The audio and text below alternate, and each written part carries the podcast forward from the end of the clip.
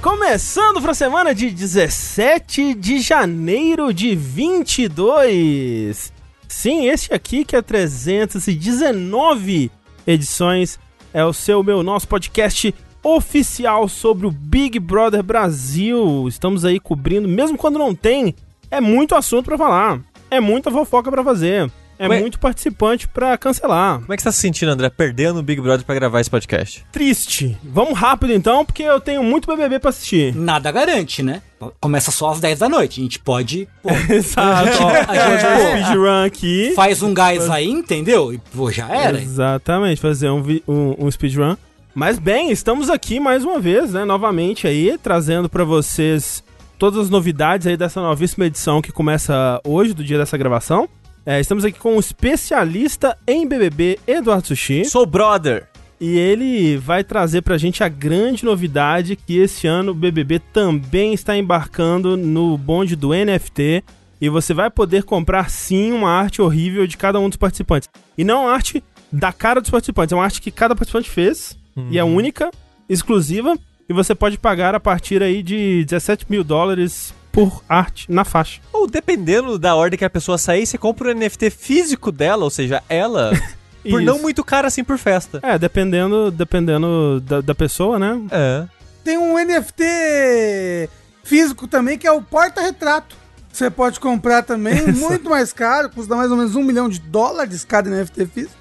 Mas você pode botar na sua, na sua casa uma foto da Juliette, uma foto de vários participantes aí icônicos do Big Brother Brasil. A, a foto de todo mundo junto, tipo, tipo time de futebol, vai ser quantos milhões? Ah, não, muito caro isso daí, muito é muito caro. NFT Muito de uma caro. vez E, só. e todo mundo são- vestido de macaco, como se fosse uma, uma Isso. prenda. Tipo aquele clipe do... J Quest. Tipo J É, o- Quest. tem isso. o Bloodhound Gang também. Bloodhound Gang, é verdade. Se Acho que era isso que eu tava pensando, mas é. É. O J Quest também se vestiu de macaco. E também tem a Porta dos Desesperados, né? Tem, um, um grande macaco da TV brasileira. Porra, se não o maior. É. E falando em desespero, é, Rafael Kina irá trazer mais um vazamento aqui do Big Brother Brasil, Ah, desespero. que vai ser o quê? Elden Ring. Verdade. Ele- eles vão vazar Elden Ring, já vão estar com o jogo lá na casa e vai ficar transmitindo ao vivo o jogo. Como é que os participantes do BBB estão se sentindo sabendo que Elden Ring vai lançar enquanto eles estiverem lá? Ah, Caralho. Desolados, né? Desolado. Não, eles não estão não, tão mais, porque agora eles estão felizes, porque lá vai ter Elden Ring. Todo paredão vai ser assim. Eles vão fazer um speedrun de Elden Ring. Quem ficar o- as últimas duas colocações é que vai paredão, entendeu? Agora. Pior, Ah, pior que sim. seria muito legal, hein? Um- um- uma prova que é tipo. Derrota um chefe de Dark Souls aí. sabe? Isso. Porra, ia ser muito bom. Botar a Jade Picon pra derrotar o, o, o, o Capa, de, o Ca- Capra Demon. Você vê que o Rafa nunca ouviu o nome dessa mulher sendo falado. Não, não, não é que fala. Eu só, todo mundo só escreve Jade Picão. Aí eu, pô, é isso, é assim que fala, Jade Picão. Isso, é a Jade Picão. Como é que fala? É. Não, agora é Jade Picão. É, Jade Pycon? Isso, é Jade Picon. Jade, Jade Pycon. Jade Picon. Parece nome de personagem de Star Wars, né? Jade Picon. Porra, demais. Pode crer. Mas quem é o, o verdadeiro brother aqui é ele, o camarada Tengu. É. Hasta la Victoria. Isso, que vazou aqui que esse BBB vem com tudo e irá violar todas as convenções de Genebra de uma só vez. É isso aí. A primeira prova de resistência será os 20 participantes entrarão dentro de uma Iron Maiden e o último a sair é o líder da casa e também o líder da casa. Eles vão, eles vão cozinhar com mostarda em gás. Então é isso. Isso, exato. Entendi. Já tem a Eslovênia ali, né? Pra... Isso. verdade, O- né? o- o- os Incidente participantes, eles vão entrar na casa, que só começa 22 horas, né? Mas eles estão entrando de paraquedas, enquanto os outros participantes têm a chance de metralhar eles no ar. Exato. É, Pois é, tá certo, correto, correto. Eu acho bom isso aí. Muito bem. ao- acho curioso você ter me chamado de camarada, porque a nossa especialista em comunismo aqui na jogabilidade é ele, André Campos. Sou eu. Não sei porque eu quase falei Gabriel Campos. Por algum motivo, Gabriel? eu quase chamei o André de Gabriel. É o próximo integrante. Né? Gabriel é nome de revolucionário, né? Então, pois é. Eu acho. Nome revolucionário. Camarada Gabriel. Pois é. É. E o nosso amigo Gabriel Campos, então, né, que é o primo Sou eu. comunista do, do André, ele falou assim, vazou que se os integrantes conseguirem juntar um número de estalecas que eu não sei, porque eu não sei como funciona a economia do Big Brother, entendeu? André, qual é que é um número alto de estalecas aí? Ah, vamos dizer umas. Individualmente, umas 1.500 estalecas é bom. É bom, é A maioria fica devendo 500, né? Então. Tá. Então, ó, 1.500 estalecas, vocês, eles podem juntar, tá? Não pode ser por uma pessoa só. Eles podem juntar, combinar 1.500 estalecas pra o quê? Instaurar o socialismo no Brasil. Porra. Automaticamente. Automaticamente. Olha, eu acho que se juntar todo mundo do Big Brother com essa proposta, eles não juntam esse Olha, 1.500 espe- não, viu? especialmente esse ano. Assim, é claro que é, a gente vai é, né, conhecer essas pessoas, se apaixonar pelo caráter delas e tudo mais. E cancelar três dias depois, pra se apaixonar novamente daqui uma semana. Exato. No entanto, parece tudo mau caráter, hein? Parece. Vendo de longe assim. Esse BBB tá parecendo que tá sendo uma concentração de mau caratismo. As pessoas. Não dá pra contar nas mãos de uma tartaruga ninja, a pessoa que parece boa ali. Aí, tipo, a pessoa, a pessoa foi anunciada no Big Brother. Cinco minutos depois ela estava cancelada. Cinco minutos depois ela foi presa. Entendeu? Tá, tá um absurdo essa edição. Isso sem falar as que pegaram Covid, né? Na, na- É, no não, isolamento. O, o, o Capopeiro foi cancelado também? Ou não? Ainda não. Ele, ele é um do- dos grandes potenciais aí. Tem ele um e o capopeiro? Dadinho. Tem, tem é o Otaku. capopeiro, O Otaku Capopeiro. capopeiro e a Oi. Yaoi. Yaoi. Eu tá com capopeira. É o meu, é o meu apelido no colégio, inclusive. É, enfim. Pois bem, gente, esse daqui, por incrível que pareça, enquanto não dá às 10 horas da noite, é o nosso vértice de notícias, né? Já que não tem BBB, a gente vai ter que falar de notícias de videogame. Ai, que Ah. saco. Nossa senhora, né? Então, é, estamos aqui mais uma vez, afinal de contas, esse é um episódio de número ímpar, né? O que, que a gente faz aqui? Vértice de número par, a gente fala sobre os joguinhos que a gente tem jogado. Vértice de número ímpar, a gente fala das notícias. E teve bastante notícia, né? Assim, o mês de janeiro parece que todo mundo parou, todo mundo dar uma descansada, não tá acontecendo muita coisa. Algumas das novidades da indústria que a gente vai ter aí vieram da CES, que rolou aí recentemente, outros são rumores e tudo mais. No entanto, como tem muito tempo que a gente não faz, né, vértice de, de notícias, até que dá uma acumuladinha legal ali, tem algumas coisas pra gente comentar. Muito lixo, muito esgoto, né, dessa indústria Ah, sempre, é, né? pra gente falar aí, mas antes disso, sempre bom é, lembrar que o que a gente faz aqui no Jogabilidade, começando mais este belíssimo ano aí, né, é, é graças a pessoas como você, desde 2015. É um ano que eu nem consigo mais lembrar como era viver em 2015. Faz tanto tempo. Eu já troquei, com certeza já sou outra pessoa. Na vídeo TZ eu troquei todas as minhas células já.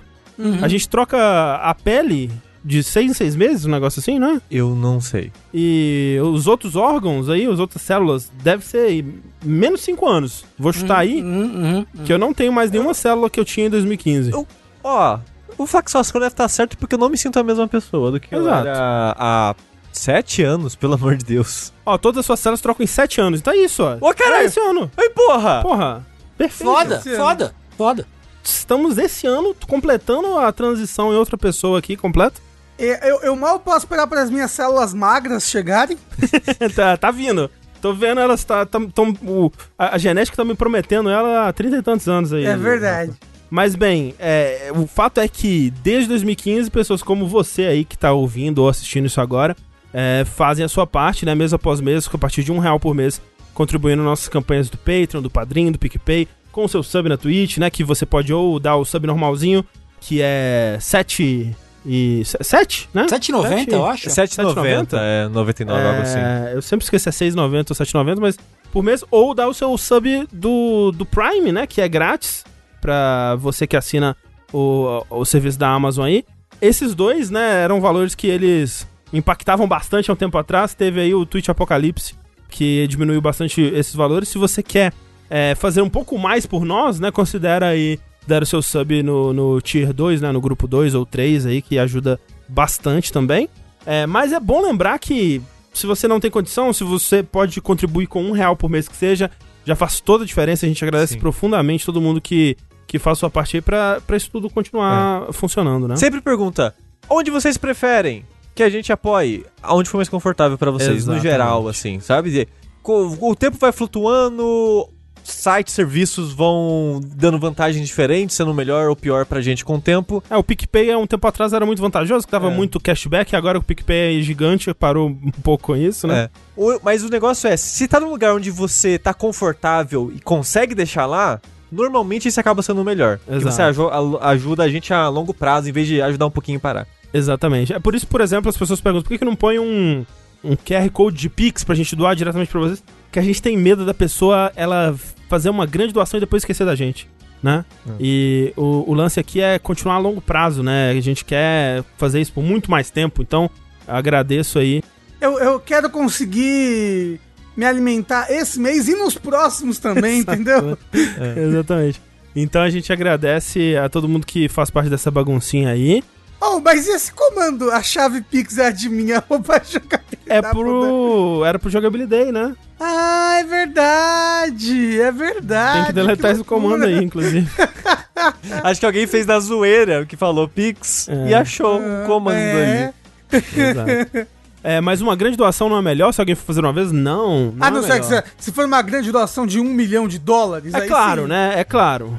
Sim. É, mas a gente prefere que a pessoa ela, ela fique com a gente com pequenas doações do que dê, dê ela esporadicamente, assim, né? Sim. Então, muito obrigado. Muito obrigado a todo mundo que faz A, a parte dessa verdade é que a baguncinha. gente quer a sua companhia, não quer que você vá Exato. embora. Também. Fique com a gente, exato. Também. Exatamente. Aceita as Pix? Não, não aceita as Pix. Quer dizer, acho que o. Tem.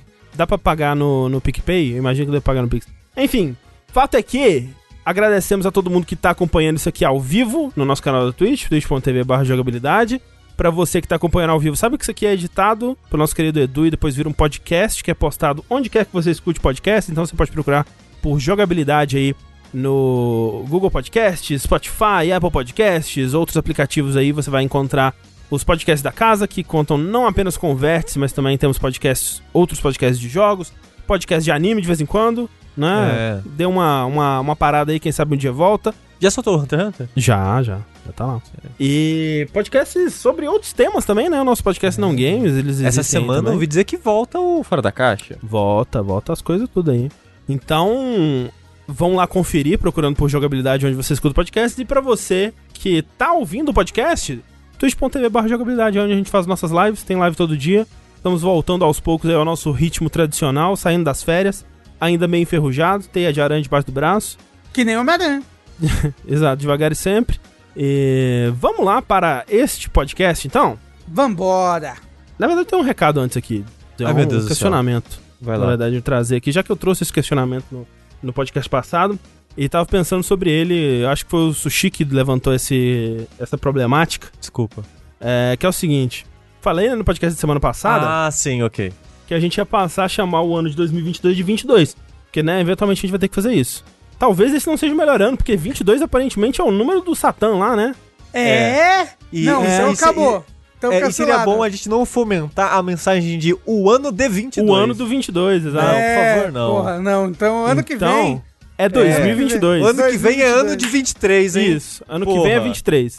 Caralho, o Perpétuo imediatamente removeu o comando. Caralho, isso aqui é eficiência. Acabou, o jogo, é 2022 essa porra. 2022, é isso Acabou aí, essa é palhaçada. Então, Agora é por extenso, não pode nem mais usar o número. É 2022. exato. Não, não quero nem ver esse número na minha frente. É, é 2021 mais um, né? Isso. Enfim, é... Bem, notícias, né? E pra começar, continuando aqui no, no ritmo da desgraça, vamos falar um pouco sobre NFT, ou como diria o Tengu na pauta, nossa, fui tapeado. Começando aqui com. Trazendo, a gente vai trazer algumas, algumas é, outras pessoas, empresas, seres que embarcaram aí nesse, nesse bonde do inferno.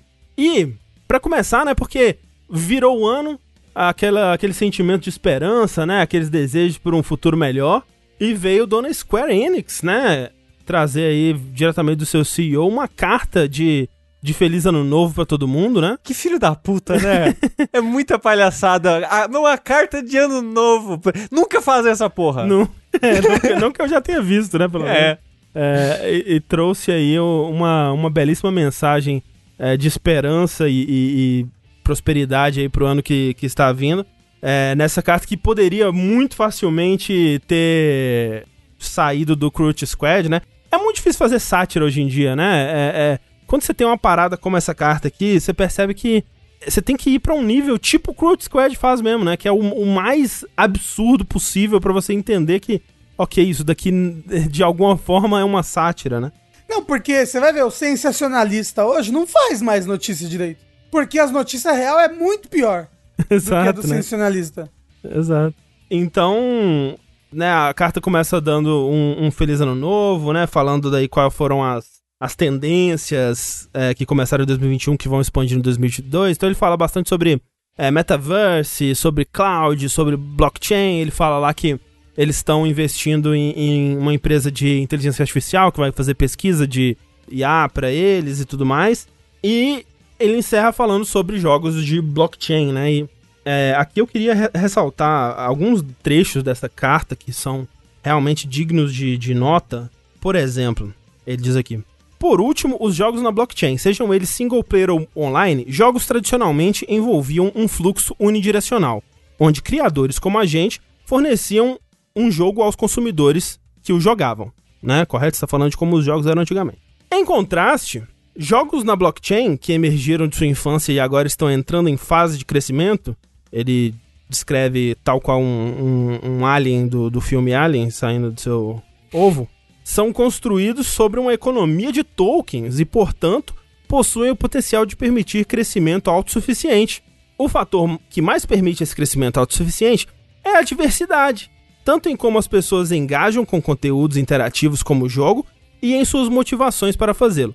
Isso aqui eu entendo o que ele está querendo dizer. Ele está querendo dizer que é, o que os jogos de blockchain vão trazer é, é, que eles vão chamar a atenção de pessoas que não estavam ligando para jogos anteriormente, né? Então ele diz uma, uma, uma aspa muito forte aqui que é a seguinte: entendo que a maioria das pessoas que jogam por diversão, entre aspas, né?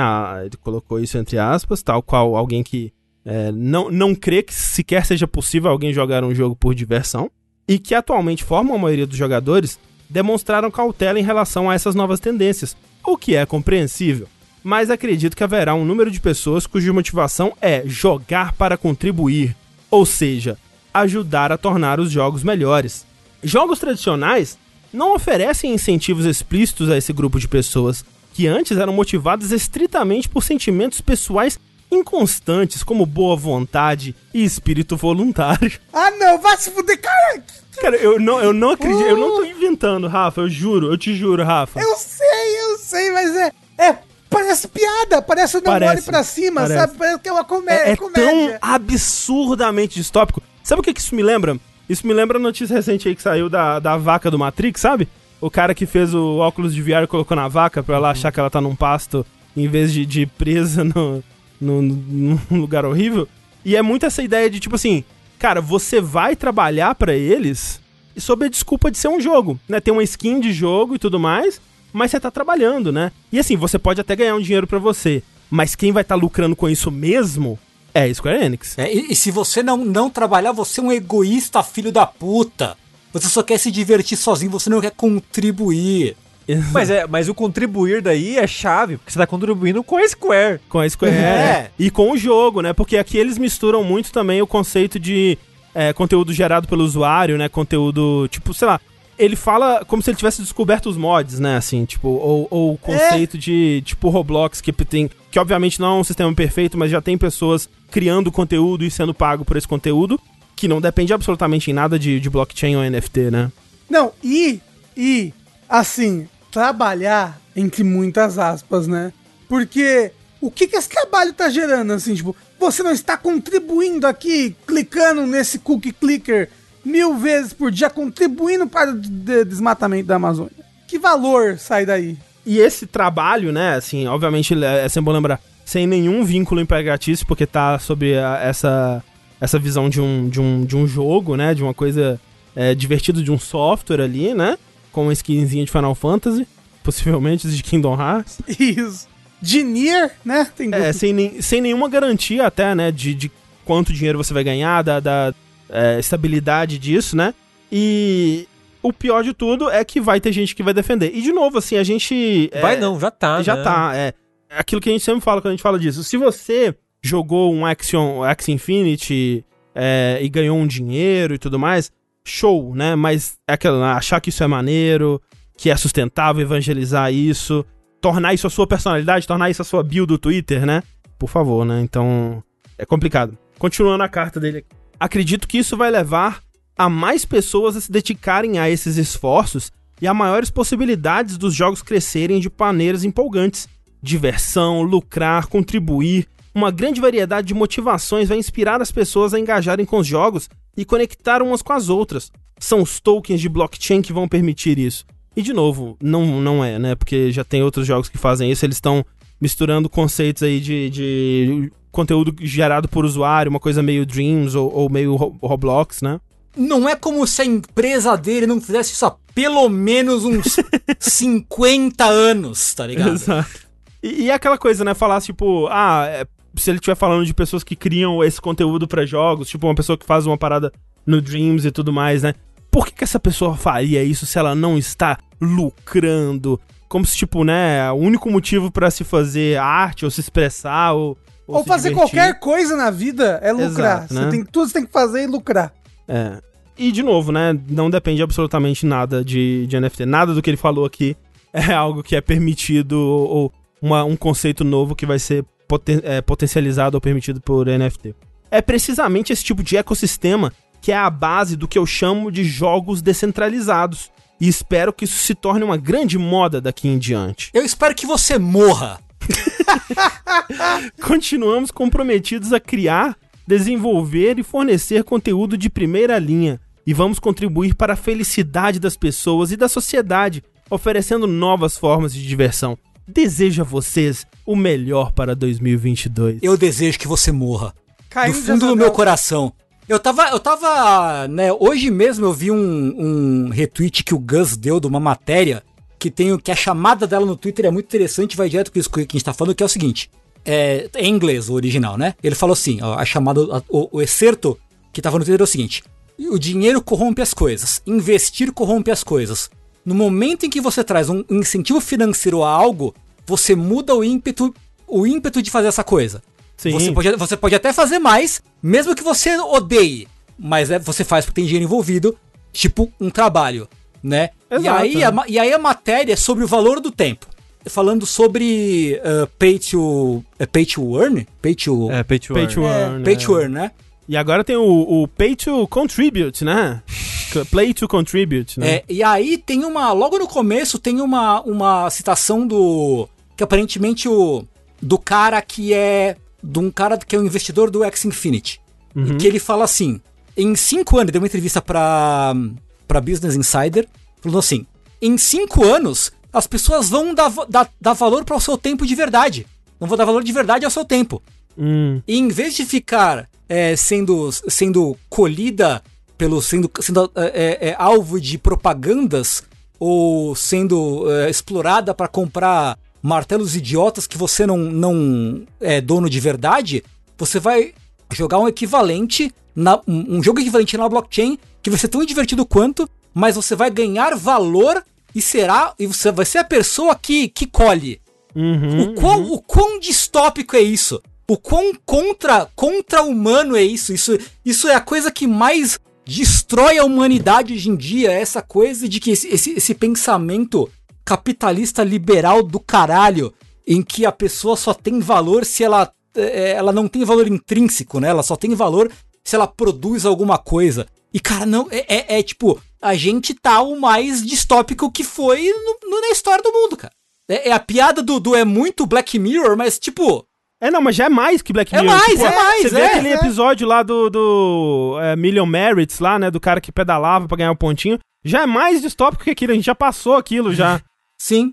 É, é muito louco porque se tem discussões há um tempo já de que é, essa parada que o Tengu falou desse o pensamento capitalista de transformar a, o nosso existir em produzir, em ser produtivo. Ah, se você vai assistir uma série, você é. não, você tem que analisar ela e separar ela como se fosse um trabalho. Você tem que ter um take sobre aquilo, mesmo que é. você não trabalhe com isso, né? E, e, a, maneira que você assiste também, e a maneira que você consome, consome consumir consome. já vem disso, né? é. né? E o cara quer pegar algo que já tá sendo nocivo há uns anos e transformar mais nocivo ainda porque não tá nocivo o suficiente. Não, e é, eu, eu vi inclusive um negócio esses dias que as pessoas estão lendo livros, qualquer livro, fazendo leituras dinâmicas de tudo, assim, tipo, ah, essa parte não interessa, eu só leio os diálogos dos livros.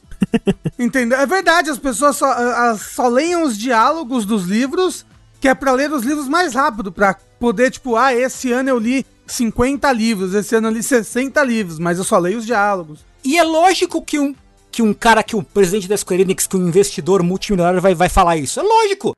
Porque ele é um parasita, filho da puta, que ganha dinheiro em cima de gente. Tipo, de gente que não tá fazendo nada disso por mal, que nem o André falou. A pessoa joga lá o, o, o, o, joguinho NFT lá do, do Pay to Earn, não sei o quê. Que, porra, às vezes a pessoa tá sem um trabalho fixo, ela tá numa condição ruim, ela fala, pô, eu vejo aqui uma tentativa de ganhar um, um dinheiro porque eu, porque eu tô fudido, sabe? Sim. E, ela- e é lógico, tipo, ela, ela tá ganhando um dinheiro, mas o, e isso faz o, o parasita filho da puta ganhar muito mais, entendeu? Muito mais, é. E aí a gente tá nessa, nessa, nesse, nesse ciclo desgraçado em que a pessoa se vê obrigada a esse tipo de coisa, até com a consciência de que ela tá retroalimentando um- esse sistema, né, que alimenta os parasitas, entendeu?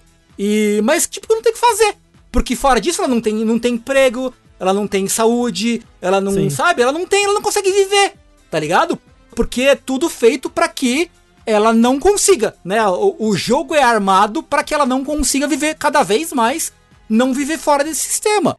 E pô, cada vez eu fico mais desgraçado da cabeça com, com esse tipo de coisa. Aí a minha aparece lá, o filho da puta aparece no hoje. Olha galera, olha só que eu recebi um NFT físico. Olha só que legal que eu recebi esse porta-retratos digital Pelo com esse GIF Deus, animado, tá ligado? Ah, vai fumar um caravial de pinto, tá ligado? Ah, vai se fuder. Eu fico muito. Eu fico falando, não, pô, é, é, é pela arte, NFT é pela arte, olha só É que pela legal. arte, sim, A é pela arte. Ah, vai tomar no cu. Eu fico muito desgraçado da cabeça com essas coisas, velho. Todos nós ficamos. É pela Caralho! arte a partir do momento que a pessoa encontrou um, um esquema de pirâmide com o qual ela pode lucrar pra caralho em cima da arte, né? é, Aí exato, é pela exato. arte. E aí junta, junta esquema de pirâmide com a lavagem de dinheiro. Exato, é, Entendeu? É, são essas pessoas que, que o CEO falou. Pessoas que não ligavam pra videogame antes. O pessoal da lavagem de dinheiro. Exato, Agora né? eles têm no videogame um lugar pra lavar dinheiro mais facilmente, entendeu? É, não, não precisa abrir um estacionamento do lado do puteiro É, pra lavar o dinheiro, isso. sabe? Não precisa mais, entendeu? Agora tem o videogame. É isso mesmo. É, é realmente assim, é uma das coisas mais distópicas, né? Tipo, eu, eu não consigo olhar pra isso e não ficar muito triste, sabe? Tipo, o fato de que esse filho da puta escolheu uma mensagem de feliz ano novo pra falar sobre isso. É incrível, assim, é tipo, é, é uma sátira pronta, velho. É, É, é. impressionante. Ô, Tengu, é, o mesmo, mesmo moço aí do, do porta do, do NFT da vida real, Aham.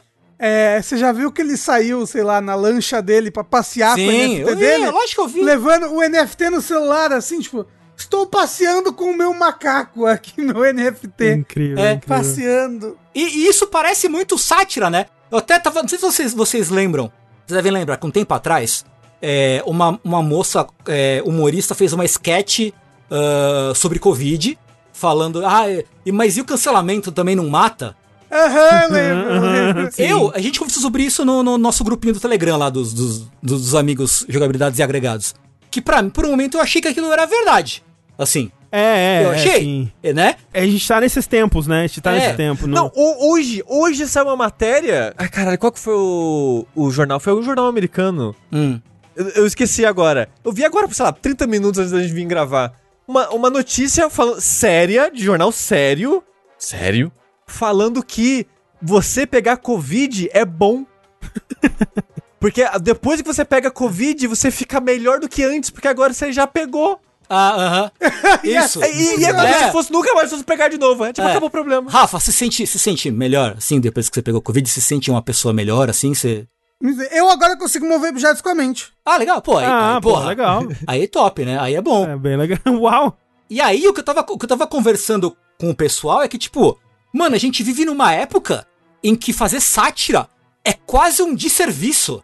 Porque você É, não consegue, você não consegue diferenciar o que é sátira e o que é real mais. Não, não tem uma diferença. É, tipo, quando eu vejo, por exemplo, um, um Borat 2 aí que saiu recentemente, né? Aham. Eu assistindo, eu tô rindo pra caralho, achando tudo incrível, genial, hahaha, que legal. Mas o fundo da minha mente, né? O, o cara do outro lado do ônibus triste, eu tô assim, putz, e a quantidade de gente que vai ver isso e achar que é sério, né? É, é, o, é o caso do, do Não Olhe Pra Cima, né? É, exato. Exato, tipo, a gente a gente tá vivendo num, num, num período tão absurdo que, né, o pessoal brincava né, que tinha a escola Olavo de Carvalho de psicodelia argumentativa, né? a, gente, a gente tem uma compreensão psicodélica de mundo tão psicodélica e a gente tá numa leva assim, eu não sei se é, se é a geração, não sei se é, mas tipo, a gente tá em- vivendo numa época em que as pessoas perderam a, a- a capacidade de entender subtexto. O nível de compreensão textual das pessoas é só o que tá escrito, tipo, ele te- é só a superfície, tá ligado? Sim, sim, não, não, não existe mais interpretação, né? É, não, você não interpreta, é só o que tá ali. E em parte porque a realidade realmente não ajuda, né? Então, É, Então, pois é. Mas é. É. é- Ah, esqueci o que eu ia falar, pode falar. o TDAH também não ajuda, né? Não, não, não ajuda, exato, né? Não ajuda. E a gente tá vivendo numa época, assim, não que as pessoas não tivessem esses tipos de, de, de conjunturas psicológicas antes, mas a gente tá vivendo numa época em que tá, também por causa da quarentena, tá todo mundo cada vez mais desgraçado da cabeça, né? De ficar Isso, trancado é. em casa, de ter uma época que todo mundo doente, sem emprego, economia bosta, Pessoas morrendo toda hora. é, perseguições é, religiosas, ideológicas e tudo indo pro caralho. Então, porra, que legal! Mas aí você Legal, vai lá legal. e aí você faz o quê? Você bota NFT em cima de tudo isso. isso. É, Que nossa, é pra foder mais a cabeça do cidadão. Eu falo, é, é, é, é o momento da, da pós-verdade, Tengu. Sim, Tipo, a, a sim. pessoa vai lá, ela mente, todo mundo sabe que é mentira, mas quem quer acreditar, acredita e segue como se aquilo ali fosse a verdade e acabou. Tipo, desculpa, mas eu, eu tava vendo no, no Twitter esses negócios, ah, os grupos bolsonaristas, e aí, tipo, os áudios lá de dentro. Sim. E aí, tipo, o doutor, que na verdade é um engenheiro, mas ele, ele faz as pessoas chamarem de doutor, fala assim: não, gente, Covid não existe. É, um áudio agora, de, de janeiro, do dia 15, assim. Covid, isso nunca existiu, isso é uma gripe, entendeu? E aí os governos, esquerdistas, Jorge Soros e blá blá blá.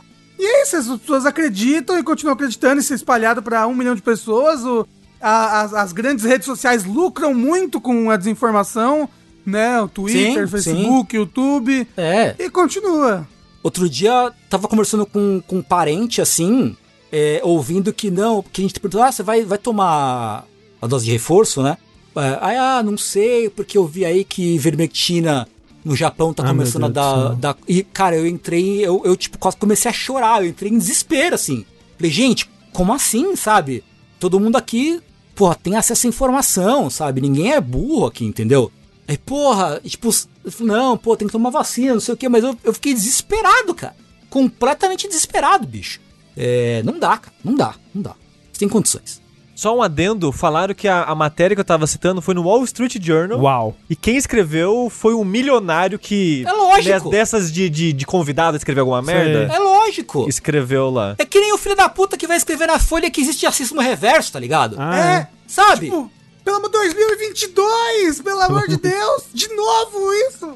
Todo dia tem um rico filho da puta falando merda, sabe?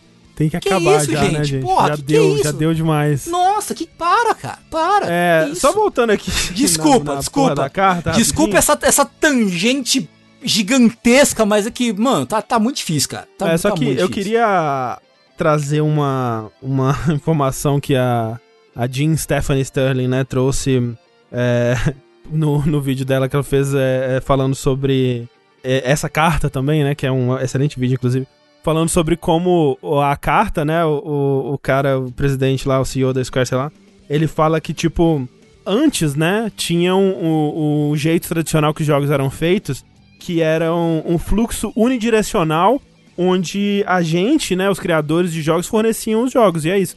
Quando, na verdade, é literalmente uma via de mão dupla, porque eles fornecem o jogo e a gente fornece o dinheiro, e esse pra eles é o, é o jeito é, centralizado, e agora o jeito descentralizado é que é muito mais centralizado, porque a gente trabalha pra eles e eles lucram.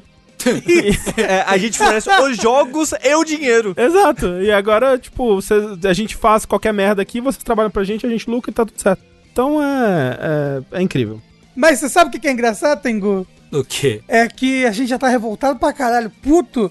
E essa é uma das cinco notícias que tem na pauta. Mas olha, essa próxima, eu acho que ela é só engraçada. É, que eu já vou pra ela, inclusive. Eu também acho, eu também acho. É. É, é o seguinte, gente. É, Vamos falar da Konami, né? Porque, olha, essa parada fala. aqui é incrível. Olha, olha, que coisa preciosa foi isso aqui que aconteceu. Porque a Konami, ela fez aí o seu primeiro leilão, que ainda mais Ainda foi o meu mais, Castel- Castlevanião. Porque olha só, gente, primeiro, começa por aí, né? Que eles estão fazendo um leilão Castlevania Memorial, é, aniversário de 35 anos, mas Castlevania fez 35 anos ano passado, então já começa daí, Pô, né? é, é, é muito a cara da Konami isso, né? Já É. começa com um pé mas, mas, mas já virou pro Castlevania 36, entendeu? Se ele faz janeiro, aniversário tipo em junho, ainda é 35 anos. Não, mas, né, vamos lá. Pelo amor de Deus. Pelo amor de Deus. Comemora na data e... Isso. Esse negócio de... É, é, isso é que nem a pessoa que faz aniversário o mês inteiro. Isso. Pô, não Ó, apoia um negócio desse, não. Então Isso, eu ainda posso comemorar meu aniversário, porque, É. né? Só em Exato. setembro que eu faço o próximo, eu posso ficar comemorando meu aniversário até lá. Também vai ver também, às vezes tem um brasileiro lá na Konami que convenceu todo mundo que o ano só começa em, em março, né? Talvez tenha um negócio assim. É, mas ó, rolou então esse leilão, é dia, dia 12 agora, e eles venderam lá vários itens, né? Vários NFTs, é, num total aí de 114 mil libras, né? Bastante dinheirinho aí que eles, que eles tiraram de uns idiotas, né? E o item mais caro foi uma arte do mapa do Castlevania do NES, que vendeu por 19 mil libras. E tem uns itens que são esses, esses pôsteres, né? Umas artes bonitas e tal ali, que você vai, vai pagar por elas e, e- e ter elas, ser o, o, o dono delas ali. Mas tem uns que são in- incríveis, cara. Tem uns, é, uns itens que são tipo bumerangue versus morte. e aí é um vídeo de uns 30 segundos, sei lá. E a descrição do vídeo é a seguinte: Vídeo de gameplay que mostra o bumerangue, uma das armas de Castlevania. A morte, que aparece no vídeo, é um dos chefes mais fortes de Castlevania e ficou de frente a muitos jogadores. Esse é o texto. O bumerangue é uma sub-arma que fica mais forte à medida que você vai pegando power-ups utilizado nesse gameplay. E aí você compra esse vídeo, né? Tem outro que é Adaga versus Frankenstein e Igor. Vídeo de gameplay mostrando a adaga, uma das armas de Castlevania. A adaga é a primeira sub-arma a dropar no jogo, mas à medida que você vai ficando melhor com o chicote, ela se torna menos e menos útil. Com reticências pra falar, mostrar como é triste isso, que a adaga vai ficando Tá, menos mas e menos o útil. vídeo é o quê? Um vídeo de gameplay do jogo, Tipo, mostrando um gameplay com a adaga. É, Usou e acabou. isso, lutando contra o Frankenstein e a- e o Igor. E a pessoa tá pagando dinheiro no quê? Então, mas olha só. Mas olha só, porque isso daí, pelo menos, não sei, você tem aquele vídeo de gameplay, né? Sei lá, é aquele vídeo ali é, é o seu vídeo de gameplay daquele momento, não sei. Agora, o meu, eu senti o meu cérebro, o meu cérebro, ele pingou, ele pingou um pouquinho pela minha orelha Se- quando eu tava lendo. Se, se eu jogar e gravar, não é Não, meu não, não, não, também? não, não, não, não, não, não, não, Sushi, não, não. Desculpa. Olha só, meu, eu, tava lendo, eu tava vendo isso aqui e eu senti o meu cérebro escorrer pelo meu ouvido, porque veja só. Outros itens que estavam à venda, que estão à venda, inclusive, você pode pagar e ter pra você por apenas 17 mil reais nesse momento. Você pode ter um NFT da música Bloody Tears de Castlevania. E eu olhei pra isso e eu pensei, o que que isso quer dizer? Nada. Meu não. Deus do céu, o que que isso quer dizer? Pelo amor de Deus, porque eu posso ir no YouTube e ouvir. Essa porra tá no Spotify, a trilha de Castlevania tá no Spotify. O que que isso quer dizer? O que que eu vou pagar 17 mil reais pra ter o quê? Pra, pra ouvir a música Blood Tears? O que que você tá falando? O que que você tá falando? O que que isso quer dizer? Mas é isso que é NFT, não é nada. Não é nada. Você paga pra você não ter nada. Entendeu? E assim, é muito engraçado que você vai ler a, a descrição, né? Porque eles têm que colocar a descrição lá explicando exatamente o que, que você vai ter. E aí eles escrevem lá, né? Música Blood Tears, né? Versão de NES, etc, etc e tal. E aí diz assim: é maravilhoso. O comprador não vai, ao comprar este NFT, obter os direitos intelectuais relacionados à música. Portanto, o comprador não poderá usar os dados ligados a esse NFT para reproduções comerciais. A compra desse NFT não estabelece nenhuma autoridade ao comprador além do benefício e direito de indicar que o comprador comprou o NFT. Mas, é- mas é o que as pessoas falam, né? Você compra é tão- a nota de compra. É tão Isso. incrível ver isso tendo que ser dito com legalês pra explicar que é só isso. Olha só, a Konami não pode impedir o comprador de espalhar nas redes sociais o fato de que o comprador comprou o NFT, nem de transferir o NFT para uma terceira parte. Palmas. Palmas, Konami. Palmas. É incrível. É maravilhoso, é incrível, maravilhoso isso, gente. Agora, quando você comprar alguma coisa numa loja, em vez de vir uma nota fiscal eletrônica, vai vir um NFT. Não, e, e não vai vir a coisa, cara. na verdade. Você vai na loja, você vai lá, a pessoa imprime um papel e fala, ó, essa blusa aqui, tá na loja, é sua. Minha. Mas você não leva a blusa, tá? A É blusa minha. fica aqui.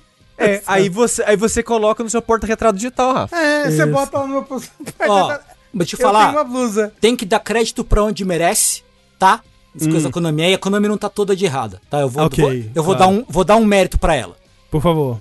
Ela não, pelo menos, ela não vai queimar os originais. Ah, Cas- quando é. você compra do Castlevania, entendeu? Já pensou? Que nem a turma lá que comprou o livro do, do Jodorowsky, do Duna, Que eles vão queimar o livro depois de transformar em NFT, Sim, né? claro. Maravilhoso Então, pelo, também, pelo né? menos eles não vão queimar todo, todo o registro de Castlevania do- no mundo. Eles- Vocês viram esse negócio do Rodorovsky? Eles vão queimar só porque tiraram sarro deles, que eles acharam que eles Não. eram Não, não, donos não, da não, não, não. propriedade do. Ele- ele- eles queimaram, acho que foi um Picasso original que eles queimaram? É, antes depois de transformar em NFT, uma coisa assim. Teve algum quadro, não, eu não lembro se foi um Picasso, mas é algum quadro é, de um pintor desses super famoso. Porque que é eles- pela arte. pela É, arte, é porque você vai perder o objeto, mas a essência daquilo vai se manter viva na eterna, blockchain. é eterna, É eterna, exato. entendeu? Inclusive na pesquisa do Google, né? Porque você já também pode ver. E, É. inclusive o, o Duno, esse, o livro do Duno do Rodorovsky é que em, em- ano passado mesmo foi disponibilizado em sua integralmente, né, no, Uhum. no- na internet aí pra todo mundo ver. E é, e é maravilhoso, né? Não sei pessoal que não tenha visto, né? Esse grupo de, de Crypto Bros aí, né? Eles compraram o, o livro de, de, de conceito, né? A bíblia do, do filme da adaptação de Duna que o Rodorovsky ia fazer, que ia ter Pink Floyd, Geiger, é, ia ter... Mebius. É, Mebius e, e é uma galera aí, né? É um, uma loucura. Tem um documentário muito bom, inclusive, sobre esse suposto filme que nunca existiu, né? E é um livraço, assim, cheio de arte, né? Tô com, com o storyboard do filme e tal. E tem algumas cópias desse, desse livro. São poucas, né? Porque o, o Rodorovsky, ele fez algumas cópias pra mandar pros parceiros, mostrar a ideia dele, vender o conceito do filme e tal. E estão por aí no mundo, né? Algumas sendo vendidas, leiloadas e tal. E esse grupo, ele comprou uma cópia dessa por tipo 3 milhões de dólares, uma coisa assim, um preço absurdo. E aí eles falaram assim: e agora os nossos planos são é, disponibilizar isso online. Não, é, nós vamos é, disponibilizar online é, até onde a lei nos permitir. Ou Até seja, nos permitir. em lugar nenhum. ou seja, em lugar, né? Não. Ou seja, em lugar nenhum. né? E Porque aí nós vamos fazer um filme? Animado. Uma é, série animada e vender pra Netflix. Vender pra, pra vender pra alguns serviços de streaming, né? Exato. Eles achando que eles tinham comprado os direitos da, de Duna, né? É. Agora a Duna é deles. Ah, Agora é assim, toda vez que você compra uma obra, você é dono dessa obra. Eu, por exemplo, eu posso fazer filme de desenho todas em série. Aqui Exato. atrás, ó, porque eu comprei os Exato. livros. Dark Souls 2, né? Isso. Eu posso fazer um filme de Mili, lenços do Isso, exato. Eu tô esperando a Microsoft vir aqui e me dar o meu dinheiro sobre os meus direitos que eu tenho sobre o Xbox, porque eu comprei o Xbox. É né? verdade. Então agora eu tenho direito sobre o Xbox. Sobre a marca Xbox também. Vou fazer um filme sobre a vez que eu comprei o Xbox. De, isso. e nem fui eu que comprei o Xbox. é, mas é isso. Essas pessoas são muito inteligentes. Muito, muito inteligente. Então, esse, esses foram os NFTs da, da Konami. É, rapidamente, né? A SEGA, ela também é, registrou uma marca aí, SEGA NFT, então eles estão. Em breve você vai poder comprar o seu próprio NFT dos, do pack do pezinho do Sonic. Sonic sem sapato, pra você se divertir aí. E a GameStop, né? Ela vai entrar nisso daí também. é, a, a GameStop, também conhecida como a loja que de alguma forma ainda não faliu, ninguém sabe como. É o Regi. O Regi tá segurando a Não. GameStop. Pior que ele saiu já já. saiu faz tempo. Ele Faz saiu. É, até saiu já. já. É. E eles montaram uma equipe de 20 pessoas para criar um, um marketplace para NFTs que envolvem itens eh, de, de jogos, né? Então é. Porque os. Por exemplo, o, o, o da Ubisoft, que a gente falou alguns vértices atrás, eles fazem parcerias com lojas, né? Que são esses marketplaces onde você pode comprar o- os NFTs, né? Os, os objetos lá. Então, a GameStop ela tá querendo criar uma loja desse tipo que faria parceria com todas as empresas aí de, de NFTs que começarem a lançar objetos para seus jogos e as pessoas poderiam comprar os objetos na loja da, da GameStop. E pra finalizar aqui as notícias de NFT, né? Nosso querido aí, saudoso Troy Baker, né? Vá se fuder. esse grande esse grande ator aí, esse grande é, dublador e, e intérprete dos videogames, ele veio aí com um tweet bastante infeliz, né, que o deixou com em trend no Twitter e, Ah, André, agora vai ser hater então. pois é, porque o tweet dele diz o você seguinte, pode odiar ou você pode criar, André? o tweet, o tweet dele diz o seguinte: Estou fazendo uma parceria com a Voiceverse NFT para explorar maneiras onde juntos poderemos trazer novas ferramentas para novos criadores criarem novas coisas e permitir a todos a chance de ser dono e investir na IP que, eles criarem. Todos nós temos uma história para contar. Você pode odiar ou você pode criar. O que vai ser? E assim, o, o, que que é? O que que é um NFT disso daí, sabe? Tipo, você- vai comprar pedaços de fala do Troy Baker? Não, não. Então, o que, o que que essa empresa faz? Ela é uma empresa que ela faz texto para voz, né? Trans- é, leitura de É, texto text, text to automatizado. speech, é. text to speech, exato. É, só que com é, machine learning, né? E usando vozes de, de pessoas ou personagens que são conhecidos. Tem, por exemplo, lugares na internet onde você pode usar de graça vozes, por exemplo, eles pegaram o Portal e o Portal 2, por exemplo, passaram todos os, o- o- os diálogos da GLaDOS e do Whitley, por exemplo, e aí informou a máquina o suficiente para o computador conseguir gerar qualquer frase que você escreveu lá com a voz da GLaDOS, com a voz do Whitley. Sim, tem, tem, tem, um- tem uns negocinhos é, é, do Chaves, do Seu Madruga, você já deve ter visto.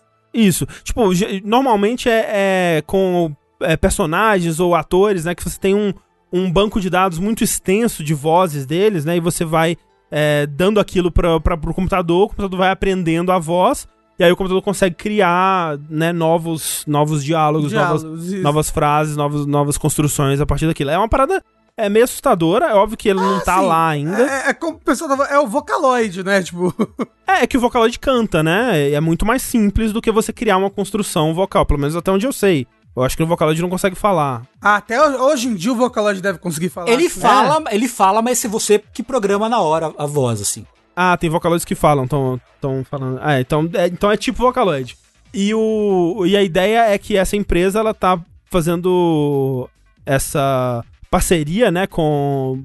Vai fazer, ou tá, tá no processo de fazer, parceria com dubladores pra é, vender as vozes desses dubladores. Só que, de novo, é aquele negócio. Não tem nada a ver com NFT isso. Esse conceito, legal, beleza. É, a ideia é que eu sou um desenvolvedor indie, não tenho dinheiro, eu quero usar a voz do Troy Baker.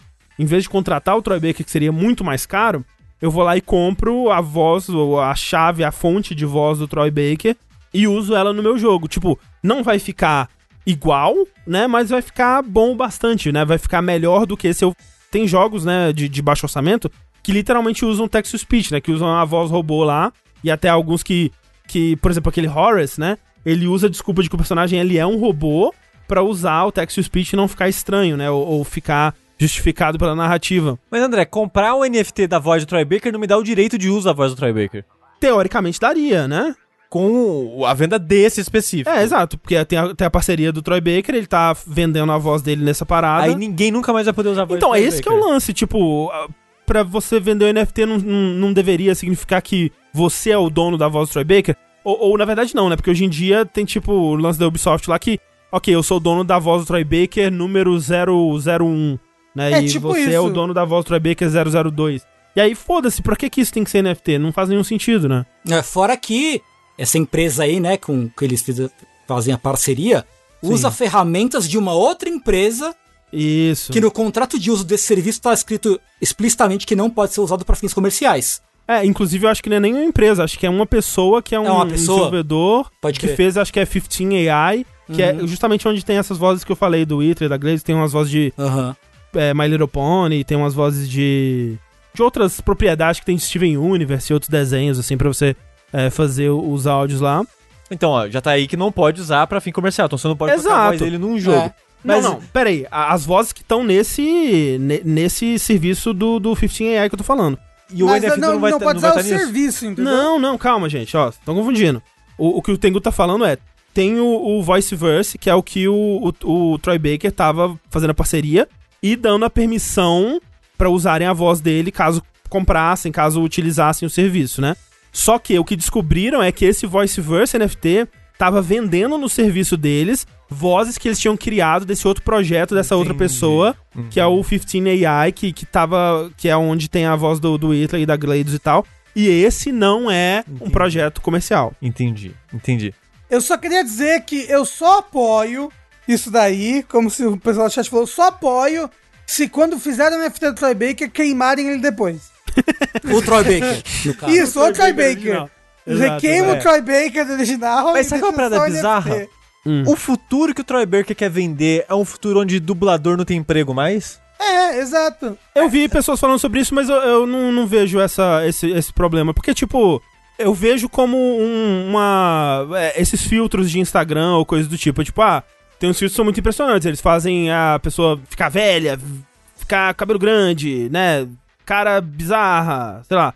Tipo, é, é, é legal e é impressionante quando você tá tentando fazer um efeito especial ali que você não tem é, recursos, né? Mas isso não vai substituir completamente o trabalho do artista de CG, por exemplo. Até porque, pelo menos hoje em dia, não é tão bom quanto. E o lance dessas vozes geradas por computador é que é impressionante pra caralho. Mas não tá no nível do, da performance original. Por enquanto, talvez um dia chegue lá. Ma- Mas ele tá apoiando agora por causa disso? Você acha que ele se preocupa? Ele esse disse que ponto? sim, ele disse que sim. Ele disse que ele tá apoiando porque ele quer apoiar criadores que não têm acesso a esse tipo de, de, de recurso pra contratar um, um dublador de, de E, verdade. e o NFT é mais barato? Então, aí o, o lance do NFT é, é que, tipo, até pro, pro conceito do voiceverse em si, eu não, eu não entendo muito bem o que que. O que, que agrega, né? O que que agrega o NFT, tipo. Eu acho que eles só estão surfando no hype do NFT pra, pra ter publicidade e eu não, não entendo o que tá acontecendo. Mas o lance da, da, da- dessa, desse tipo de voz substituir o ator de verdade, talvez um dia, e nem tanto tempo assim, talvez realmente chegue lá que chega um, um- ponto que substitua o bem o suficiente pra que atores comecem a perder trabalhos porque a voz robótica tá boa bastante. É, se chegar lá, não adianta, tipo, iria ter chegado de qualquer forma, não faz sentido você ficar lutando contra essa tecnologia. Essa tecnologia ela tá vindo, quer você apoie, quer, quer não.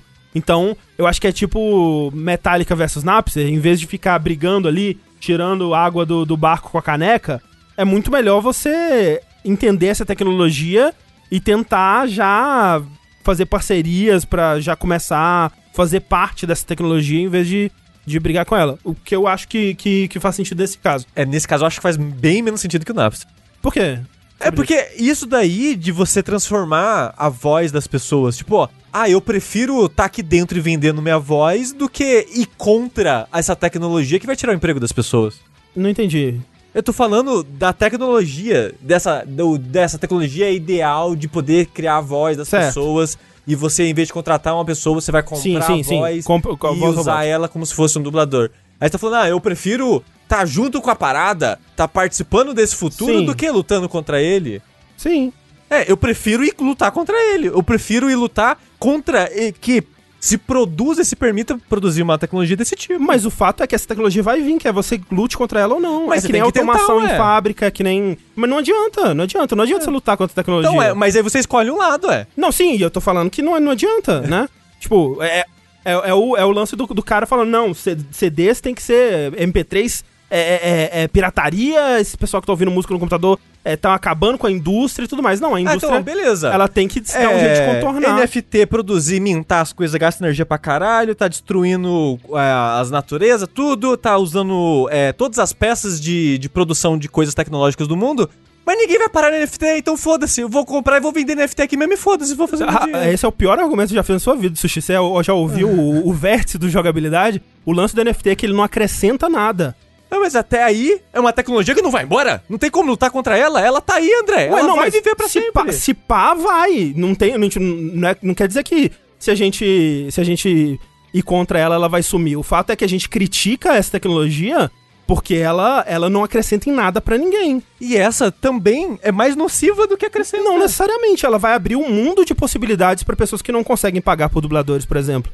Mas aí, o- uma parada é, você poderia, por exemplo, tá contratando um dublador mais barato em vez de comprar uma Ma- parada Mas, dessa, entendeu? ué, mas o dublador mais barato vai te dar a mesma qualidade?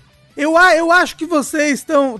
O André tá, tá achando muito que é o seguinte: não, não, não é porque inventaram Toy Story que as pessoas pararam de usar atores. Você entendeu? A- acho que o dublador é um ator, mesmo que se você faça uma tecnologia de Eu acho, é. não vai tirar o emprego dos dubladores, entendeu? Sim, eu acho isso, é.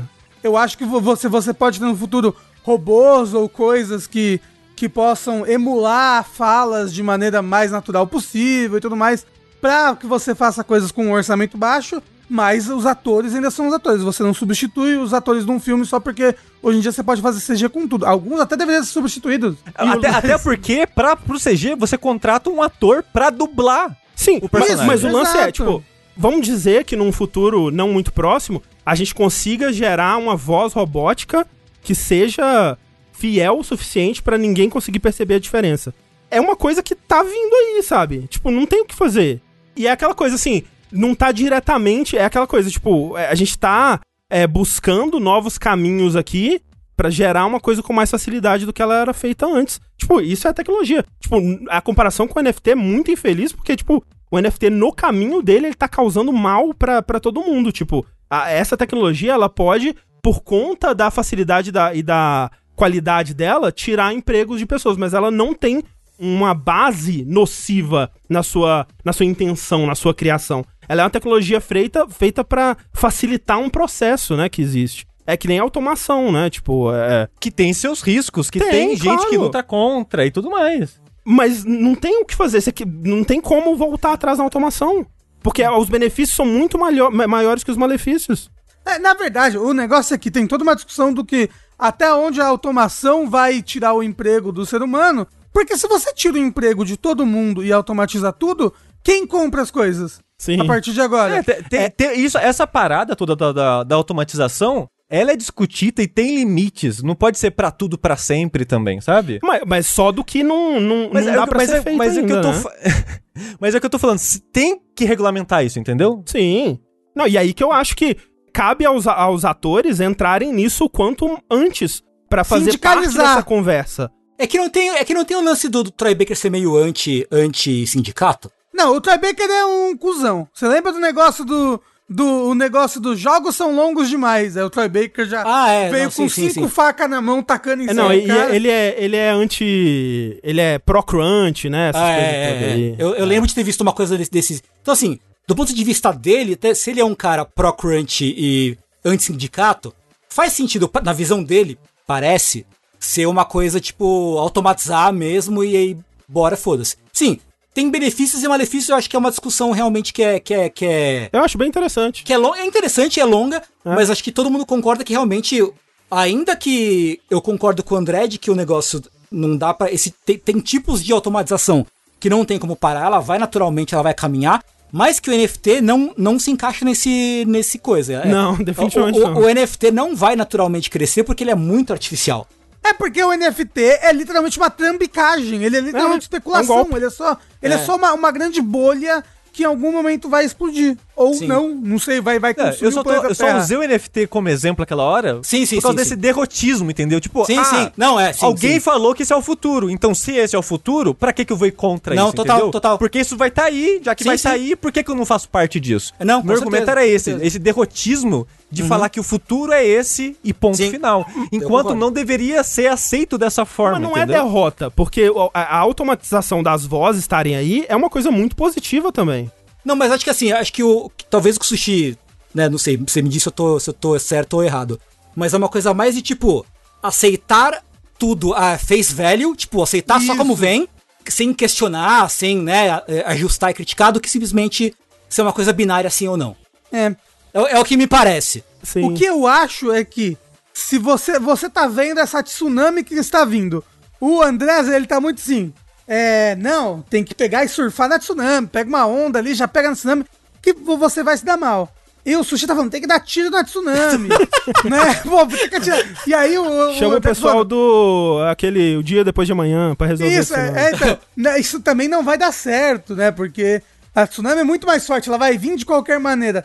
E eu acho que as pessoas têm que perceber, está vindo a tsunami, vamos fazer o máximo possível Mas, mas pra aí que vocês estão agindo como se isso fosse algo natural, uma força da natureza que é, em, tipo, impossível de ser parada Mas ou eu transformada. acho Mas É, eu acho tipo, que é veja- impossível de vê- ser parada. Esta- A tecnologia de voz, de deepfake, Exato, não tem como separar isso, não. Tipo, essa tecnologia ela tá avançando e ela tá aí já. Ela já tá sendo usada.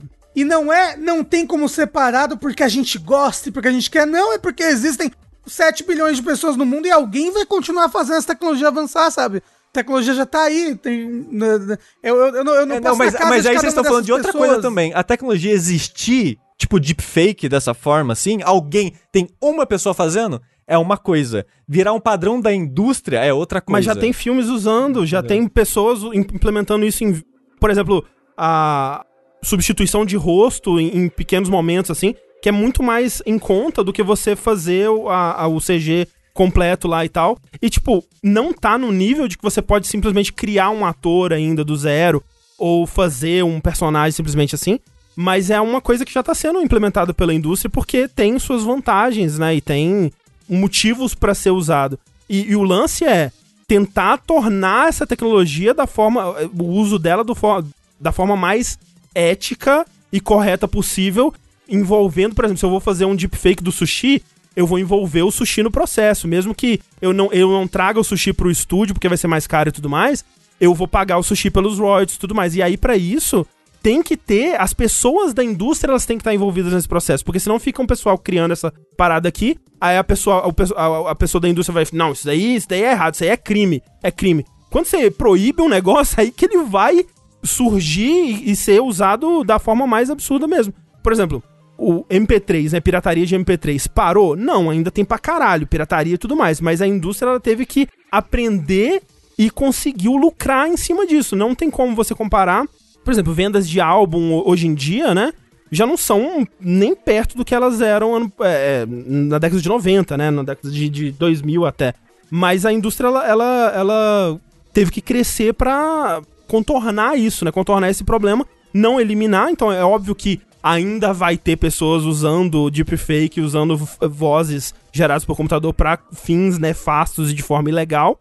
Mas eu, eu consigo ver um futuro onde um, um Troy Baker da vida ele tem a fonte da voz dele sendo vendida num site desse tipo pra pessoas que querem usar o, o, o trabalho dele pagando menos, e aí ele acaba ganhando bastante porque é muita gente comprando, né? Pessoas que não teriam como contratar ele full time real, e ao mesmo tempo ele vai nos jogos que, que tem demanda captura de movimento, por exemplo, ou que precisa de uma interpretação mais foda, assim, né? Que mais sutil, com mais detalhe, que aí ele vai conseguir fazer algo que a fonte de voz ainda não, não consegue fazer. É, eu ainda acho muito merda é, é, é, essa situação, sabe? Mesmo que seja, como que eu posso dizer, o grupo de um, uma- um órgão de dubladores, aí a guilda de dubladores, ou que seja, esteja apoiando e por trás disso e você pode colocar suas vozes, eu acho muito nocivo a longo prazo por causa do cenário de dublagem mesmo, porque se eu tô fazendo um jogo pequeno, por exemplo, e eu tenho pouco dinheiro,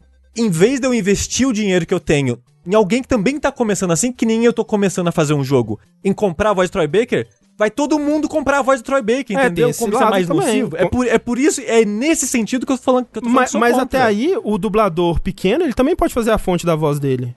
E, e ser É. mais barato Mas, é, que a fonte da voz. É, mas aí vai entrar na parada da uberização do Não, trabalho, eu que a pessoa não vai valer mais porra concordo nenhuma, vai ganhar merreca pelo completamente. que faz, Concordo entendeu? completamente. Ah, como já é hoje, inclusive na dublagem. Tipo, tem o- muitos dubladores que são contratados em sites como Fiverr e eles ganham, tipo, 5 dólares por uma narração. É. Tipo, infelizmente, isso já tá aí, né? É, É, e, e- e eu só consigo ver isso piorar com isso, sabe? Então, o que vocês estão falando pra gente é que a gente precisa de mais Estado? Eu não, acho que a gente menos, espa- menos Estado. Imposto é, roubo. É, não, não pisa em mim! Ah! É. Ai, ai, ai, Estado, ai. Por favor, mais. Estado, para! É, mas o fato é que esse lance do, do Troy Baker, que eu estou muito feliz que rendeu uma excelente é, discussão aqui nesse podcast, eu recomendo pra quem não está completamente de saco cheio do Troy Baker, né? Que, tipo, o Rafa, que já acha ele um, um, um completo babaca. Eu recomendo assistir a participação que ele gravou no Play Watch Listing, que é o podcast que ele tem com a Alana Pierce, o Austin Winter e, e o Mike Beatle, que ele fala lá sobre esse caso todo, né? Ele fala sobre o que levou ele a fazer essa parceria com a empresa e tudo mais. Dinheiro, É, não, total. É, Ele, ele, ele fala que tem. A ideia era, era.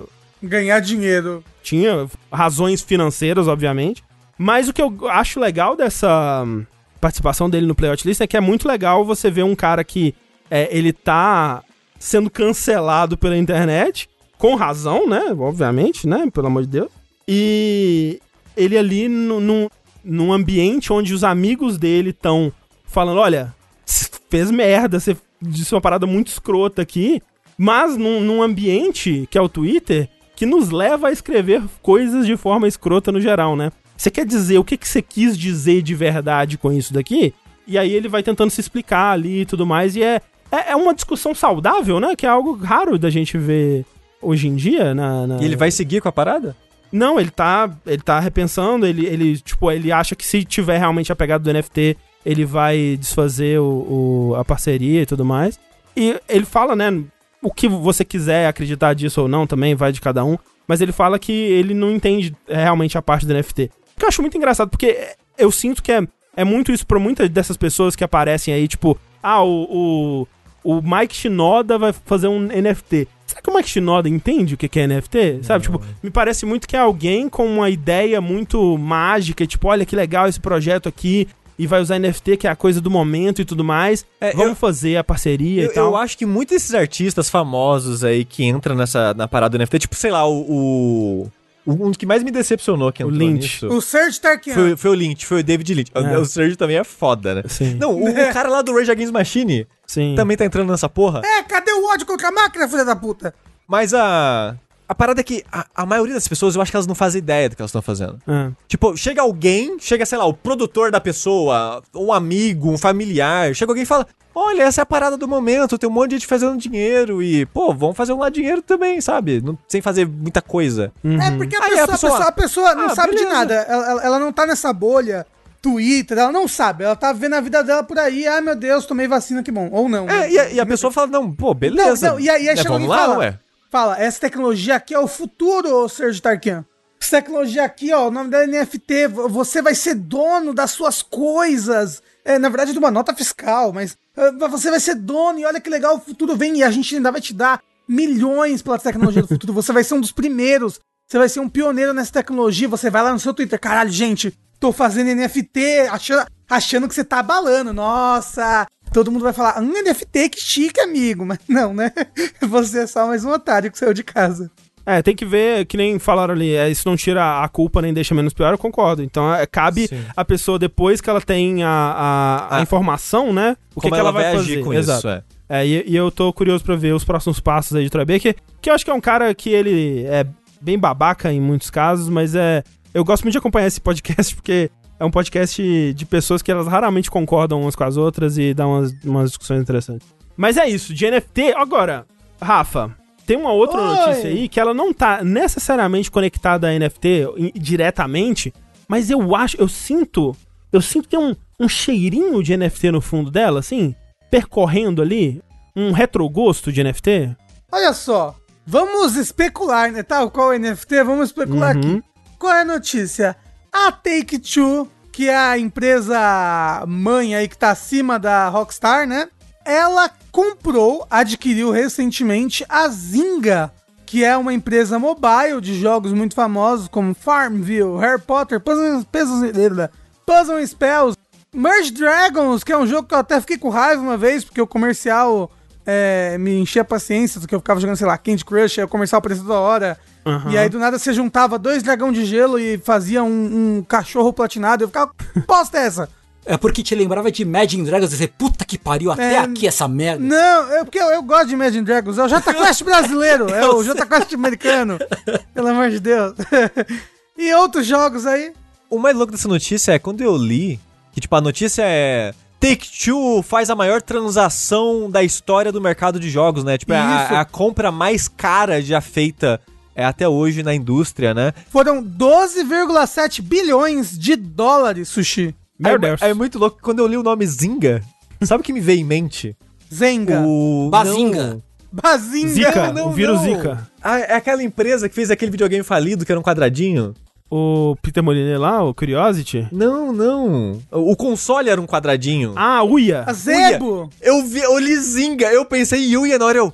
Por que que comprar Uia? Foi... Aí eu, ah, não, a Zinga, porra. Será que você não pensou em Zibo, que é tipo um console... Não, não, não, porra, Zibo, Zibo eu saberia que era o Zibo, mas eu pensei no Uia, no console, na empresa, Uia. Não, mas assim, me surpreendeu o fato de que a Zinga, hoje em dia, t- ainda tá valendo isso tudo, né? Porque a, a gente, tudo bem que é outra bolha, né? E a gente sempre fala aqui que tem todo um universo aí de jogos que a gente eh, não, não tá por dentro porque não acaba...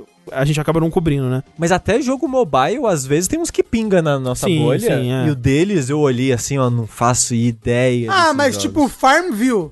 É, então, mas eu não é que sabia o que... Farmville é de 20 anos atrás. É, eu não sabia que Farmville ainda era uma coisa, sabe? Mas ele deve existir no mobile hoje, né? Ah, agora, agora eu tô sabendo, né? Mas até então. Tipo, Farmville, qualquer outro, tem o jogo do Harry Potter, aquele Words with É. Friends é muito popular lá fora também, nos Estados Unidos. O Merge Dragons, acho que é, É, um jogo grande também. Tem esse CS, CSR Racing, que eu não sei o que, que é. Rafa, olha só, eu separei aqui uma curiosidade. Top 6 maiores aquisições dos videogames de todos os tempos. Eu coloquei top 6 porque é o quinto lugar é de duas empresas aí que eu nunca ouvi falar na minha vida. Empresas chinesas que. A gente não tá muito antenado. É, mas olha só, o sexto lugar foi Microsoft comprando a Mojang em 2014 por 2,7 bilhões. Em quinto lugar, ByteDance comprando Moonton por 4 bilhões em 2021, sei lá que porra é. Em quarto lugar, Activision Blizzard comprando a King em 2015 por 6,4 bilhões. Ah, esses valores estão ajustados para a inflação. Em terceiro lugar, Microsoft comprando a ZeniMax Bethesda aí em 2020 por 8,1 bilhões. Em segundo lugar, Tencent comprando a Supercell em 2016 por 9,2 bilhões.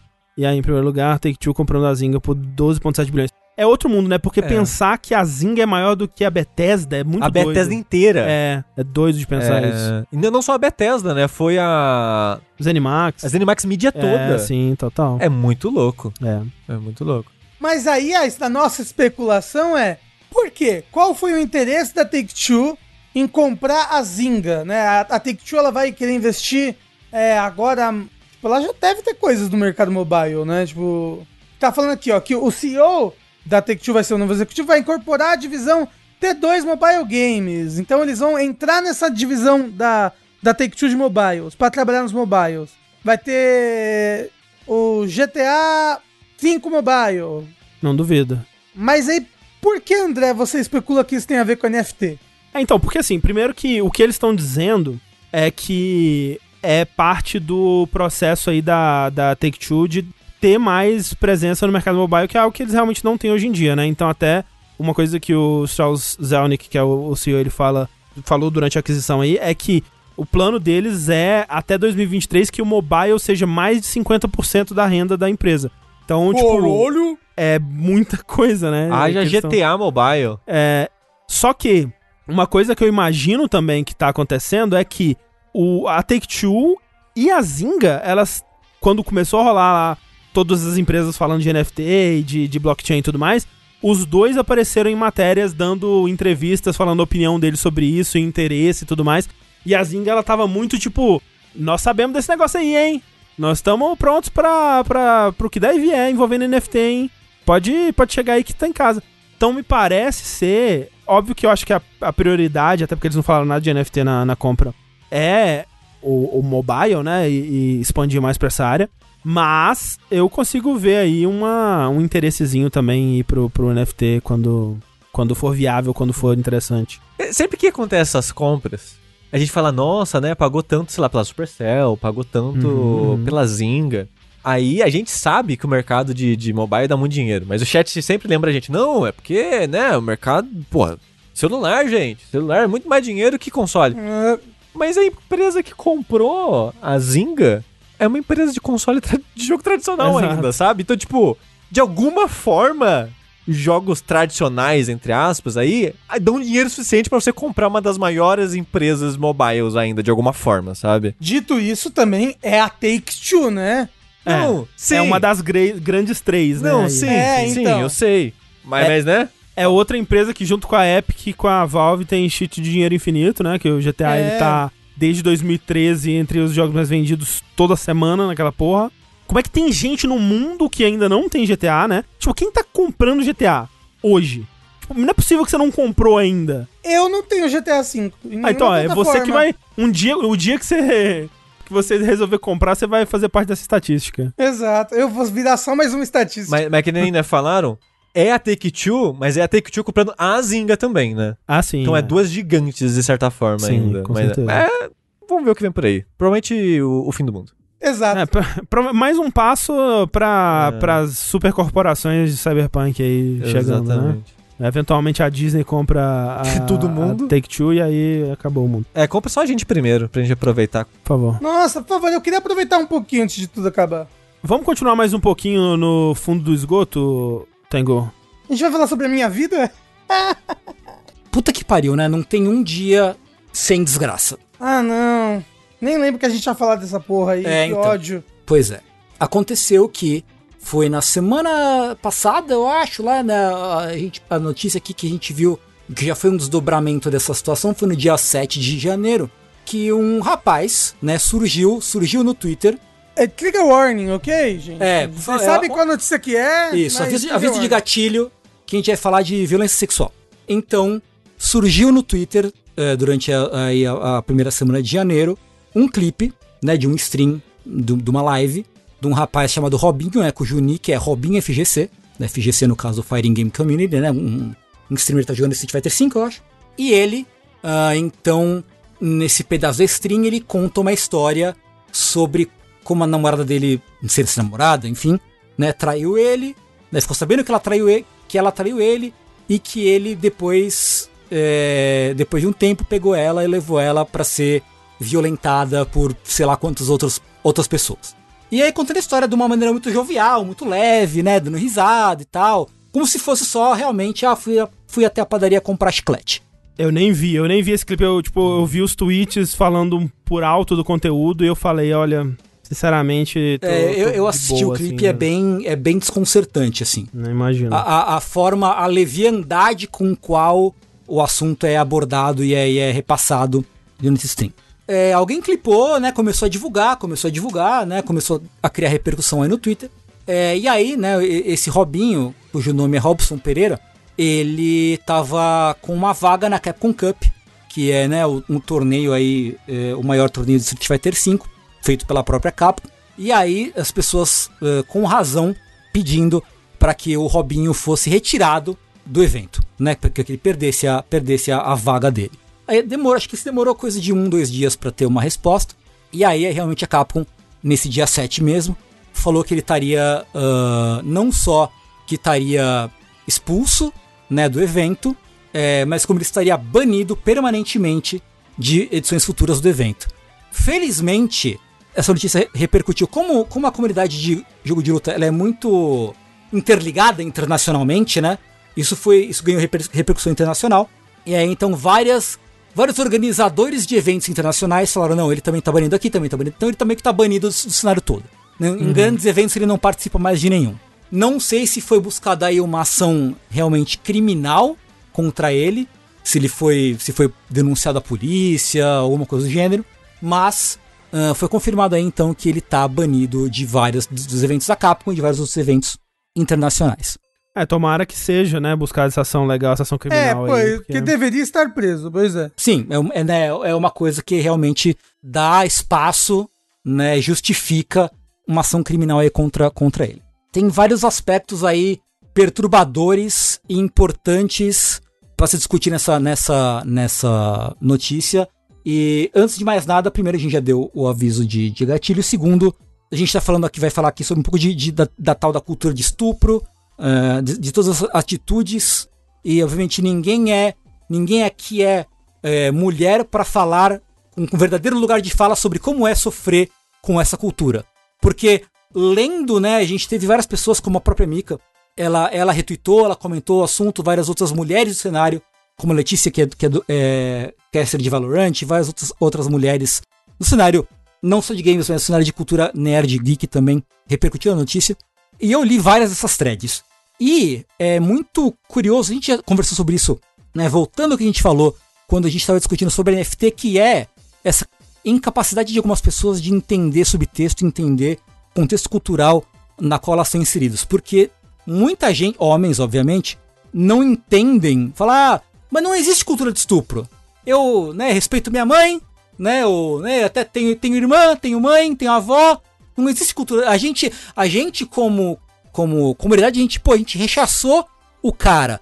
Não existe cultura de estupro, né? Não entendendo que isso não é o que é chamado de cultura de estupro. Cultura de estupro é a conjuntura cultural que permite a um cara como Robinho achar normal fazer o que fez e falar sobre o que fez sem, sem pudor. Não, e se, e se gabando, né? Sim, como sim, se, sim. Como sim. se isso fosse um troféu, né? Sim, sim. A ser, a ser mostrado. É a cultura que fala que pro homem que é legal, é ok, é normal ele respeitar, tratar uma mulher. Eu culpo os animes, mas vamos lá. É. Não, é, é muito doido porque a gente. É, é, é uma cultura porque é uma cultura que é uma coisa. No brasileiro ela é muito enraizada, né? Quem cresceu vendo TV aberta na década de 90 e, e até do começo dos anos 2000, né? Via que a programação da tarde de domingo era a banheira do Gugu. Era as mulheres de camiseta molhada. Né? Era brincadeiras sexuais com mulheres em horário nobre, Nobre. em- né? Em horário de família, domingo de tarde, de novo, né? Toda oportunidade era uma oportunidade pra você estar lá criando, né? Perpetuando essa cultura de você sexualizar e explorar a sexualidade feminina, o que é diferente de libertação sexual. É outra coisa, né? A, a- todo mundo tem direito de expressar a sexualidade da forma que quiser, que é algo positivo, é diferente de você criar na, na, na cabeça do homem essa, essa narrativa de que é ok desrespeitar sexualmente a mulher. Uhum. Ah, se, se ela está se desrespeitando, Ah, É. usando esse negócio, eu também posso. Ela não se dá ao respeito, né? É, Exato, esse né? Esse, esse papinho, né? Porque enquanto a gente tá vendo essas coisas, você fala, mulher pelada, legal. Mas, né, num num nível superficial. Mas, no inconsciente, isso vai martelando a mensagem de que a mulher é só um pedaço de carne a ser explorado sexualmente. Se na mídia ela pode, eu também posso na minha vida particular. O que obviamente não pode. Mas foi perpetuada essa mensagem, né? Isso, isso é um fenômeno mundial, mas aqui no Brasil, né, a gente tá falando do, do contexto aqui do Brasil, que é o que a gente vive, foi criada essa imagem, né? Essa ideia que é a tal da cultura do estupro, que faz, de novo, voltando, faz com que episódios como esse do, do Robson aconteçam e que sejam, sejam coisas normais, né? De novo, seja um assunto banal e leviano você rir, contar rindo que um dia você levou uma mulher pra ser violentada por X homens. E, e é assustador, é, é assustador em vários níveis, tipo esse que você tá falando, é, dele falar sobre isso abertamente. Com, eu imagino que ele tava com amigos ou alguma coisa assim, né? Eu não sei, eu não sei o contexto da, da, da live, né? Mas ele tava contando isso abertamente pra live dele, né? Pelo menos, né? E o fato de que isso foi no final do ano passado, né? Tipo, ok, estamos em janeiro, mas demorou alguns dias até furar a bolha dele e dos viewers dele pra chegar num, em pessoas que oh, não, isso aqui é absurdo, isso aqui não pode de forma alguma tá acontecendo, né? Tipo, não foi uma coisa tipo, ele falou e imediatamente foi denunciado e banido, alguma coisa assim, né? Hum, reper- Demorou, demorou pra repercutir, dias. né? É. É, até repercutir. É, é assustador você pensar, as pessoas, as pessoas na, na, na, na imediação, né, na, os ouvintes imediatos dele, se pá, não acharam nada de É. errado. O que é assustador, de fato, de fato. Nem nem tinha pensado exatamente por, por, esse, por esse viés aí. Mas é assustador também. E tem gente que não percebe isso. Que não percebe que essa. O que a cultura representa.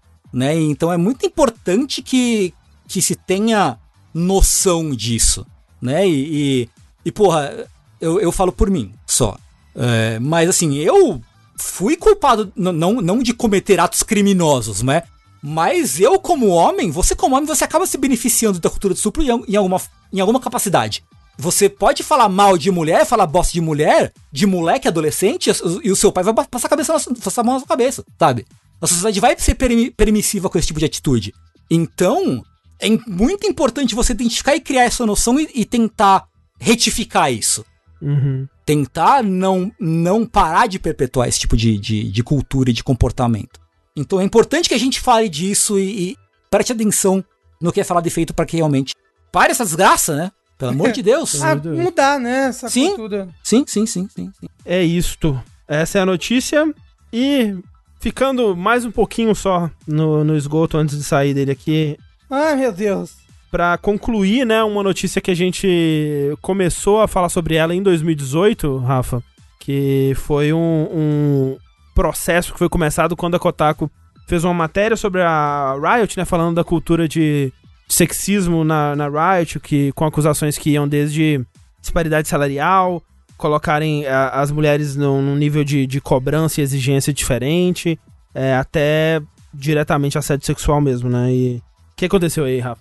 E aí o que aconteceu é que depois desses anos aí de disputa judicial, né, como o falou, desde novembro de 2018, a Riot acordou, né, chegaram ao acordo, que a Riot ia pagar 100 milhões de dólares nesse acordo desse dessa ação por discriminação de gênero que ocorreu dentro da empresa. E como que isso vai acontecer? Isso é um pouco confuso porque eu não entendo muito bem o juridiquês ame- americano, nem como funciona lá. Mas aparentemente todas as mulheres que trabalharam na Riot ou ainda trabalham lá de uma certa data até hoje têm direito a uma parcela desse pagamento. Como é que fala? Como um, você é prejudicado e aí você como uma, como uma compensação Uhum. por esses danos sofridos pela cultura tóxica da empresa, pelo jeito que a, que a empresa discriminava o- as suas funcionárias femininas e pagava menos as suas funcionárias femininas. É, e o lance é ver se esse discriminava e pagava menos, né? Realmente tá no passado. Inclusive. Ou continua até hoje, né? Exato. É, tipo, inclusive, é, em 2021 ainda teve outro processo sendo levantado é, por causas parecidas dentro da Riot. E uma das exigências desse acordo, né, que eles chegaram, é que uma, uma fonte externa, né, uma, uma terceira parte, vai é, ficar, acho que por três anos na, na Riot pra supervisionar ali. Então, não, vai, ficar tipo uma terceirizada ligada ao, RH, ao RH da empresa, né, Pra justamente observar como é que tá, como é que estão dando esses trâmites no RH em relação ao público, ao público, aos funcionários femininos. Inclusive, é, a Riot, ela, ela. Infelizmente, uma coisa que não, não mudou e não deve mudar é a, a tal da regra da arbitragem, né, na Riot, que tem a ver com quando você tem um problema legal lá dentro, você não leva esse problema pra fora, você resolve ele meio que secretamente ali dentro, que é um, uma ótima forma de abafar esse tipo de caso e não, não, não fazer as pessoas acreditarem que tem algum problema acontecendo de fato, né? Então isso aparentemente não vai mudar, até porque eles perguntaram pra Riot, a matéria perguntou se eles iriam beneficiar também, indenizar a- as pessoas que já tinham sido, é, que tinham acusado a empresa de- dessas, dessas razões, mas lidado com isso em arbitragem, né, com internamente ali, sem levar pra um processo, se, elas, se essas pessoas receberiam indenização também, e a Riot se recusou a responder, ou seja, provavelmente não. né? Então, as coisas mudam pero no mútil, né? Então vamos ver. Mas assim, que sirva também, porque Assim. agora, agora, por exemplo, a, a, a Activision talvez esteja tre- tremendo nas pernas, assim, ai meu Deus, Ah, de- deveria, né? deveria, né? O que isso Abriu precedente, vai quem É, sabe isso, influencia mas é- alguma mas é just- coisa. Justamente porque, pelo menos, né, no, no- a maneira como funciona a justiça dos Estados Unidos, é, abre-se realmente esse precedente, assim, tipo, olha, tal caso já foi julgado desse jeito em outro lugar, então como estamos na justiça desse mesmo país, esse caso aqui deveria ser julgado igual, entendeu? Inclusive, é, em 2019 eles estavam prestes a fechar um acordo inicial ali, onde a Riot ela ia pagar 10 milhões de dólares, né, para todo mundo. E a DFEH, que é o departamento de, de é, moradia e trabalho justo lá, que é o mesmo o mesmo pessoal que, que fez a investigação na Activision Blizzard, fez, né, tava por trás do primeiro processo ali e tal. Eles chegaram e falaram: "Não, tá pouco. O valor aí tá pouco". E entraram lá e aí por conta da da, do envolvimento deles é que o processo se estendeu até agora e eles queriam 400 milhões, alguma coisa assim, mas chegou a 100 milhões, né? Então, É, é igual negociação, né? Você tem que jogar lá pra É, cima você primeiro, joga mais exato. pro alto porque você sabe que. Que vai cair. né? né, Isso. exato. Por falar em papinho, né? Já que a gente falou de NFT aqui bastante. Achei que a gente ia pras notícias melhores. Não, mas essa aqui é só meio, só meio tipo, ah, tá bom, vai. E3. É um, E2, E3. É, nosso querido evento do, do, do, do mercado da indústria de games aí, tão querida por nós, vai continuar sendo apenas online. O quê? Que nem foi no passado. Pois é, veja só você. Porque tá todo mundo muito preocupado com o tal do, do Omicron, né? Variante Omicron, inclusive, Puxa, porra. Grande jogo do David Cage. Pessoal da E3 pensando na gente, Tengu. Pô, você acha, você acha, que- você acha que, sei lá, não vão pensar em nós? É, Né? poxa. Loucura, né? Então, assim, tinha até tido um, um, um- papinho de que talvez fosse voltar a ser presencial ou não, não sei o quê, né? Mas aí a SA, que é o órgão que realiza a E3, confirmou que realmente não vai ter, assim como 2001, não vai ter 2022, vai ter tudo online mesmo, como foi no ano passado. Mas aí tem, né, tem o pessoal que, que manja das putaria, né? E aí que um, um- teve um analista de, de mercado que postou no Twitter aí falando, ah, isso aí é bobeira. É que ele já tinha ouvido de outras fontes lá em novembro, antes de rolar a parada do Omicron, que a ESA, na verdade, tinha, já tinha largado mão das datas que ela tinha reservada no Convention Center, no Los, Angeles Convention Center, que é o lugar onde é realizada a E3 eh, tradicionalmente. E que também já tinha tido aquela coisa, né, de, de a E3 já ser um evento meio que a galera tá perdendo interesse, né, que a ESA já não tava muito, muito...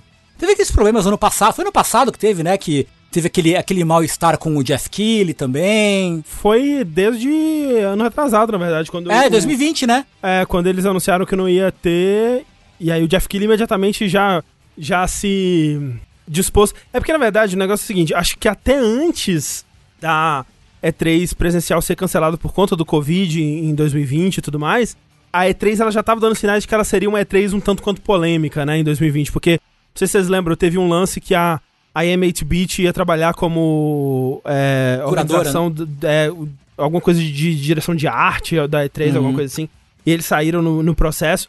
O Jeff Keighley, que sempre teve na E3 desde 95 lá, fazendo, fazendo o programa de entrevista dele e tudo mais, ou cobrindo de alguma forma, ele anunciou que ele ia estar fora também, né? Ia fazer outra parada.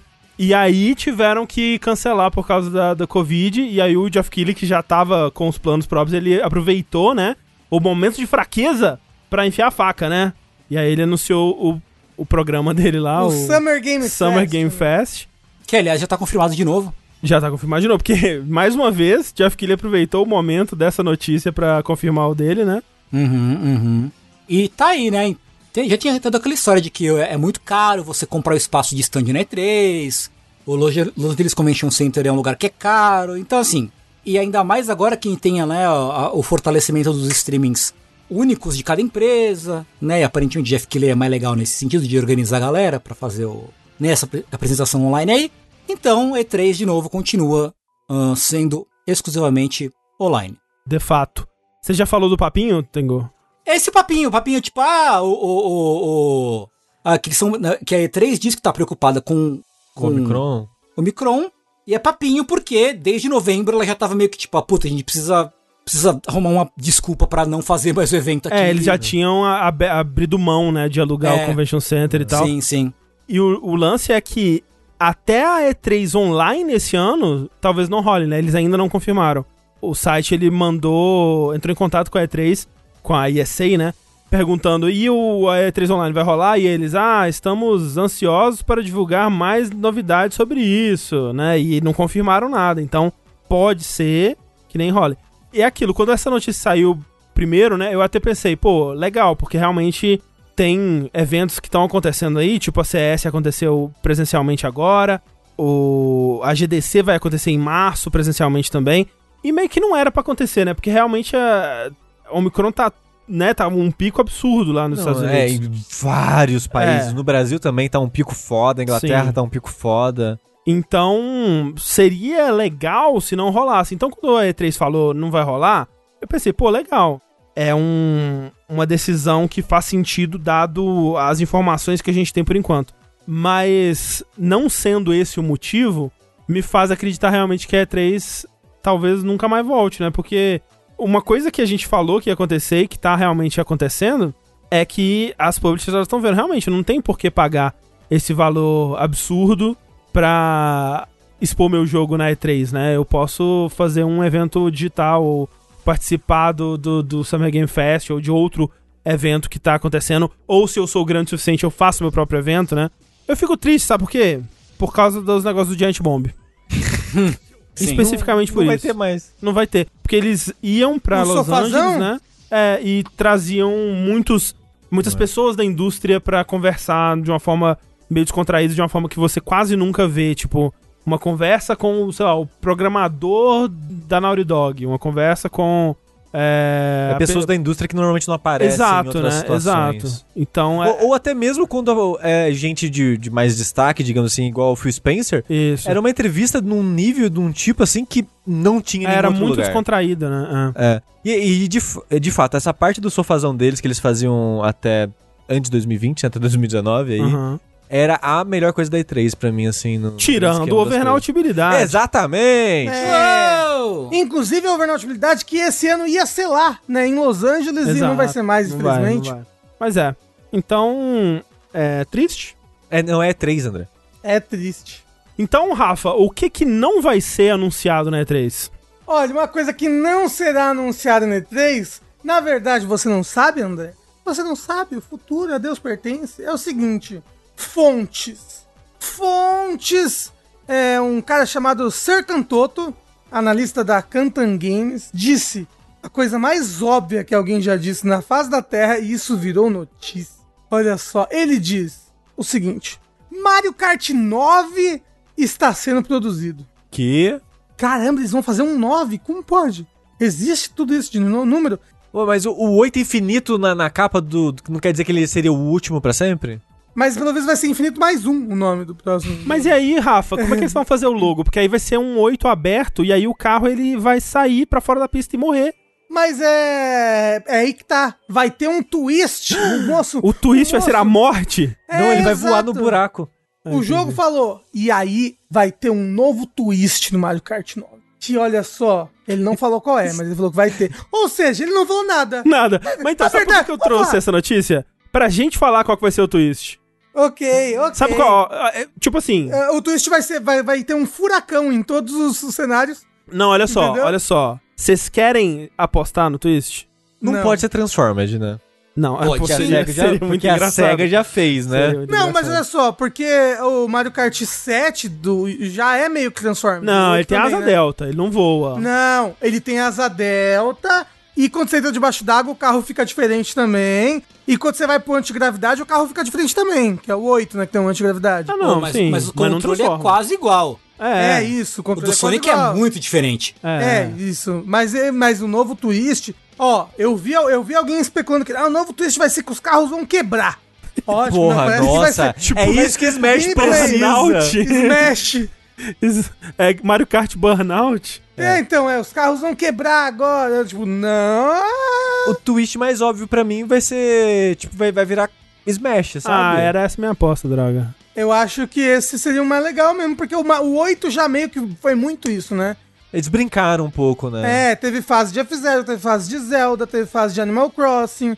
E aí teve os personagens de Animal Crossing, de Zelda. Então, tipo, seria interessante se o próximo fosse isso mesmo, tipo, o Smash vai ser super. é, não, vai, não vai, vai ser tipo Super Mario Kart, vai chamar Super Nintendo Kart. ter Caralho. Vários personagens da Nintendo. Não, é Super Smash Kart. O Tavos falou, vai ser mundo aberto, vai ser tipo. O... Forza. Caralho, nossa. Você tem que achar as corridas agora no mundo. pior é que o Rafa ia adorar. Olha a cara dele. Caralho! Eu Olha ia os olhinhos do Rafa muito, brilhando. Ia ser muito legal. Nossa, eu quero. isso Você ia passar num mundo aberto com todo o Mushroom Kingdom, assim, Rafa? Aí você vai ter que. Imagina! Aí você vai ter que achar, Caralho! Rafa, espalhado no mundo, tipo, poderes especiais pra acessar áreas específicas. Não, e aí, Rafa, Para. as, as fases clássicas do Mario Kart, só que posicionadas geograficamente em relação às outras. Pô, ia ser, pô, ia ser muito legal, gente. Que vocês estão. Caralho! Você ia encontra um canhão no, no, no chão, e aí o canhão te joga Pum. pra é, Star, Star Road. Isso, ia ser muito bom, gente. Ia ser muito bom. Nintendo, contraste esse homem. Agora, pra fazer esse jogo. O, o Marcos falou que vai ser com câmera no ombro e aí o Mario vai, vai dirigir chorando. Isso. Mas, Rafa, entre Mundo Aberto, Mushroom Kingdom of the Wild e Super Smash Kart, qual que você prefere? Prefiro o mundo aberto off the É Wild. mesmo? Ah, nossa. É, o mais do que ter. Mais do que ter a Samus num kart? Sim. Passamos correndo bolinha. Porque, gente, é, a Samus num kart é algo estético. Não, Uma coisa que eu gostaria que voltasse é que, tipo, voltassem os especiais do Double Dash, assim, tipo, ah, fulano tem um especial próprio. Aí sim, aí eu gostaria de ver, tipo, a Samus no kart, mas quando ela pega o especial, ela tira um Ultra Laser, assim, brrr. ia ser legal se tivesse isso. Um especial pra cada personagem diferente. Crossover com corrida maluca. O que, você acha? Hum, isso, gosto. Você tá Penélope ganhando, Charmosa. você tá ganhando a corrida, aí você para pra conseguir ganhar a corrida. Ah, achei que você ia falar, você tá ganhando a corrida é uma coisa que acontece que você perde, que é Mario Kart. Que é Mario Kart. Não, não, não. Você tem que. É, é, que o Corrida Maluca é isso, né? Você- o moço tá ganhando, Sim. aí ele para pra garantir que ele ganha, pra sabotar os outros, pra. Outro dia eh, me deu uma, uma- uma inspiração de procurar quem são os maiores ganhadores de corrida maluca. E eles fizeram até um bom trabalho de meio que quase todo mundo ganha três vezes, ou Olha quatro só. Legal. vezes, menos o Dick Vicarista, que não ganha nenhuma vez. Eu ia chutar que pelo menos uma vez ele teria Não, ganhado. Não pode, Não, né? ele não pode ganhar, né? Ia ser as E crianças. ia quebrar o espírito do. do... É, Não, mas tipo no último episódio, tipo Família Dinossauros, Não, assim. porra, Ai, no não. o Ben é ele não derrotado. pode. O Ben é, É, derrotado. não, e aí ia ter criança de colo correndo, ia ter criança chutando a mãe, não ia dar Petição certo. pra isso. tirar o episódio do ar. É, Vai ser imagina. igual o Família Dinossauro que cai o meteoro. Mentira.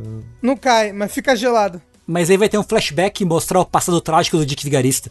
Entendeu? Putz, aí, ele, ó. ele, ele perdeu tudo pro NFT. É, é, pra, é pra isso que vai ser por cima do ombro. A gente vai jogar com o Dick Vigarista Ó, e ver o lado isso. dele. O, o, o, o Tengu falou tirando sarro, mas se Corrida Maluca fosse um anime, mas isso ia virar uma certeza. saga, Não. Tengu. Mas ia Nossa. ser. Puta, e ele ser um arco de reviravolta, que na verdade ele é o grande herói que se sacrifica pelas outras Ia, vai, ia, ia ter um chip do Dick Vigarista com o Peter Perfeito, assim. Aham, É. Não, isso. o Dick Vigarista, no fundo, André, é ele que faz isso de cada um vencer uma vez, porque ele É, vai controlando exato. através das armadilhas. Porque tudo que ele queria é que todo mundo se divertisse com a corrida. André. Nossa, e Isso. todo mundo ia chorar pra caralho no Porque final. o pai dele, o pai dele criou as pistas pra todo mundo se divertir, não pra competir. É.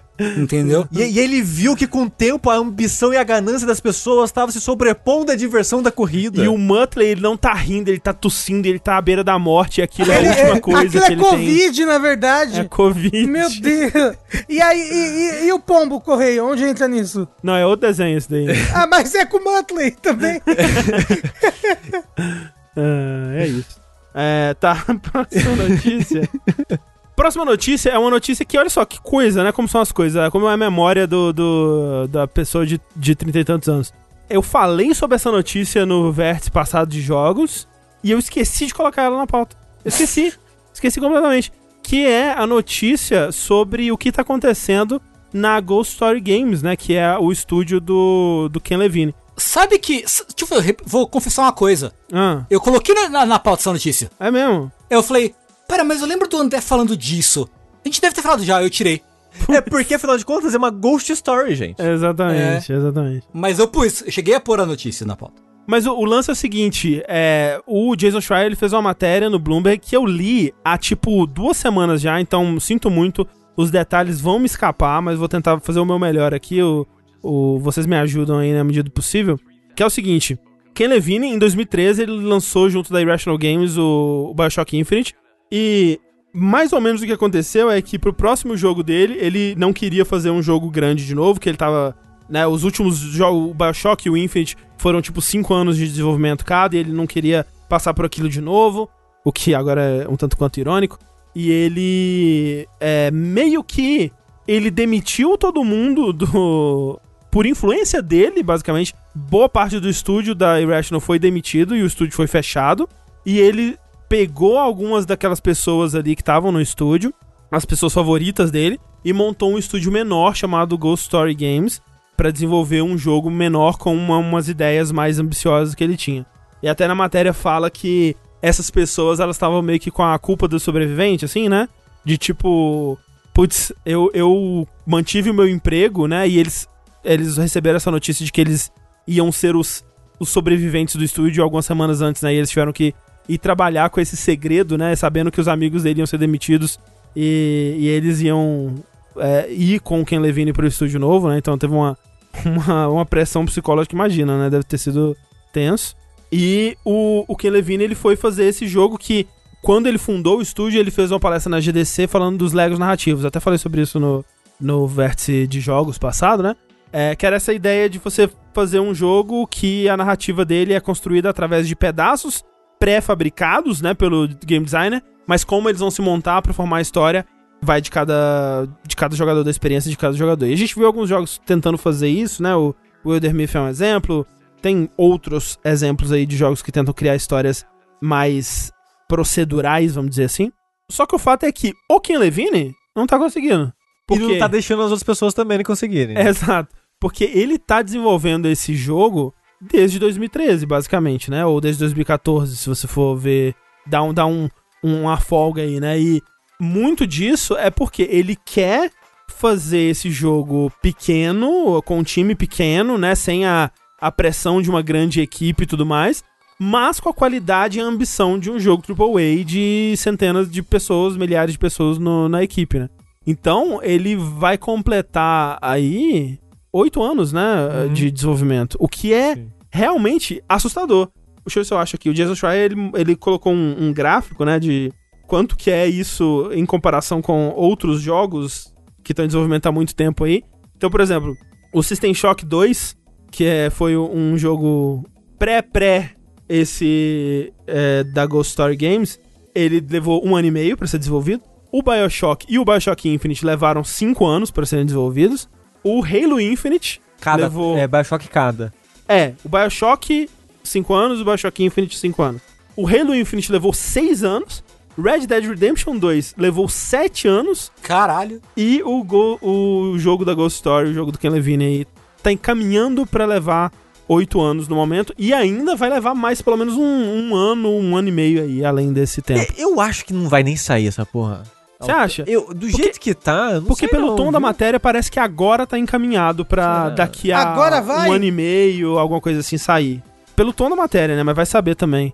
Porque o lance é, é justamente esse, ele ele é um uma, uma mente criativa muito turbulenta, né? Então ele tem muita dificuldade para se manter numa ideia, então eles jogam, eles falam que eles jogam um jogo novo que faz uma coisa muito interessante, ele quer colocar aquilo no jogo. Ai, meu Deus, que coisa horrível. e aí ele pede cliente. pra equipe prototipar uma ideia e no estágio de protótipo a parada, ela é meio tosca mesmo, né? Ela não tá funcionando muito bem e a gente sabe que desenvolvimento de jogos muitas vezes as coisas elas só ficam divertidas mesmo no final, quando o jogo tá sendo polido e todas as peças se juntam ali.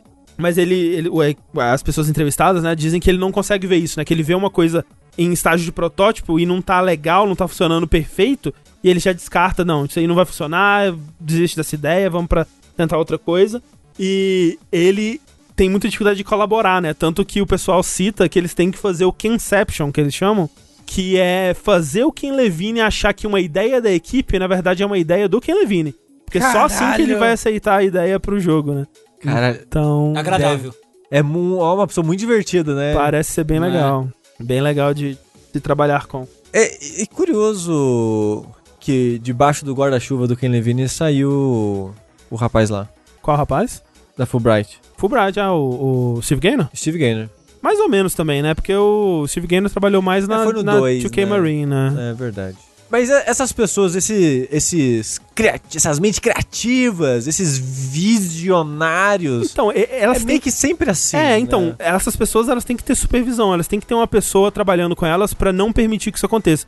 Eu até fico impressionado do Kojima ter conseguido entregar o Death Stranding no prazo que ele entregou, sabe? Uhum. Porque tava muito com essa cara. Tipo, é o Kojima solto. O Kojima solto vai despirocar foda. E não. Ele fez o jogo num prazo super legal, assim, conseguiu. Né, o jogo veio relativamente polido com as ideias ali. É claro que muita coisa deve ter sido abandonada no processo, a gente não vai saber, mas é o jogo ali, né? O jogo que ele queria fazer, ele conseguiu fazer dentro do prazo.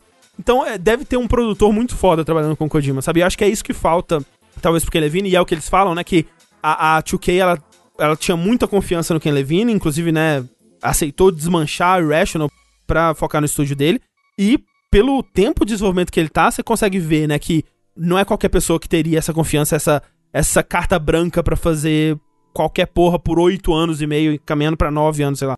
Então a, a 2K confia muito nele, mas ao mesmo tempo deixa ele muito livre, né? Então eu, o pessoal fala, ah, essa liberdade no começo era muito massa, assim, né? Tipo, nossa, a gente pode fazer o que a gente quiser, mas aos poucos foi tipo, caralho, a gente não tá fazendo nada, né? A gente não tá conseguindo fazer nada. Precisa de alguém pra organizar isso daqui, né? Que é o trabalho de um produtor. Então você precisa dessa parceria.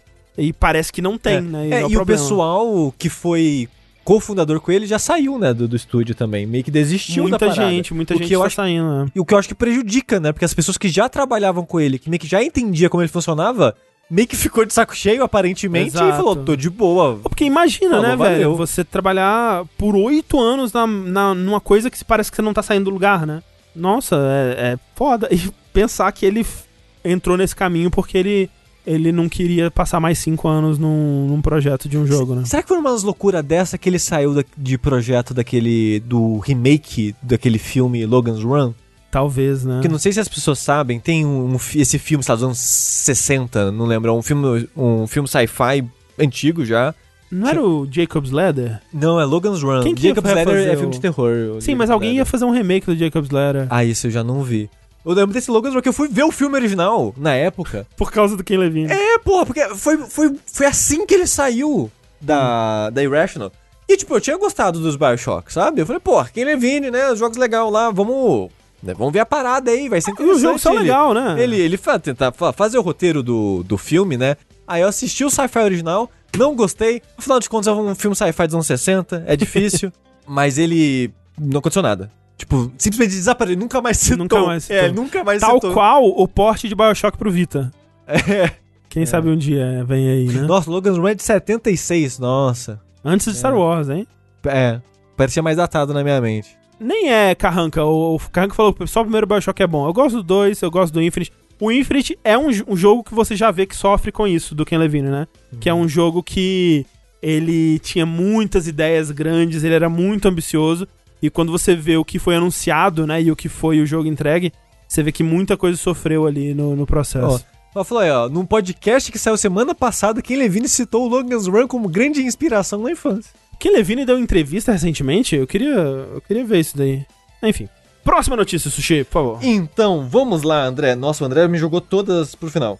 Falando, a gente tá falando aqui de jogos da geração do quê? PS3, É verdade. Bioshock, né? Teve remaster aí, mas o remaster não é muito bom, né? Criticaram várias coisas que mudaram a partir da- dos, dos arquivos de som, Hum. mudou algumas coisas visuais. Não sei se chegou a ver isso, mas. pessoal Não vi, não, não vi. É, o pessoal tava criticando esses aspectos. Não é tão ruim quanto o remaster do Silent Hill, mas eu vi um pessoal criticando os remasters do Bioshock. é, Bioshock da trilogia pra PS4. Então eu quero jogar da versão do PS3, mas pô, o jogo de PS3 não roda É, verdade. é, no meu PlayStation 5, André. Será que agora vai? Ai, meu Deus. Porque dia 6 de janeiro foi registrada uma patente no nome de Mark Sene, olha só. Vamos ver o nome aqui, que é o nome, é uma técnica, é um nome muito técnico aqui. Caralho, falaram que não tem legenda portuguesa no remaster do Infinite e no original tem, que absurdo. Caralho. Caralho! O, o Mark Cerny registrou uma patente chamada é, Backward Compatibility Through the Use of Spoof Clock and the Grain Frequency Control. Eu não sei o que isso é, seria dizer. tipo retrocompatibilidade através de clock falso e controle fino de frequência, alguma coisa assim. Tipo, é, é uma. é, Imagina-se que seria alguma coisa que mexe na velocidade do, de processamento do console pra enganar o, o software a achar que tá rodando num É. outro Então, sistema. Essa notícia veio à tona quando um cara, uma pessoa, encontrou essa patente né, na lista de patentes lá recentes e postou no Twitter, né? Virou notícia e tal. E eu, de curiosidade, fui ver os comentários das pessoas reagindo ao tweet dele, reportando isso pela primeira vez e tal pras pessoas. E é muito curioso ver meio que a guerra. Não sei, não sei se vocês leram isso, Não. as reações das pessoas. Que meio que virou embate de pessoas que acreditam e pessoas que não acreditam. Pessoas com base e pessoas sem base. É, eu vi argumentos de motivo, né? Razões para não acreditar. Eu, eu Não, assim, algumas, é, é, eu vou falar disso daqui a pouco. No, no fundo, eu acredito mais que não vai ser nada de, de grande impacto, não, do que a gente tava achando que seria. Mas é muito interessante as pessoas falando: não vai rodar PS3 no PS5, não. PS5 é alienígena. Nada roda PS5. PS3. É, é de isso, desculpa. PS3. e, e- e a pessoa fala isso. É tipo, mas não, mas existe, existe, existe emulador de, de, de PS3 pra PC. Mas é só PC da NASA! Ah, no, o PS5 nunca vai rodar o PS3. Não é como se a Sony que tivesse desenvolvido É. o, o- a, a parada, o, o, a- a- O o, o- processador do PlayStation 3. Não é como se fosse a geração inteira do PS3, a Sony dando suporte pra dezenas, centenas de estúdios, Não, e assim- ensinando a usar o processador. Se alguém vai fazer um emulador bom que, de PS3 que funciona no PS5, é o Mark Cerny. eu, eu, eu consigo acreditar nisso. E eu realmente acho que se a Sony tiver o interesse, a gente já falou isso, sobre isso aqui, É. se a Sony tiver interesse, ela consegue fazer um emulador de PS3 que roda no PS5, sim. Sim. Pode ser que não rode tudo. Pode ser que rode poucas coisas. Mas se ela quiser, ela faz essa porra rodar no PlayStation 5. É, eu- mas eu, eu só queria falar que eu acho muito engraçado as pessoas falando: Não, gente, o PlayStation 3 é algo de outro planeta. É impossível, Sim. não existe. Tipo, se até a porra do Xbox original, que não tem um emulador que funciona no PC, a Microsoft fez o emulador dela e roda bem nos, nos consoles, sabe? Sim. Porque ela sabe como funciona o hardware original e ela, né, ela taca o dinheiro em cima e as pessoas desenvolvem isso. Sim. E a Sony poderia fazer a mesma coisa. Mas a parada é, fora as pessoas é, viajando é, em outro planeta, pessoas que leram e entendem né, da, da parte técnica da patente, fala que os ajustes e, e o que a patente fala, na verdade, é não cita emulação como a gente pensa de outros hardwares. É tipo de, sei lá, PlayStation 2, ou PlayStation 3, ou PlayStation 1, né? É muito mais um reajuste de como o PlayStation 5 vai rodar coisas do PlayStation 4. Pelo que as pessoas estavam falando. É, então, é porque uma outra coisa que eu vi as pessoas falando é que, na verdade, essa patente não é nova. Ela é uma patente que ela tá sendo só atualizada, né? Que acho que de tempo em tempo você tem que reemitir a patente. Eu não sei como é que funciona. Mas é, foi uma atualização de uma patente que já existe há algum tempo e que, na verdade, talvez ela esteja falando sobre re- retrocompatibilidade de PlayStation 2, né? Que é algo que, que já roda. Parece que essa patente ela foi enviada pela primeira vez em, 2005, ah, em 2015 e que só tá sendo atualizada. Mas, Sushi, um Ah. outro fato aí, curioso, é que, um, começaram. Isso não tem muito a ver com retrocompatibilidade, mas começaram a assumir cartões de PlayStation Now. A Sony começou a parar de vender cartões de PlayStation Now de algumas lojas. E outra coisa que aconteceu, que é curioso, no mínimo curioso, é que alguns jogos de PlayStation 3 Estão com preço. começaram a aparecer na loja com preços, né? É, que e, e isso é bizarro. antes do jogo de PlayStation 3, ele aparecia no PlayStation 5 com um, Um link link, pro Now. pro Now, é pra você jogar ele no PlayStation Now. E agora, jogos como Dead or Alive 5, dentre outros aí que o pessoal avistou, estão aparecendo com preço lá. É. O que pode ser só um bug, pode ser só uma consequência do fato de que eles estão mudando alguma coisa no PlayStation Now, porque isso já é mais certo, né? Que eles vão lançar Sim. o Spartacus lá, que é o Game Pass da Sony, Exato. e, e alguma coisa vai vir aí. É, Então, Eles pararam de vender o cartãozinho, pra mim é isso. É um novo isso, serviço é, vindo. exato. Show. Não, não, não me faz pensar que em vai rodar PlayStation 3. É, Os jogos de PS3 ter preço, é estranho, é você estranho. fica... ah, Mas pode ser só consequência deles estarem mexendo nessa parada, Sim, né? pode ser, pode ser. Pra mudar alguma coisa no PlayStation Now. É tecnologia, né, gente? É uma loucura. Mas se eu pegar um PS3 e emular no meu PC, vai ser como se minha mulher tivesse me traindo? E eu Com várias um corno? pessoas. Com várias? Eu vou me Com sentir um várias corno, é pessoas, cara. Vai, vai se sentir É. um corno. É, É o que- Eu vou deixar em- por alto aqui, se vocês quiserem, vocês procuram essa merda aí. Procurem reações sonista God of War. Talvez você encontre aí. Mas, saindo dos boatos, indo pra informações concretas... Fidedignas. É, no comecinho desse ano, como todo janeiro, há muitos anos, vai saber, né? Quando começou a tradição, rolou a CES, que é a feira de tecnologia da qual a E3 um dia já fez parte. E na CES, a Sony lançou, anunciou mais detalhes sobre o PSVR, que agora tem o nome PSVR 2. No caso, o PSVR do PS5, né? A Sony sempre muito criativa com os... E assim, faz total sentido, é, É, muito é. mais fácil e claro de vender, eu Sim, acho. com- não, com certeza. Assim. Inclusive, eu acho que não tinha que ter Vita, não. Tinha que ter PSP 2. Eu, olha assim, eu preferiria, pra ser sincero. Não teria as piadas, mas acho que seria mais claro para as pessoas. O que é curioso, porque mostra que a Sony ela não tá mirando só no público gamer, né, quando ela faz isso. De Ah, sim. o PSVR 2 não foi anunciado na E3. Na CES, que é uma feira de tecnologia de uma forma mais geral, né? Porque eu acho, eu acho que muitas empresas que estão mirando no, no, no VR hoje em dia é muito no futuro, né? Eu acho. É, eu fico pensando o que que, o que que se passa na cabeça da Sony, porque realmente pra jogos, né, pro público geral de jogos, meio que passou, né, a época do, do VR já, eu sinto. Tipo, não tem mais o, aquele... ra- o hype passou. É, não tem mais aquele. a- aquele. Né, aquele fogo de ficar desenvolvendo, é, estúdios investindo, né? É. O- uma, uma dúvida, Rafa, hoje em dia, se você não tivesse VR, você compraria? Sim, mas sabe por quê, Sushi? Porque Porque eu já experimentei. Quando você experimenta VR uma vez, Sushi, é isso, você não consegue mais voltar pra realidade. Mas é entendeu? pouca coisa, né? Tipo, por ano, assim, é um, dois jogos que valem a pena mesmo, assim. Mas assim, sempre tem lá o Beat Saber, entendeu? É tipo a, a sua guitarra do Guitar Hero, Exato, entendeu? Só que exato, muito mais cara. Eu posso, como sempre, estar falando muita merda aqui, mas eu acho que a Sony ter apresentado o PSVR 2 na CS é um sinal que talvez ela queira amplificar isso para um público mais diverso fora do nicho só de jogos, mas vai saber.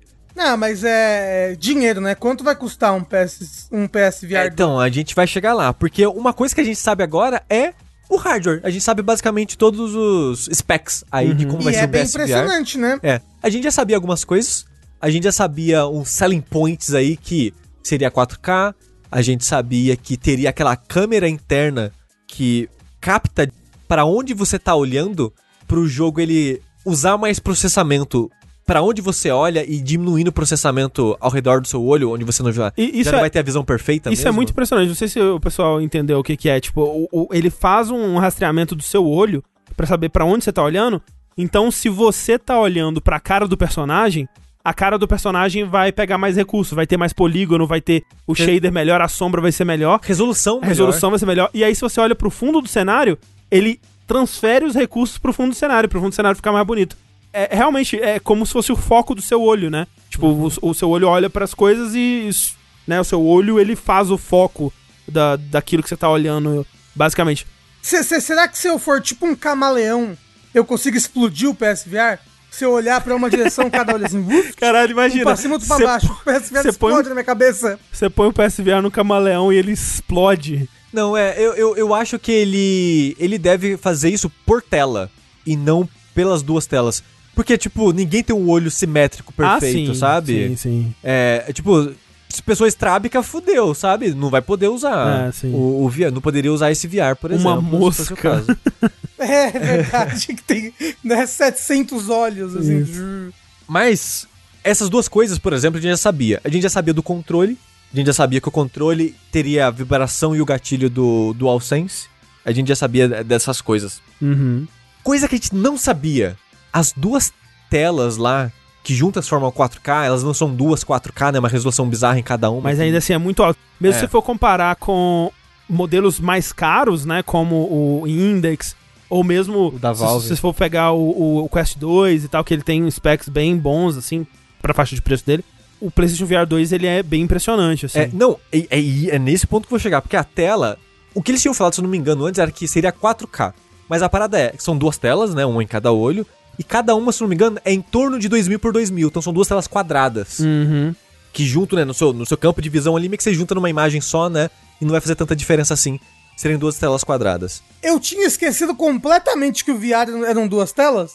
Eu tava pensando que não, é uma tela só que você bota assim nessa Não, cara. não, não, é é. um óculos do, do, do, do Robocop, assim. Óculos do É. Daft Punk. Isso, Ih. exato. Essas duas telas vão ser de OLED. E é o- vai ser o primeiro headset VR de OLED. É. Mas Que isso vai loucura. ser caro para o caralho, Ma- viu? Mas, olha só, olha só, tem que ser dito, e, e eu- eu- a gente conversou sobre isso antes, sobre o lance do preço do PlayStation 5. E antes do PlayStation 5 ser anunciado, é, muita gente tava chutando tipo 600 dólares. Impossível custar menos de 600 dólares pelos specs, porque eles estavam falando lá do, do SSD super rápido e aquela coisa. E o meu chute pra isso tudo, que a gente já falou sobre isso em lives e outras coisas aqui, mas repetindo aqui, é que vai custar um PlayStation 5. E eu acho que é o máximo que pode custar. Eu acho que É. pega mal até se É. custar mais. A gente vai sabe? falar do resto das coisas. Eu acho que, dado o preço da HTC Vive, dado o preço do da Valve, que são os dois mais caros, se eu não me engano, atualmente, Uhum, né? uhum. O óculos na cara também? O Quest é men- menos caro. Não, o Quest ele é bem barato. É. É. Tipo, relativamente, né? Pra um, pra um É. óculos VR. Eu acho que a Sony poderia, talvez, até cobre mais caro do que o PS5 no headset. Mas eu acho que eles vão ficar no mesmo preço. Eu acho É, que vai então- ser 500, porque não vem fone de ouvido, mas vai vir os dois controles já. Sim, sim. Por exemplo, o, o headset do PS4, ele era o mais barato do mercado na época, mas ele não tinha controle, por exemplo. E ele é. O spec, os specs dele eram baixíssimos. Era baixíssimo. Também. Tinha gente fala- Resolução. Teve alguém que comentou ali, não é, mas me falaram que o PSVR do PS4 já era OLED, não era OLED. Era uma resolução baixíssima, não era nem, nem Full HD, sabe? É- era tipo assim, era bem, bem furreca as configurações, mesmo pra época do headset VR da, do PS4. Esse, eles estão indo no contrário, eles estão indo além do que tem hoje em dia no mercado. Sim. É tipo o PlayStation 5. É, talvez quando ele saia, sei lá, um, dois, daqui a um, dois anos, já tenha outro, sei lá, o, o Quest 3 ou out- outros já tenham a tecnologia e coisas que ele vai ter. Mas agora pro mercado, ele é além quase tudo. Porque a tela dele, OLED, já vai dar uma qualidade de cor, contraste, de preto, um monte de coisa melhor pra imagem. A resolução já é maior que o normal. O campo de visão não é o maior do mercado, mas tá na média. Porque antes o campo de visão era pequenininho do, do, do PS4. Você Cê- via, via, via muito do É headset. como se você tivesse com a cabeça do Bioshock, assim, um, Sim, um visor em volta, assim, do seu. exato. Um, um escafandro. Um escafandro. Isso. E tipo, o HTC Vive, que eu não usei da, eu não usei o da Valve, então eu sempre uso o Vive como um de exemplo de, de qualidade, assim, que foi o melhor que eu usei. Você não tem essa parada, você não, você não vê o headset, sabe? A não ser É. que você force. É, o Quest você também vê o headset. E nesse vai ter um campo de visão já maior. Vai ter o, o- a vibração foda do DualSense no headset. Pra você Isso é muito doido, não consigo nem Pra imaginar. você colocar, tipo, sabe, gota de chuva, batimento Cara, isso- cardíaco e coisas, mais- coisas sutis. Não vai colocar, tipo, metralhadora vibrando na Ah, sua assim, cabeça, se eu tomar sabe? um tiro na cabeça, eu gostaria que ele vibrasse, assim. Não, nesse caso seria interessante. que ele me desse uma entendeu? porradaça de vibração na cabeça, assim. É. Pá! Que é algo que não tem hoje em dia também. Outras coisas que eles falaram, isso já tem no Oculus Quest, por exemplo. A maneira que ele vai é, registrar o seu controle, o movimento do seu controle, não vai ser com uma câmera, como era no PSVR do PS4. Ou sensores, Os né? sensores, né? Como é o da o HTC ou o da Valve. Ele vai registrar igual o Oculus Quest 2. Que é com câmeras em volta do headset, grava ela, a própria câmera gravando o seu redor e registrando a sua mão. Isso já né, tira a necessidade de sensores no ambiente.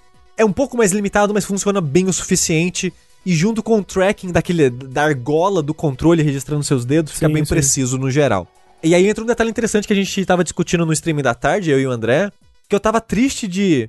Eu sou igual o Rafa, tipo, eu sei que o VR eu não vou usar muito. Mas eu queria um headset VR pela possibilidade, sabe? Ah, então tem, eu acho que, é, assim, é, é muito, muito caro, né? É muito caro. Eu não Mas- sei se eu vou ter, eu só falei que eu quero. É, eu gostaria também de ter, mas não sei se realmente do jeito que estão as coisas vai, vai ter como. É. Sei nem se vai ter Brasil até lançar esse, Ah, é. esse negócio. Tem jogos o suficiente pra eu achar que eu vou tirar o suficiente dali, de- de- em questão de experiência. Mesmo se eu for só jogar jogos que eu já joguei de novo, eu, eu acho que, que seria legal. Porque, por exemplo. Assim, nossa, jogar o, o Astrobot Sim. o, do, Com num qualidade. headset bom, É. puta É. que pariu. Nossa, um sonho. Um Se eles fizerem outro Astrobot, né, por exemplo, nossa, eu queria muito, muito, porque é, É. um dos melhores jogos de plataforma que eu já joguei, O assim. próximo eu acho que vai ser VR de novo. Será? Eu acho. É, faria sentido, né? É. Mas a parada é que a gente tava conversando é que muitos desses jogos, principalmente os exclusivos de, de PlayStation pra VR, eles usam o controle do, do PS4. E aí eles pareiam aquela a iluminação, né, a luz que tem no, no controle com a câmera pra registrar. E o do Astrobot, por exemplo, ele usa isso várias vezes. Várias vezes, Várias vezes. Seria, seria esquisitíssimo você não ter o controle de PS4 ali. Exato. Ou um controle, né, na mão É. ali. Ah, a não ser que eles realmente portassem e mudassem coisas E- Mas aí teria que mudar, outra- por exemplo, aquela batalha final. O, o- Vai, vai o ter que mudar- chefe. o Shuriken vai ter que mudar muita é, coisa. o sabe? chefe ele interage com o seu controle, né? É, não, a corda. A É. corda que sai do seu controle, sabe? E Isso. você usa ela pra plataforma. Eu, eu não sei se as pessoas já viram, mas o no Astrobot, o shuriken dele, você faz assim. Você A- desliza o o dedo, dedo, touchpad. pelo touchpad, como se você estivesse jogando uma parada, É. assim. E é muito É, legal. o, o seu controle, ele é algo no mundo e importante Isso. no mundo. Isso, quando você move ele, você, você, né? Você, você enxerga ele ali no mundo, né? O Astrobot sai de dentro dele. É. Isso. Mas, Rafa, eu conversando com o André, a gente chegou numa, numa conclusão que eu acho que tem uma gambiarra que eles conseguem usar. Eu não sei se eles vão usar, mas no- na minha mente de leigo, parece que dá pra eles tentarem usar isso. Que é, já que o próprio headset, ele que vai registrar a movimentação dos controles de VR, né, o, o próprio, né, que são os dois separados lá, talvez ele pode registrar a movimentação do DualSense. E como o headset ele registra de cima pra baixo, né, afinal de contas a sua cabeça tá acima da sua mão quando você estiver jogando um jogo VR, o LED do controle do PS5 é de baixo pra cima. Não é de, de lado, né? Não é pra frente, não é na direção da tela. Os- aquele LED tá constantemente desligado, mas talvez pro VR ele possa ligar e usar aquela guia, aquele, aquele anel que fica aceso quando ele acende por completo o LED, como guia de alguma forma É, pro controle. Pode ser isso, ou, ou, por exemplo, o Quest, ele tem é, rastreamento de dedos, né? Ele consegue detectar a sua mão sem nenhum sensor, sem nada. Tipo, você consegue usar ele como se fosse um Minority Report, né? Você pinça pra, pra interagir com as coisas e tudo mais. E ele consegue, ele tem essa tecnologia. Eu não sei se esse VR da Sony vai ter isso, mas se ele tiver uma tecnologia que ele consegue reconhecer onde está sua mão, já é o suficiente pra, tipo, com dois pontos ali, ele consegue saber, ele consegue chutar onde tá o controle. O controle. Ou mesmo se ele conseguir de alguma forma, re- realmente, com, com o LED do controle reconhecer, é, É. dá pra fazer, né? E eu ficaria bem feliz se eles conseguissem fazer isso, porque eu confesso que eu perco um bocado da, da vontade, assim, se eu não puder jogar os jogos de PS4.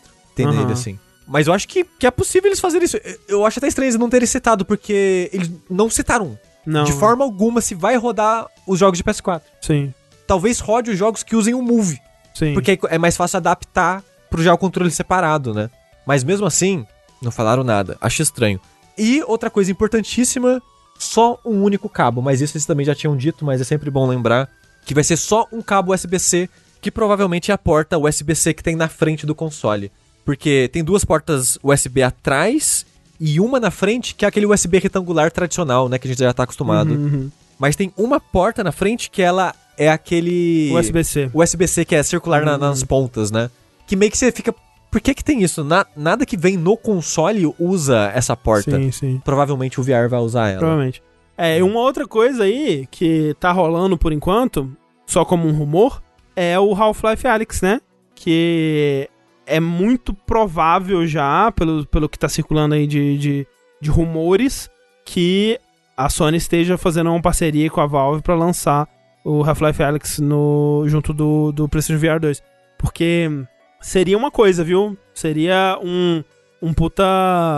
Um puta motivo pra se, pra se ter o, o, o VR deles. Porque mesmo pra, pra quem quer jogar o Half-Life Alyx num Quest, por exemplo, você tem que ter o Quest, mas você tem que ter um PC, né? Porque o Quest você, ele funciona sem estar ligado a um PC, mas pra jogar jogos mais pesados, você precisa ligar ele num PC, né? E aí, com- somando os dois, é muito dinheiro, né? Então, você precisa ter um PC foda pra rodar o, o, o Alex e um headset, dos quais o mais barato é o Quest, que ainda assim é dinheiro pra caralho, né? Então, você ter isso no PlayStation, por mais que vai ser muito dinheiro ainda, vai ser muito menos, né? Porque só de pensar que o, o, o Valve Index, né, que é um, um dos mais caros aí, eu acho que ele sem os controles era 900 dólares, um negócio assim, ou com os controles era 900 dólares, alguma coisa assim. Mas pra você ter uma experiência com o, Valve Index eh, em algum, em algum nível ali, era 900 dólares. É que já é quase o dobro ali, né? É, do... se, se essa nossa teoria, o nosso chute aqui do PSVR 2 for 500 dólares, é o preço do PS5 mais o PSVR 2. É, Só o headset. sim. Sem o PC pica. Pois é. Então é. é... Mas assim, eu queria muito. Eu, eu espero que seja 500 dólares. Mas eu acho que vai ser mais de 500 dólares. Não, não, não. Eu acho que é. Não, não pode ser. Entendeu? Se você vai, você vai lançar um periférico, um periférico para um console. E ele é mais do que o preço do console. O que, que é isso? É a SEGA aí nos anos 90, sabe? É. É, então, eu, eu penso nesse sentido também. Mas. Ó, o Will falou que atualmente o index no conjunto completo tá mil dólares. Então é. É por aí mesmo. Eu fico empolgado da, da Sony estar investida ainda em VR, porque eu acho que é uma tecnologia que um dia ela vai ser acessível e mais pessoas vão conseguir jogar.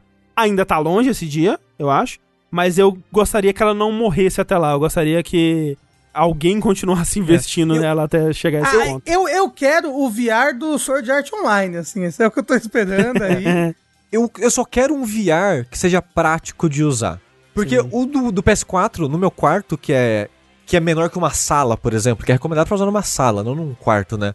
Era zoado, assim. Tinha várias coisas que, que o jogo o- o- não conseguia registrar direito. Que era, era pra eu estar muito mais longe do que eu tava, sabe? Às vezes o jogo reclamava que eu tava muito perto, eu já tava, tipo, no máximo que eu conseguia ir pra trás, por Sim, exemplo. sim.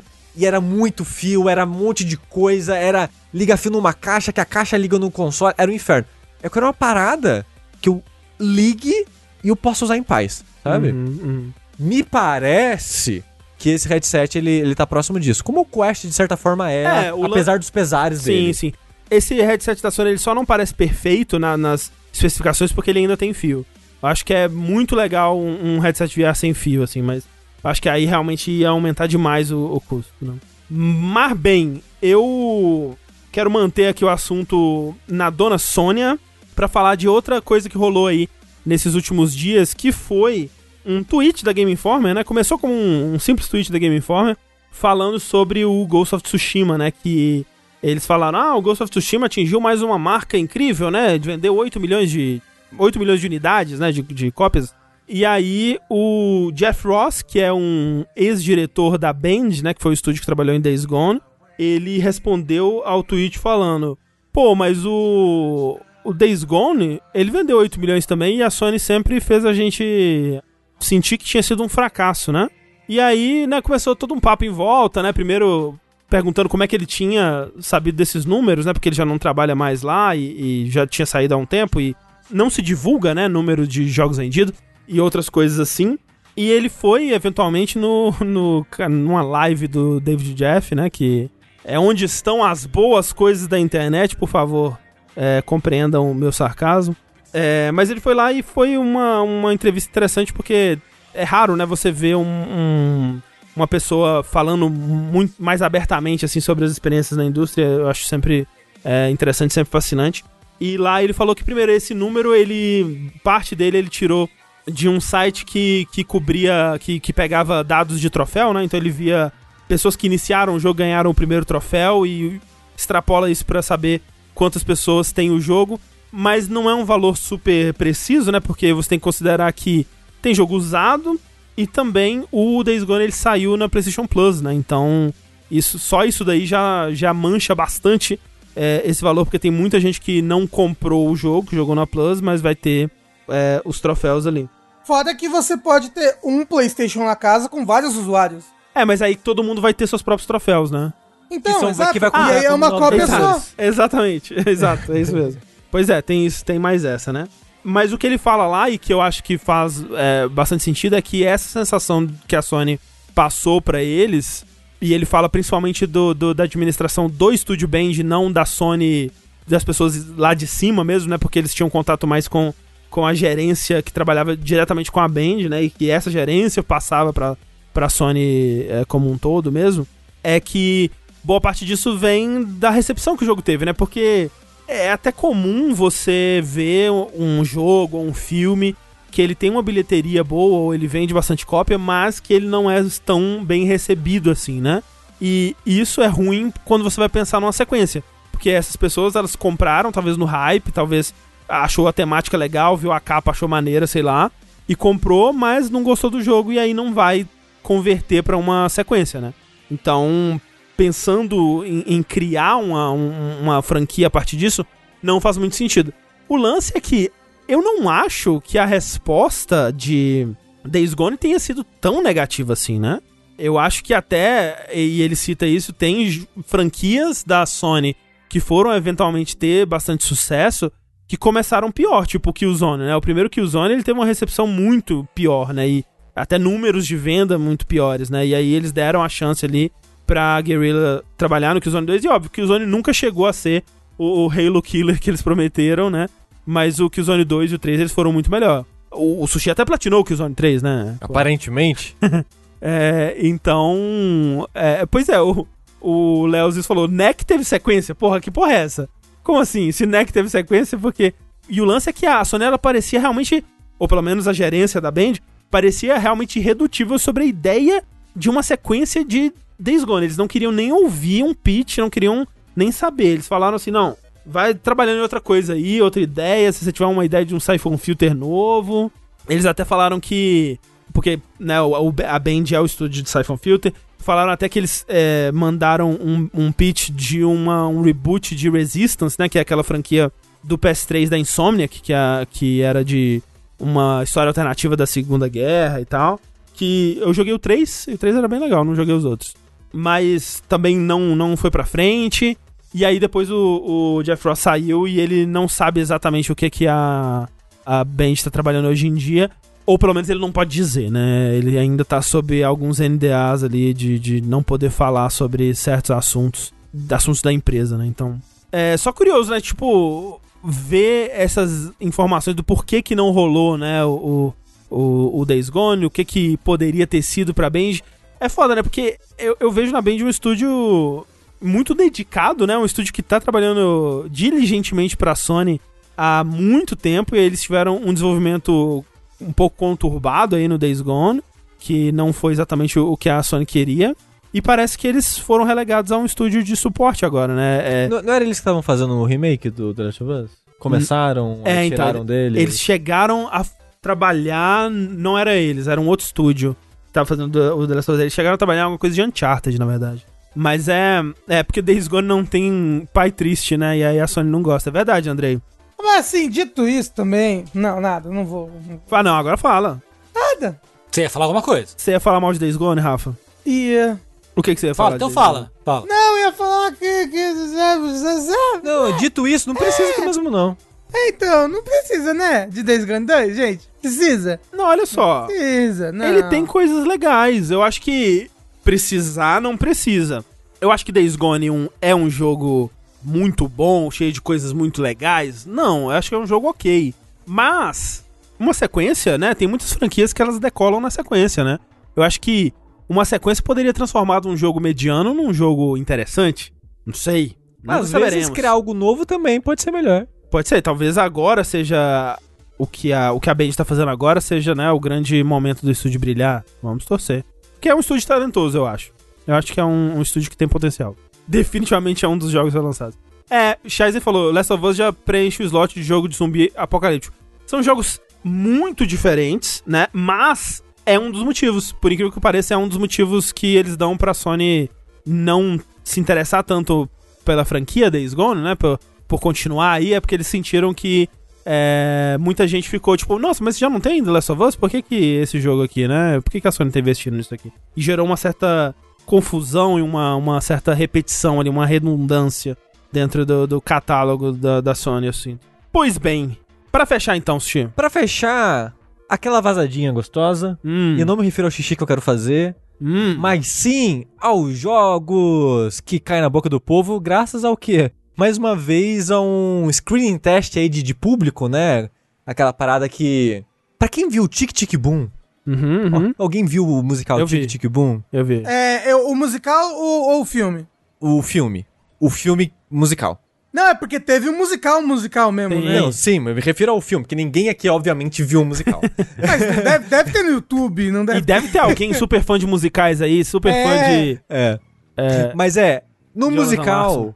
Quando ele vai vender a alma dele pra empresa, ele vai fazer aquele meio que um focus test, né? Chama ele na empresa e fala: Olha, a gente tem um produto aqui, hein? O produto. E dá a premissa do produto e. América. É, me ajude a arrumar o nome, me ajude a arrumar o slogan. O que que você acha? que- Você compraria? Exato. E isso acontece também com jogos e outras coisas, né? é, com quase todo tipo de produto, né? É, e, por exemplo, o jogo do Harry Potter vazou nessa, né? Sei lá, em Aham, 2019, aham. 18, nem lembro mais. É, vazou nessa, que alguém gravou o vídeo que exibiram nessa parada e é por sala. E tem a marca d'água da sala que você tá pra saber quem tá com aquele vídeo. A pessoa postou mesmo assim, foda-se. Tem gente que tá vivendo no foda-se, tudo bem. É problema Tem- dela. Tem três pessoas na minha sala, quero ver me pegar, falou, uhul, foi É. embora. E o que aconteceu foi, alguém foi num, num desses testes de público aí do novo Armored Core. Uhum. E é muito engraçado você ler o texto, porque o cara foi no Resetera e só escreveu, né? Ele meio que postou uns print screen é, de uns documentos assim, que é só um, um PR escrevendo as coisas mais genéricas possível, linguagem de marketing pura. É, jogue um jogo onde você irá controlar um robô num cenário massivo. Só as paradas genéricas, assim, Sim, que não quer sim. dizer nada com nada no final das contas. E ele compartilhou só essas- esses, é, esses bullet points, assim, do que seria o jogo. É, e umas opiniões da pessoa. Mas é muito interessante que a pessoa ela fala, ó, tipo, ó, nunca joguei Armored Core, viu? Só joguei Souls, nunca vi Armored Core na minha vida. E é muito engraçado porque eu- por causa disso, a pessoa só, só sabe comparar com Souls. Então, tipo, ah, É, o- é o tweet lá. Pessoa que só viu é, Poderoso Chefinho diz: Nossa, esse filme parece muito com Poderoso Chefinho. é isso. é tipo isso, porque a pessoa fala. Ah, eu vi uns robôs lá e tinha espada, parecia Souls. Aí, tipo, porra, Armored Core sempre tem uma espada, porra. Mas às vezes vai mudar o controle do jogo, Sushi. Agora vai controlar igual o Soul. Então, mas a parada é: pode ser que de fato esteja um comportamento mais Souls. Eu não duvido. Pode ser que de fato agora, em vez de você ter uma espada laser que ela só ativa no momento do ataque, você tenha de fato uma espada na sua mão pra você usar mais ativamente. Pode ser que seja o caso. Porque o que, o, o que, que é Armored Core? É um jogo que você monta seu robô e aí você vai em missões é, destruindo outros robôs com tirinho e às vezes. Então, vamos Espadinha. fazer. É, o intervalo na notícia aqui é pra explicar o Armored Core, que vai ser relevante pra esse momento aqui. A Armored Core é uma série da From Software que ela começou em 97, mas era pra ser meio que o primeiro jogo da From Software, foi o jogo que deu a ideia, a origem de criar a From Software. Desde, sei lá, 94, 95 eles estavam desenvolvendo o jogo, em parceria com o designer de Eureka 7 e Esse aí. Macross e um cara foda de, de- dos mecha da vida. E ele que deu o nome pro jogo. de- João Macross. Fi- Fica aí a curiosidade, foi o designer que deu o nome do jogo. Carlos Eduardo Macross. Porque a ideia era, e se a gente fizer um jogo onde a gente cria o nosso próprio mecha colocando as peças que a gente quiser? Silvio Antônio Macross. Aí, aí virou pro designer e falou, se vira. Ele falou, porra, fudeu, vocês estão de sacanagem com a minha cara, né? Eu preciso de, de um núcleo onde acoplar essas peças. Adalberto Teófilo Macross. Um, um Armored Core. Os caras falaram, porra, Armored Core. Ah. Porra! Shoji Kawamori disseram no chat ali. Esse, esse cara aí. E ele que deu o nome do jogo por causa Entendi, disso, que ele, entendi. que ele deu a ideia dessa, dessa peça central. Mas o Armored Core, ele é um jogo de missão a lá, a lá Ace Combat, pra quem jogou os Ace Combat aí da, da vida. Só que em vez de você pilotar um caça, você pilota um mecha. Então são a estrutura de missão em cenários variados ao longo do jogo, onde você monta o seu próprio mecha numa lista de centenas de peças com dezenas de braços, dezenas de pernas, dezenas. Dezenas não, os núcleos são poucos, mas várias cabeças, várias armas de mão esquerda, de mão direita, de escudo e de radar. Sushi, Assim, gente, é tanta peça dá uma preguiça? que assim, pra quem já assistiu meus streams de Armored Core, que eu já joguei 3, 4, 5, 6 Armored Core em stream. Meu Deus do céu. Dos Horror. 19. Caralho. É, é. Eu passo sem sacanagem 10 minutos na missão, 20 minutos no menu montando robô. Porque é muita estatística. É muita, muita, Você diria que muita o- estatística. O Armored Core é tipo o Nuts and Bolts da From Software, é isso? Eu nunca joguei Nuts and Bolts, mas a parada é que o Armored Core, ele quer ser meio que um simulador. No sentido de, tem o peso do robô. Aí tem um motor que vai gerar energia pro robô. Tem o tipo de perna do robô. É, é tipo, cada peça e cada arma vai consumir uma quantidade de energia pode, funcionar. você pode ter um robô que ele é tipo um Gundam, que anda de pezinho assim. Você pode ter um robô que tem perna de aranha. Você pode ter um Exato. robô que tem O- perna de tanque. Exato, você pode ter o, o robô que plana, tem muitas variedades e todas as variedades jogam diferente. Tipo, é muito louco porque eu queria falar isso eventualmente num vídeo da, da minha jornada pelos jogos da From, mas o Miyazaki ele dirigiu o Armored Core 4 For Answer, que é a expansão barra continuação do, do Armored Core 4. E de lá fui pra, pra Demon Souls. E eu consigo ver uma relação hoje em dia clara de influência de Armored Core em Souls, Uhum. hoje em dia. Porque muita gente fala, ah, nossa, eu queria tanto um Armored Souls, mas meio que já tem influência de Armored Core nisso, porque essa parte de estatística, de gerenciamento de estamina, é, do, do peso do equipamento influenciar a sua estamina e velocidade de esquiva, essas coisas, tudo isso já estava em Armored Core há muito tempo atrás. Uhum. Porque você tem, tipo, a sua perna. A perna, ela determina o peso que o robô consegue carregar. O seu núcleo também tem um peso que ele consegue carregar dos braços e a cabeça, por exemplo. E do motor que vai gerar energia dentro do- desse núcleo. E da bateria que vai armazenar essa energia dentro do seu núcleo. Porque essa bateria que vai ter sua energia disponível para você usar seus dashes, para dar tiro se a sua arma for de energia, para você dar esquiva, que no 4 tem um botão de esquiva, por exemplo. O robô dá uma cambalhota? Não, só dá uns dashzinho lateral. Assim, Então não é. Tipo Bloodborne, é Bloodborne. É tipo Bloodborne, é. E. Por que que a gente chama Bloodborne de cambalhotando se não tem cambalhota, então? Tem cambalhota, se você não É tá Exatamente. Locom, dá Verdade, cambalhota. Então, todas essas estatísticas que a gente pensa em Souls tem vezes 20 em Armored Core, assim. Porque é uma, uma infinitude de peças. E é muito louco você ver vídeo de gente que sabe jogar. Porque dependendo de como você montar o seu robô, você tem que jogar de uma maneira completamente diferente. Porque senão você tá fudido. Porque Armored Core, as pessoas falam que Souls é difícil, mas é porque não jogaram Armored Core. Mas ele é difícil interessante ou é difícil escroto? Então, Porque é velho, né, também. É velho, jogou, exato, é de 97, o primeiro É. de 97. Tem Armored Core que é difícil escroto e tem Armored Core que é difícil interessante. Aham. Pra mim, o meu favorito é o 2. O Armored Core 2 de PS2. Ele é o que tem as missões mais variadas e sem ser muito escrotas, assim. Sei. O 2 é de PS2? Sim. Mas, mas porque de- demorou pra sair outro numerado, é isso?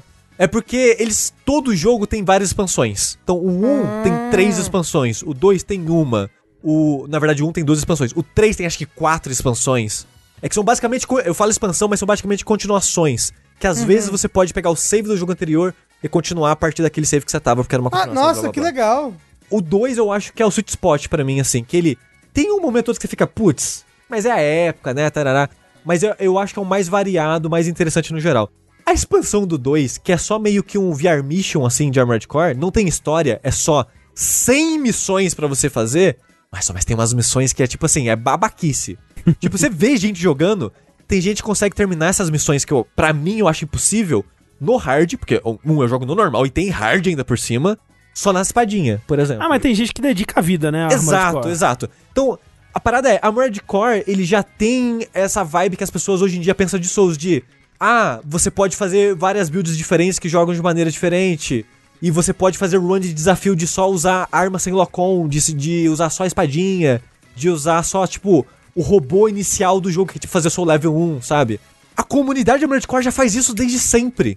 E o Souls tá encontrando isso hoje em dia. Então, eu, eu tô muito ansioso pra ver o que vai ser o Armored Core hoje em dia pra comunidade de Souls, pra gente que tem essa mentalidade de Souls, encontrar esses jogos que já tinha isso desde sempre, porém com uma estrutura diferente, né? Não vai ser um RPG. Eu- Ele- vai, ser, vai ser engraçado, tipo, nossa, é um, é um Souls de robô. É. E tipo, mas só que a parada é, ele não tem um mundo aberto ali, tipo, porque até Dark Souls 1, ele não é um mundo aberto lá, sei lá, Far Cry, mas ele é um mundo aberto no sentido de você pode explorar à vontade. Mas não é isso uma das coisas que apareceu nesse. Não, não. Quando você lê os bullet points, fala que o jogo vai ter foco em repetição de missão. Não falou uma coisa de mundo aberto? Não, áreas massivas. Áreas massivas, Ah, ok. Então você tá me falando que não vai ser um Forza Horizon 5, é isso? Entendi. Ou É. um Mario Kart 9. Não, é, né? eu, eu, a- eu acho que ele vai ser o que ele sempre sim, foi. sim, sim, sim. Ele vai ser um jogo com foco em missão, com foco em repetição de você refazer aquelas missões pra você jogar elas melhor, pra você encontrar os equipamentos secretos escondidos, porque tem passagem secreta na porra desses jogos, tem itens escondidos, às vezes tem bônus secretos por você terminar a missão de maneira X. Então você acha que vai ser tipo Nioh, é isso? Vai ser o Nioh sem a parte procedural dos equipamentos, porque Aham. é mega balanceado. É muito louco isso, porque o, que eu falei, a Core tem centenas de equipamento. Tem tipo 5, 6 quebrado, o resto é mega balanceado. É assustador eles fazerem isso em toda essa série gigantesca e desde 97. Ser tão balanceado assim, é meio assustador. Mas, Sushi, deixa eu te perguntar um Mas negócio Sushi, então. e Ah. se cada peça do robô for um NFT? Olha, Entendeu? não duvidaria. Esse é o futuro. Eu não duvidaria. É porque o Armored Core, ele fala de um futuro distópico também. Fala, fala. Tô- Mas, Sushi, deixa eu te perguntar um negócio aqui, rapidinho. Ah. Você não acha... Ó, você tá me falando, então, que ele não vai ser um Armored Core Souls-like. Que ele vai ser mais um Armored Core eu mesmo. não duvido que tenha influência. É, não, influ- influência, bem. Mas a estrutura dele, aparentemente, É. vai ser mais Armored ó, Core. assim, ó, o meu chute. Ah. O Armored Core 5. Ó, assim, ó, falando dos mais modernos, que é do PS3 pra frente. Tá. O Armored Core, todos o, o todo o 1, 2 e 3 e todas as suas expansões jogavam meio que do mesmo jeito, com leves evoluções só em controle, tipo, ah, um pouco mais fluido, um pouco mais gostoso, mas é meio que o jogo que controla muito igual. O 4, que é o dirigido pelo Miyazaki, ele deu uma sacudida na fórmula e virou muito mais anime. Ele, ele é menos simulação e muito mais anime, tipo, Tem fase que seu mecha pode voar pra sempre, por exemplo. Tem as batalhas com os mechas gigantescos, e, tipo, ele é muito mais anime. Resumindo. E o pessoal que era fã da fase antes do 4 fica puto. Ah, tem gente que não gosta e tem gente que gosta, mas né, prefere os outros. Sei. E foi um divisor de águas. O 4 e a sua expansão são nessas. E quem começa no 4 não consegue jogar os outros. Aham, aham. É uma parada meio, sei lá, jogar Dark Souls 3 ou Bloodborne e ir pro Dark Souls 2, que é o mais lento de todos, assim. É ter meio que um choque, né, da velocidade, da maneira que joga e tal. O 5 voltou a ser uma pegada clássica. O É. Armored Core 5. Não é mais direção do Miyazaki. Miyazaki já não tá mais nessa vibe. O, quando o Armored Core 5 saiu, já tinha Dark Souls. Ele voltou pra uma vibe clássica de controle. Mas a parada dele é missão online, missão co-op. Mas ele vendeu? Ele vendeu bem? Então, foi essa parte do co-op dele foi bem criticada. A comunidade meio que ficou tipo, ah, porra, né, voltou o controle normal, mas muita missão co-op, muita coisa, tem missão exclusiva co-op, sabe? Uhum. Tipo, o 5 teve uma expansão que eu acho que, sei lá, 60, 70% das missões dele são exclusivas do online, e o servidor não existe mais. Ah, o Joseph Ah. Ferris copiando. Então, tipo, você acha esse jogo por, tipo, 30, 40 reais no Mercado Livre, porque, tipo, quase não tem jogo mais lá, sabe? Sei. Então você acha o jogo bem baratinho. Então o que eu acho que vai ser o Armored Core, se é que vai chamar Armored Core, né? Porque uma das paradas que tem na, na pergunta pra quem participou desse, desse teste é: o que, que você prefere? Armored Core 6 numeral? 6 romano? É, Dark Souls Mecha. é, é um outro Mecha nome que seja uma Souls? outra série? É. Então a gente nem sabe se vai chamar Armored Core mesmo no final das contas. Sekiro 2. Ó, eu preferiria, eu, que sou um completo leigo, uma pessoa que está folha, folha, folha da borra, da, fora da bolha, né, de quem gosta desse jogo, blá blá, que fosse outra série, fosse outro nome, para que, se ele fosse tipo o Armored Core 4, que você falou, que pisou além das fronteiras, blá blá, não ter a reclamação dos fãs do Armored Ah, Core mas vai antigo. reclamar ainda. Ah, mas vai ter É. reclamação, foda. Vai ter o pessoal que, tipo, ah, não, eu jogava antes de ser famoso. ou- antes de Ser, ser famoso é engraçado porque já era a série mais famosa da, da From antes de, de Souls. Mas aí, mas aí o nome não seria Armored Core, entendeu? Justamente pra não ter isso de ficar preso Como eles fizeram com às Sekiro. regras dos jogos antigos. Ah, mas, Sim, mas é. eu acho que se eles já têm uma IP forte, não tem por que não botar o nome de Armored mas, Core. eu é, mas é forte Armored Core hoje em dia fora do Japão e até mesmo no Japão. Rafa, é era, era a série mais famosa deles fora Souls. Mas assim, nem se compara, né? É. Porque, porque não a compara From com- hoje em dia é, é, estúdio de ganhar mas até Game aí a Awards, From ela né? não pode usar nunca mais nenhum nome antigo dela. Não, não, eu digo, eu digo assim, eu acho que do ponto que a From tá hoje em dia, que é estúdio de ser o jogo mais aguardado do ano e, e de ganhar Game Awards, não faz diferença. Então, é- mas é- é- esse é meu ponto. E, tipo, du- durante os meus streams as pessoas sempre perguntam, tipo, ah, se eu quero um jogo novo, será que ela faria um novo? E coisa do tipo, será que... Não, mas ela tá ganhando tanto dinheiro com isso porque ela voltaria a fazer algo do tipo. É muito arriscado. A From é um nome muito forte hoje em dia. Eu concordo. E ela faz o quê? Ela bota a porra do nome do Miyazaki em tudo. Ele pisou no estúdio no dia É, e ele bota A, tá certo. que escrever um código do jogo. Miyazaki Sushi, se participou. botaram o nome do Kojima no Castlevania, tem que botar o nome do Exa- Miyazaki é. mesmo. E tipo, O Miyazaki um dia foi usar o banheiro da, da- do, do- do lugar lá onde tava fazendo Dark Souls 2, tacaram o nome dele ali no. no- é... O- o mas o meu ponto é o seguinte, é, eu acho que colocar o nome Armored Core 6, ou mesmo Armored Core qualquer outro subtítulo, eu acho que na verdade pode até prejudicar, pode causar confusão em, em gente que nunca ouviu falar, sabe? Vai tipo, ué, mas o 6, ah, não quero. Então, mas aí faz tipo Armored, dois pontos, Core. The Entendeu? Armored. Core. É, Re-Armored Core. Ou Re-Armored Armored Recore. Não, assim, Recore não, pelo amor de Deus, Deus me livre. Mas, ó, ó, gente, o marketing da From, o hype na From, pode chamar a porra que for. Vai ser Armored Core, novo jogo da FromSoft. No momento de marketing, vendeu o jogo. Não, eu concordo. sabe? Eu, Eu, concordo, eu, eu, eu concordo. acho que, que esse, esse medo a gente não precisa se preocupar tanto. Skyrim era Elder Scrolls 5. Sim. Não foi um problema pra, pra Elder Scrolls 5. É, Ah, e, sim, e sim. eu acho que de, de outro, por outro lado, eu acho que é uma oportunidade, né, que nem vocês estavam falando, que era o Armored Core era, era a franquia mais, mais forte da From Software antes de começar com, com Souls, né? Sim. E eu acho que, pô, pensando do ponto de vista criativo e de, de, de proteção do legado, É. eu acho que pra ele seria uma chance legal de fazer esse filme voltar, voltar à, à tona e dar uma projeção legal pra ele, como ele Sim. nunca teve no resto do mundo, que, É. como ele tinha no Japão, né? Tipo, eu duvido que o Miyazaki ele seja um lead no jogo, sabe? Mas ao mesmo tempo, O primeiro jogo que ele trabalhou na From foi Armored Core.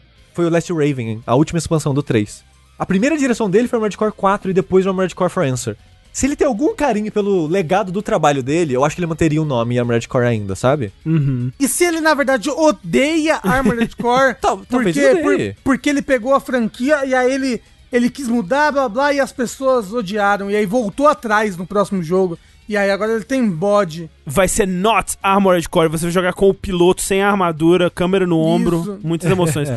Sushi, agora é a pergunta que eu ia te fazer. Aham. E se fosse um Armored Core, Uhum. só que com a estrutura de Souls? Não funciona. Você acha que não? Com- me explica como. Eu não. Não. consigo ver, por isso que eu acho que não funciona. É um jogo, olha só, você tem, você tem a sua base, correto? Você, você tipo um, um Firelink Shrine, assim. Aham. Vamos dizer, é, você tem uma base gigante que entra um mecha É, gigante. exato. Tem que lembrar que é um mecha É, gigante. uma, é, não, tudo, tudo é gigante porque você é o mecha, né? Aham. Mas você tem esse mundo, correto? E aí você. Esse mundo, ele foi é, infectado por uma maldição. Uma maldição meca. Uma meca maldição. É, não, eu, eu entendo, eu entendo. Peraí, mas você quer dizer que não funciona nesse sentido do, do, do argumento pro mundo ser do jeito que ele precisa ser pra um jogo Eu, eu, acho que a exploração não funcionaria ou não seria interessante o suficiente nessa estrutura. Aham. Tipo, é, é um, é uma parada que é muito você ser o piloto dessa parada e você ter o controle sobre isso. Aí vai ser uma parada com um monte de parede, com corredorzinho, com. Não, com mas- dungeon, sabe? E se, e se, Sushi, olha só. Você tá no México.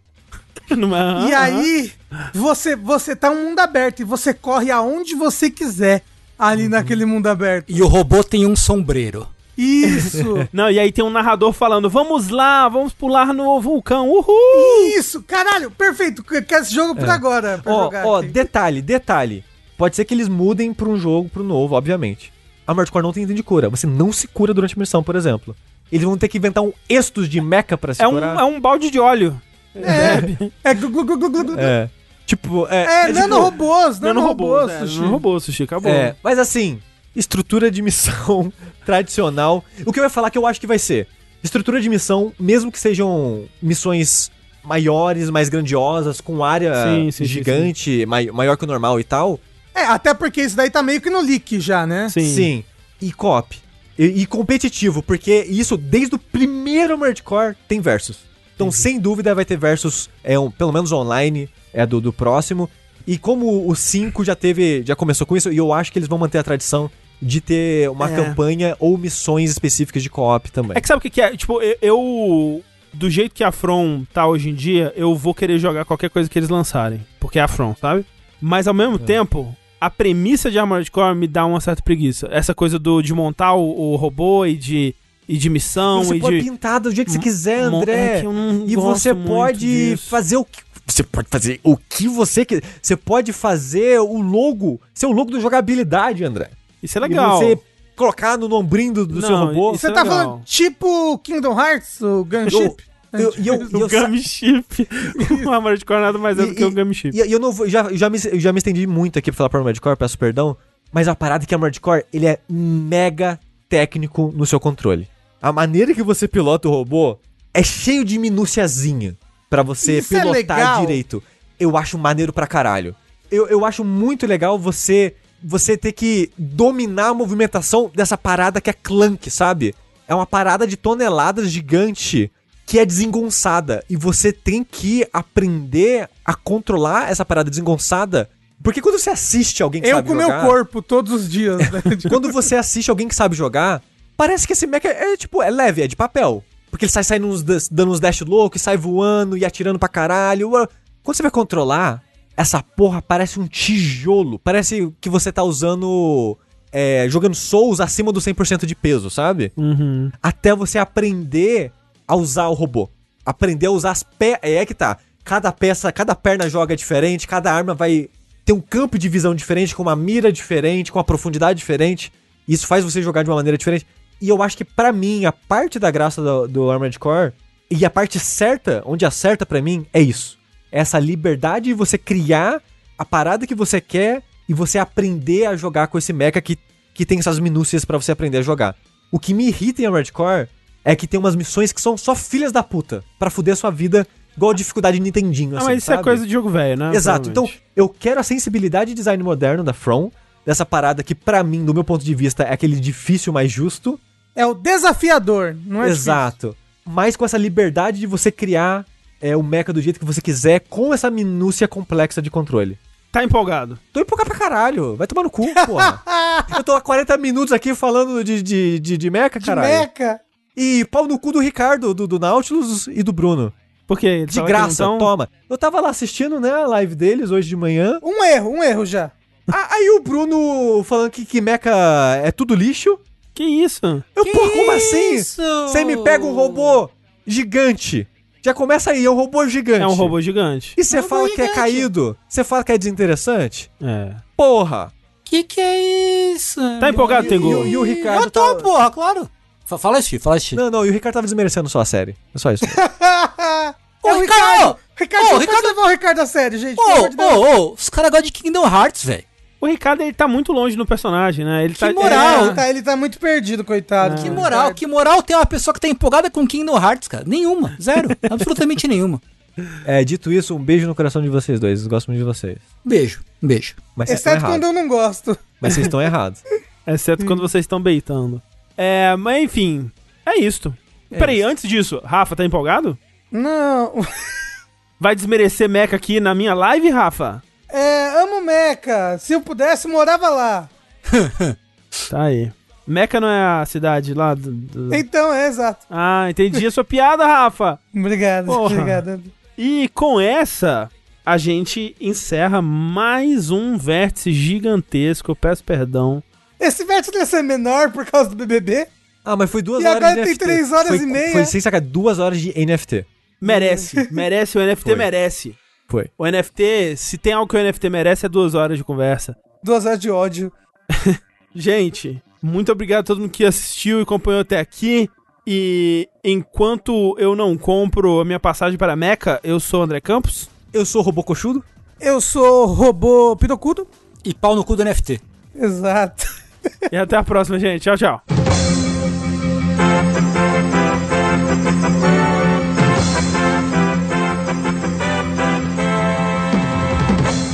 Oi, André do Futuro chegando aqui pra dizer que talvez dessa vez teria sido melhor se a gente tivesse gravado o Vértice na terça, hein? Porque eu acordei na terça-feira com a notícia que há de ser aí a maior notícia de videogames de 2022. Tomara, né? Porque se acontecer algo maior que isso, socorro. Que é a notícia da Xbox, né, da Microsoft, comprando a Activision Blizzard. E como deixar passar 15 dias pra falar sobre isso ia me consumir por dentro, a gente, na terça-feira, fez uma live com o Heitor do Overloader e o Lucas do Nautilus pra falar sobre as primeiras impressões. É claro que agora, especialmente quando você estiver ouvindo esse podcast, muita coisa nova já foi falada, né? Novas informações vieram aí. Muita coisa que a gente tava supondo agora já tem resposta, né? Muita coisa a gente errou, muita coisa a gente acertou. Mas eu achei uma boa deixar esse bloco, né? Esse pedaço, essa uma hora pra mais aí que a gente discutiu sobre essa notícia aqui no final do Vértice também, porque, né? É uma puta notícia. E, obviamente, a gente vai falar mais sobre isso no próximo Vértice de Notícias também, né? Trazendo as novidades, todo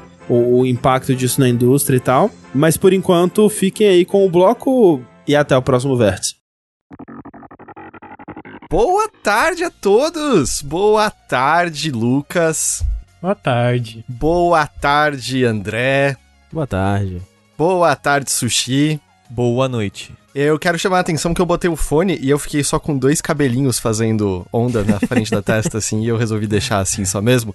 É, a gente tá aqui nesse, nessa live pouco avisada antes de começar, porque o dia, né? Se você acompanha a indústria de videogames, eu vou chutar que 99,9% das pessoas assistindo as três lives agora já sabem o que aconteceu, mas é porque a gente teve uma, uma um bombo, uma, um estouro, uma explosão na indústria dos games agora, que é a de que a Microsoft é, anunciou seus planos de aquisição da Activision Blizzard King pela bagatela de 70 bilhões de dólares. 68, vírgula alguma coisa aí. Heitor, é 1 de abril, falta chão ainda pra chegar no 1 de abril. chão? O que você tá falando? Cara, ca- eu vou, eu vou dar já um dado aqui.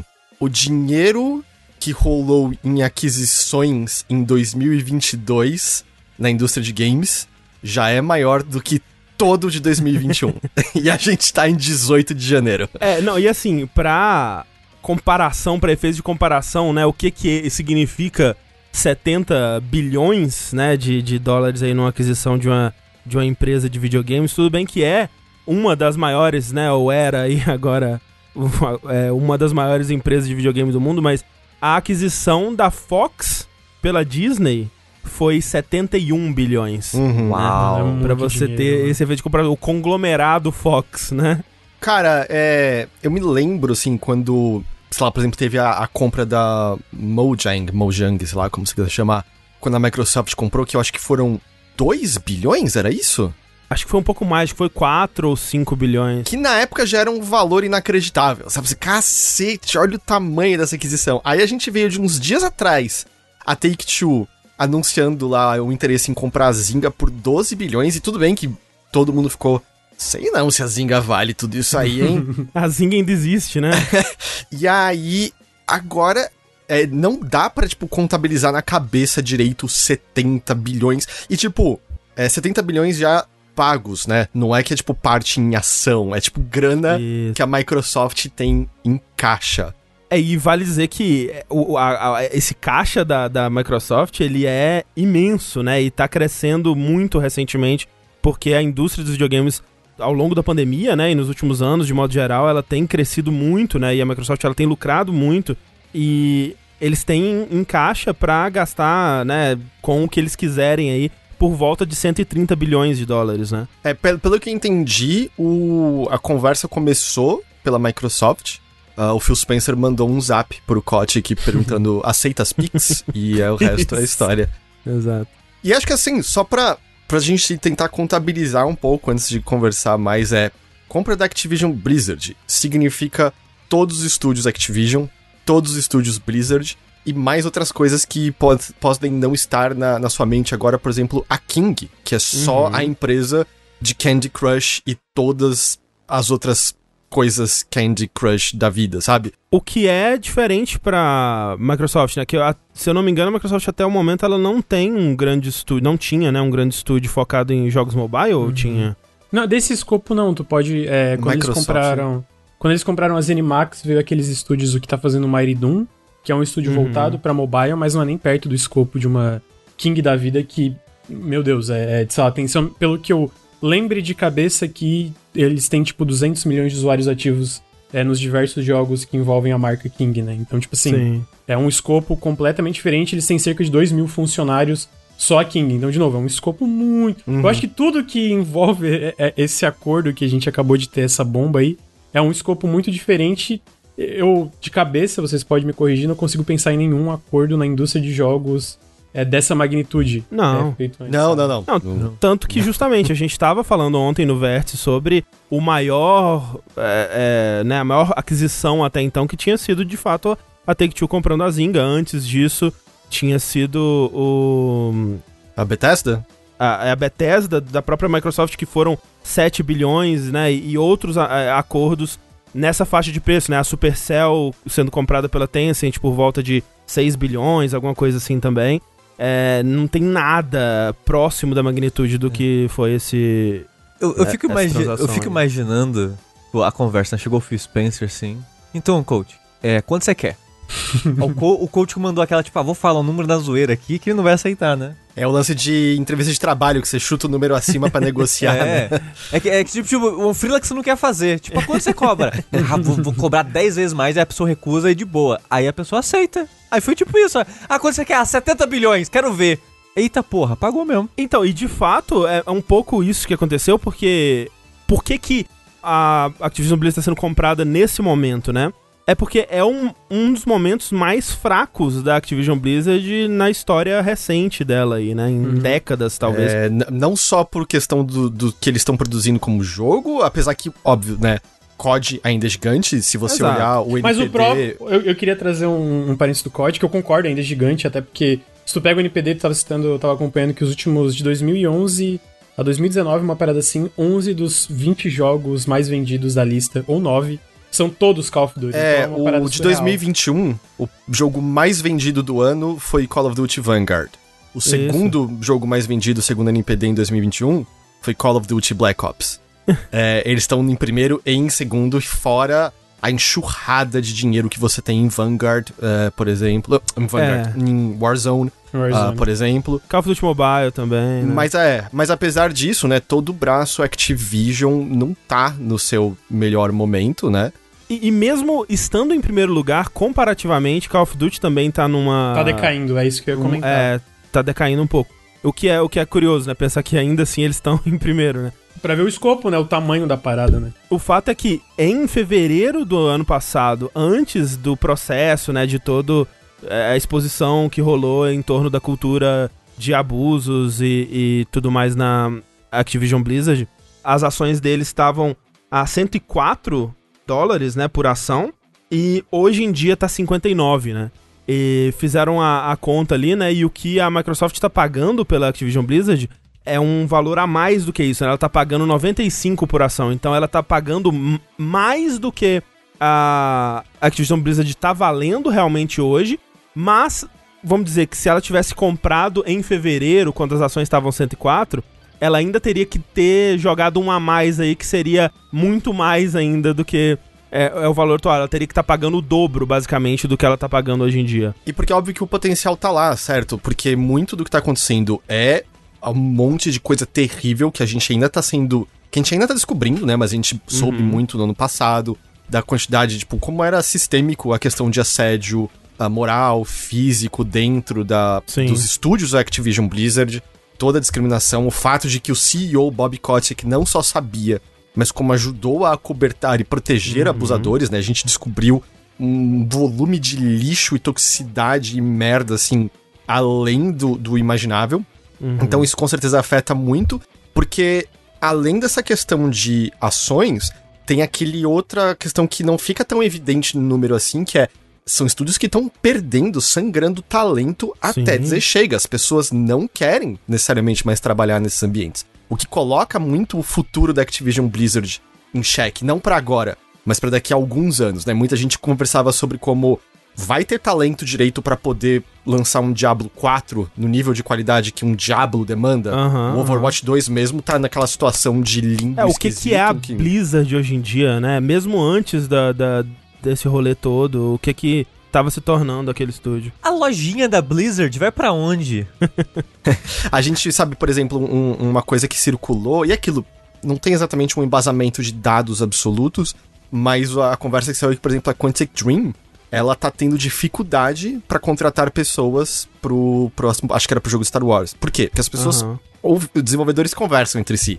Eles Sim. ouvem o que tá acontecendo e não querem ir pra lá. Então, tem outros fatores que eu acho que tornam a Activision Blizzard nesse momento algo mais factível de aquisição no universo de uma Microsoft que tem o caixa forte do tio Patinhas pra, pra Exato, poder investir esse tipo de coisa. Porque no auge, quando, sabe, COD, puta, era o rei do mundo com World of Warcraft gigantesco, aí eu acho que a gente não veria uma aquisição Eu acho que é, não. acho desse que porte. Acho que não. É, e, e, e é isso, né? Por isso que eu, eu acho que é o que a gente acaba trazendo essas notícias sobre esse lance de cultura e esse lance de assédio. Isso eventual, não, não, não é uma coisa que existe isolada do, do, vamos dizer, do consumo dessas coisas, porque no fim prejudica. A gente vê essa é, debandada em massa da, da Activision Blizzard de muitos funcionários indo para outras empresas, abrindo outras empresas, porque se o que, o que mais tem no mercado de jogos hoje, como a gente vê com essa aquisição, é empresa grande com a disposição para gastar, né? Então a gente vê muitas lideranças da Blizzard antiga, algumas até que fizeram parte desse ciclo de assédio, né?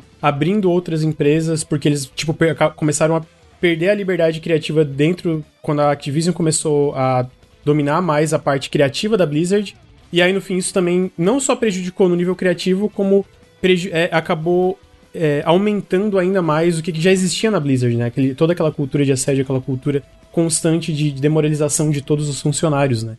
Então a gente vê isso e, é- e aí, obviamente, como vocês citaram, depois daquela matéria do Wall Street Journal, a especulação caiu, é, o valor né, da Activision Blizzard caiu muito, que a gente resulta nessa aquisição hoje. E é- ainda é surreal. Eu acho que assim, a longo prazo não tem como ver isso como um positivo, né? Uma marca tão grande sendo comprada, sendo engolida. por É, outra- eu não, eu não consigo Então- ver isso como positivo. Eu, tipo, porque assim, as leis antitrust nos Estados Unidos estão, puta, elas mal e mal Então não foda-se. existem. Não, não, é- peraí, eu, eu, não- eu não consigo ver como positivo. É, não eu- Ah, isso. tá, eu É, ouvi. não, você- não. Perdão, perdão, eu entendi que você Não, falou o não. oposto, tá. Não, desculpa. não, não. Eu não é, eu- eu acho que é impossível ver isso como um positivo, porque, de novo, é, é consolidação corporativa que, no fim, leva a vários incontáveis problemas. Mas pensando no curto prazo, no sentido da, da condição trabalhista de quem tá na Activision Blizzard, eu não vejo a Microsoft respondendo de uma maneira melhor para a questão de sindicalização. Eu não vejo a Microsoft apoiando esse tipo de coisa, mas eu consigo ver a cultura em si é, dentro desses estúdios melhorando. Inclusive, enquanto a gente estava conversando, a, ma- saiu uma matéria do Wall Street Journal que, de acordo com fontes da, da- deles, a, a ideia é o Bob Kotick de fato sair assim que a aquisição ser completada. Obviamente, não, não só ele saindo não soluciona nada, Não, mas eu imagino Até que porque, por exemplo, negócio, né? É, o- exatamente. O, que tava rolando na Blizzard, por exemplo, é, é, né, o lance do quarto Cosby, aquelas coisas todas, é fonte do, da própria cultura que a Blizzard criou por conta própria ali, né? Não, não tem saída do Bob Kotick que solucionaria isso por si só, né? E a bronca vai ser da Microsoft agora, porque vai ser responsabilidade dela arrumar tudo isso. É, eu vi uma, uma matéria na Vice que fala muito bem. O melhor, um jeito bom de contextualizar isso, essa aquisição, é que agora a responsabilidade de arrumar todos esses problemas, porque a gente viu uma entrevista recente do Phil Spencer é, no podcast. Ah, não vou lembrar o nome do, do podcast, mas é um podcast bem famoso. É, e aí que ele se esquiva muito das perguntas sobre cultura, da, da cultura da Activision Blizzard e o que, que o Xbox, como uma empresa dessas, desses grandes jogadores dentro da- do mercado de jogos, o que, que eles estavam fazendo pra lidar com isso, né? E o Phil Spencer se esquiva muito, fala que não, não tá aí pra. é, não tá aí pra ficar. Como é que ele cita? Ele fala, tipo. Ele, ele cita que o próprio Xbox tem um histórico muito complicado pra ele ficar acusando outras empresas disso, né? Então, mas o- outra, outro contexto agora, com essa notícia vindo à tona, é que ele também não poderia falar certas coisas pra talvez baixar a especulação do valor da Activision Blizzard, considerando que eles estavam pra comprar a Activision Blizzard, né? Então, tipo, agora que eles, eles compram com todos, todo o discurso, né? Esse é, discurso progressista, né? Que existe por trás da- desses executivos da Microsoft, vira responsabilidade deles. É responsabilidade Ah, deles solucionar todos esses problemas. Agora é uma responsabilidade dessa empresa, né? Que agora é a Activision Blizzard é deles, né? Isso que você tava falando, é, tem uma série de coisas que eles não podem falar tão abertamente, acho que justamente por conta desse processo de, de compra, que precisa de aprovação, né, por uma série de órgãos, porque eu mencionei lá antitrust antes, eu não acho que ninguém vai conseguir provar que é um monopólio, porque você ainda tem outras empresas grandes do meio que, que continuam a produzir videogames, eu não acho que vai ter nada desse tipo. Aí aquela coisa, né? Se a Disney conseguiu comprar a Fox, né? O que É. que é a Microsoft comprando a. Ah, mas não muda o fato de que são muitos e muitos estúdios, muitas propriedades de enorme renome, porque eu tava até falando antes, né? A gente considera os estúdios da Activision, né? A gente tem Raven, tem a, a Infinite Ward, tem a Treyarch, tem a Sledgehammer. Bob. ah, é, a Vicarious Vision tá no campo Blizzard, mas tem a Vicarious, tem todos os negócios Blizzard. E a gente tem toda a enxurrada de propriedades que estavam com a Activision Blizzard desde a época da aquisição Vivendi. Tipo, a Microsoft é dona das propriedades da Sierra agora.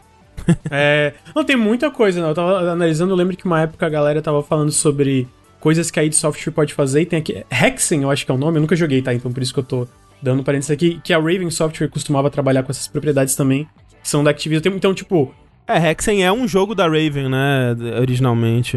É, então tem muita IP da Activision Blizzard que a gente lembra dos Diablos, né? Dos Diablos, Sim. da do Warcraft, do, do Call of Duty. Mas a verdade é que a Activision Blizzard tem muita propriedade intelectual no, no catálogo dela, né? Exatamente por ser uma empresa tão antiga dentro da indústria de jogos, né? Então realmente é uma. Cara, é uma magnitude esse tipo de, de, de aquisição que é, é bizarro, assim. E até o momento, a Microsoft até tem tratado essas IPs a qual ela teve acesso, às quais ela teve acesso de uma boa maneira. Mas é aquilo, assim, a gente tá cada vez mais contando com a boa vontade de uma única empresa, né? Se as coisas começarem a mudar de rumo, se, se o Phil Spencer sai e muda o CEO, sabe? E é o CEO com outra visão, a gente não sabe o que vai acontecer com tudo isso ou com vários dos estúdios comprados, né? Porque aquisições, aquisições não, consolidações no passado, justamente nesse caso da, da Vivendi, foi muito ruim pra vários estúdios, assim, muita Sim. criatividade foi sufocada, muita coisa deixou de existir. Eu acho que talvez o cenário de Game Pass torne um pouco mais favorável a criatividade ali, porque eles querem claramente alimentar o serviço com a maior quantidade de jogos possível. Essa aquisição tem muito a ver com isso também, certo? Com certeza. A gente vai falar, acho que mais disso, mas eu não acho que Call of Duty vira exclusivo, mas vai estar no Game Pass, sabe? Então fica um jeito mais fácil de você ter acesso a isso. Sei lá, assim, é, é- eu não consigo muito ver como, yay, olha que coisa insana isso, porque, não sei, parece muito poder acumulado em poucas mãos, né? É, até porque eu acho que não para por aí, né? Eu, eu acho que a Microsoft ela tá um pouco longe ainda de se dar por satisfeita nas aquisições. E, e é sempre bom falar que é uma aquisição que ela está em processo, né? A gente só vai ver ela sendo consolidada pra valer mesmo no final do ano fiscal é, de 2023, né? Então é por volta de Março do ano que vem. é, maio, alguma coisa assim. Até de junho de 2023, pelo Junho de que eu vi, né? 2023, tipo, né? O limite É. da data, né? Por algum motivo, eu- esse ano fiscal não era de março a, mar, a maio, que eu, a ma- março a abril, era tipo de junho a agosto, um lance assim. não- É estranho. Justamente porque nesse período eles vão ser. A negociação ela vai ser avaliada por comitês de antitrust e outras coisas assim. É, os próprios é, analistas da Bloomberg que eu vi acham que vai passar, né, por conta do, do histórico desse tipo de é, negociação no passado. Mas pode ser que não, né? Pode ser que saia uma notícia aí de não, a, a, a transação não foi aprovada, a Microsoft não vai comprar a Activision Blizzard. Então, a gente tá acreditando que vai por conta do, do que já aconteceu no passado, mas o fato é que isso é um passo da Microsoft no que eu acredito que seja a ambição deles de se tornarem aí a maior empresa de videogames do mundo, né? Que eles estão encaminhando para isso é, aos poucos, devagarzinho, e agora com esse grande passo, eles se tornam a terceira maior empresa de videogames do mundo, né? Atrás agora só da Sony, que atualmente é a primeira, e a Tencent em segundo, né? E ela passa a Nintendo agora, que era a terceira, e agora a Microsoft vai se tornar. E sobre esse fato, eu também acho que é importante ressaltar uma coisa, né? Porque justamente quando eles falaram isso, eles estão falando gaming. Isso. e acho que uma coisa isso. muito importante de lembrar é, hoje em dia, a parte de gaming é a maior parte da Sony. A Sony é uma Sim. empresa grande ainda, mas o titã que ela era com televisões e Walkman câmera, e tal, é, sim, sim. mudou já muito. A Microsoft fica terceira como gaming e é um pedaço do monstro que é o resto da Microsoft. Tipo, a Sony não, eu, não, não tem caixa pra fazer umas aquisições Não. desse nível, assim. Mas, mas ainda assim é bizarro ver, porque é, tu pega porque a Activision Blizzard é gigantesca, né? Então ainda é, é bizarro ver o tamanho e a influência da Tencent e a Sony, que mesmo comprando a Bethesda, é, a ZeniMax no caso, né? E a Activision Blizzard, né, que tá no processo de aquisição, ela ainda, tipo, estaria em terceiro, né? Tipo, mesmo com, a- com aquisições dessa magnitude que eu quero dizer. É, né? mas, é, mas é em renda, é em renda. que Exato, tá é, Sim, sim, exato, tô é ligado, renda. tô ligado. Aham. Uhum, uhum. Em números, eu acho que em números absolutos e estúdios, obviamente, talvez não na frente da Tencent. Mas é, certeza. levanta. Isso tudo levanta muitas perguntas aí que eu acho que até eu vi algumas pessoas falando sobre isso no chat, que a gente comentou, mas acho que a gente poderia falar mais a fundo. Pessoas falando assim, mas isso não é. Vocês estão falando que não, pode, que não pode ser visto como algo imediatamente bom. Mas isso não é muito bom pro consumidor, visto que agora o catálogo inteiro da Activision vai estar no, no Game Pass. Por que, que isso não, não é bom no final das contas? E eu acho que tem que ser visto um pouco com esse longo prazo, né? Eu acho que talvez pra ano que vem, porra, junho de 2023 tem o catálogo da, da Activision Show. Blizzard no, no Game Pass. Porra, que legal, né? Muita gente vai poder jogar esses jogos de graça, entre aspas. É, mas tem que se pensar nesse longo prazo também, né? Que é o nosso inevitável futuro de megacorporações É. cyberpunk, né? É. E bom lembrar de um detalhe que o André citou, que essas coisas. A compra só vai ter validade, digamos assim, só vai ser oficializada mesmo no ano que vem. Se, né, o órgão lá dos Estados Unidos que regula a parada lá antitrust aprovar a compra, provavelmente vai, vai aprovar, né? Sim, sim, sim. Então o pessoal tá tipo, ah, mas cadê os jogos então? Amanhã vai ter. Não. Então, É, tem, tem que ter, vai ser igual a Bethesda. Falaram que ia Isso, comprar meses depois. Quase um ano depois. É, né? aí apareceu uma enxurrada de jogo da Bethesda de uma vez só no É, Game é Pass. por questão de lei. Você faz essa compra, ela tem que ser aprovada por uma série de órgãos. É. Ah, é assim que funciona. Mas sim, pro consumidor, num primeiro momento, vai ser incrível. Vai ser incrível, tipo. Até porque se a Microsoft mantiver o mesmo nível do que ela fez com a questão da Bethesda, você não vai ter só os jogos modernos, mas talvez tenha até mesmo um catálogo antigo Foi de o que eles coisas. disseram no, no anúncio, né? No, no texto que o Phil Spencer assinou. Eles falaram que essa, essa é a intenção, né? De trazer não apenas os lançamentos, mas ter esse catálogo anterior, que foi o que eles fizeram com a Bethesda também, né? É, então vai engordar bastante. Pro consumidor num primeiro momento, ótimo. É, é só mais esse receio, tipo, do que significa pra essa indústria, eventualmente. Sim, porque o Phil Spencer, ele é muito legal, né? E, e é aquela coisa que a gente tem aquela simpatia por ele e tudo mais. Mas, velho, é uma empresa ainda, né? E ela É, tem uma os empresa. interesses de empresa dela. E quanto maior vai ficando, né? Mais isso vai ficando evidente. Eu, eu acho muito, muito bizarro, porque, tipo assim, como vocês estavam uma aquisição muito grande, né? E a gente viu um. Lá atrás a gente tinha. é, Lá atrás, né? Faz anos, no caso, isso, né? Tinha todo aquele diálogo que talvez o Xbox sairia do mercado para o que a gente tem hoje com o Xbox comprando o que é uma das maiores empresas é, da indústria de jogos. E eu sinto que isso é realmente a parte da, da, da, da equipe de jogos ali do Xbox conseguindo vender essa visão do Game Pass pro alto escalão da Microsoft. E eu acho que, como a gente tava falando longo prazo, quando a gente comenta o longo prazo, né? Cara, às vezes não é ano que vem, não é no outro, não é, não é daqui 3, 4, 5. Entendeu? Não é uma parada, tipo, longo prazo, realmente, cara, daqui, daqui, daqui talvez 10 anos, porque essa onda de aquisições, vai continuar, e eu acredito que não só por parte da Microsoft. Eu consigo ver a Sony, obviamente, não comprando uma Activision Blizzard, mas eu não acho impossível a Sony anunciar. Assim, isso aqui é completamente especulação, tá? Mas algo como uma Square Enix, né? Que a, a valorização da Square Enix é consideravelmente menor do que uma, uma Activision Blizzard da vida, né? Então eu imagino que a gente vai ter esse essa aceleração de uma consolidação, consolidação corporativa que já estava rápida, né? A gente já via a Embracer comprando muita coisa, a gente já via a Tencent comprando muita coisa. Eu acho que a Microsoft não vai parar na Activision.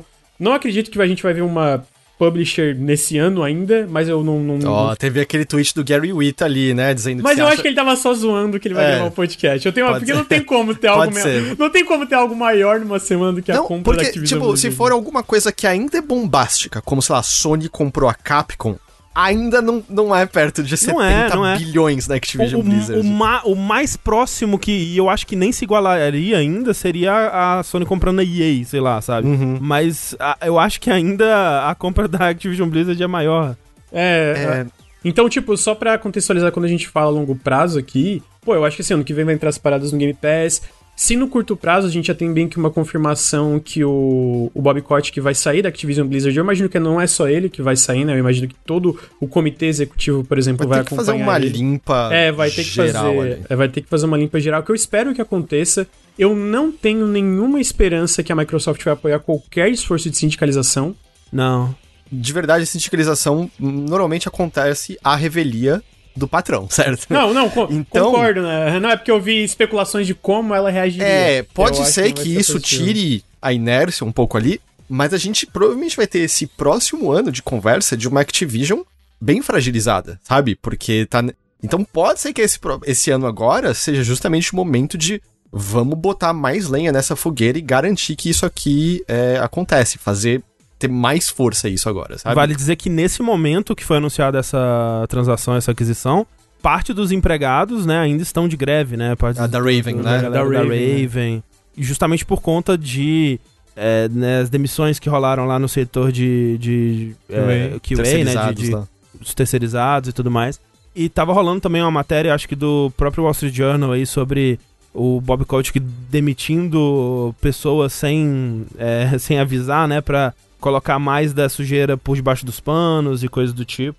É, um- é um período muito turbulento e eu gostaria até que a Microsoft tivesse falado um pouco mais sobre isso no- na carta oficial, né? Que o Phil Spencer assinou. Eles só falaram muito vagamente de tipo, ah, nós, nós prezamos por, o- por um ambiente de diversidade, onde todos são respeitados e tal. Numa entrevista, o Satya Nadella ele falou mais diretamente sobre isso, né? Que é a responsabilidade deles garantir que a situação interna lá melhore.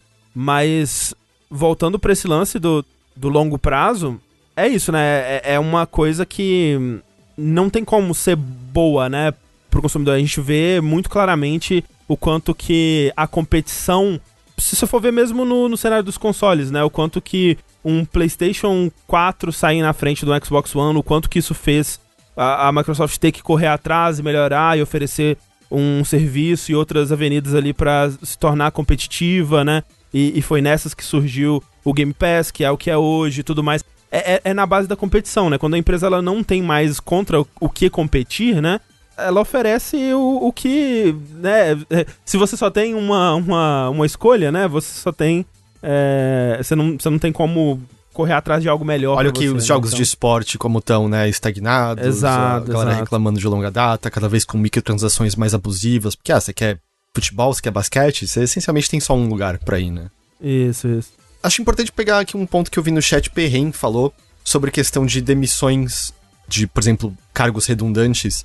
Se a Microsoft seguir o modelo que ela fez com a Bethesda, isso não deve acontecer, né? Porque ela até, na verdade, fez a Bethesda continuar agindo como sua própria entidade. Até, por exemplo, o departamento de marketing da Bethesda continua intacto, que você pensaria, pô, redundante. A Microsoft tem um grande departamento de marketing, mas a ideia é que a Bethesda sabe vender a Bethesda. A Double Fine foi a mesma coisa, né? Eles Foi não Double- mexeram é. na estrutura do Double Fine. É porque eu acho que é um pouco diferente, porque a Double Fine é um pouquinho Assim. menor, né? Mas é porque a Double Fine, ela, ela já ela tava trabalhando como é, com self-publishing antes também, e eles não tiraram também esses cargos internos, né? Tem uma diferença já fundamental que eu acho no próprio press release e na, na- no subtexto ali dos anúncios. É tipo assim, quando eles anunciaram a compra da, das Animax da Bethesda, é, tirando o comitê ali das Animax que não estava envolvido diretamente com a parte de jogos, né?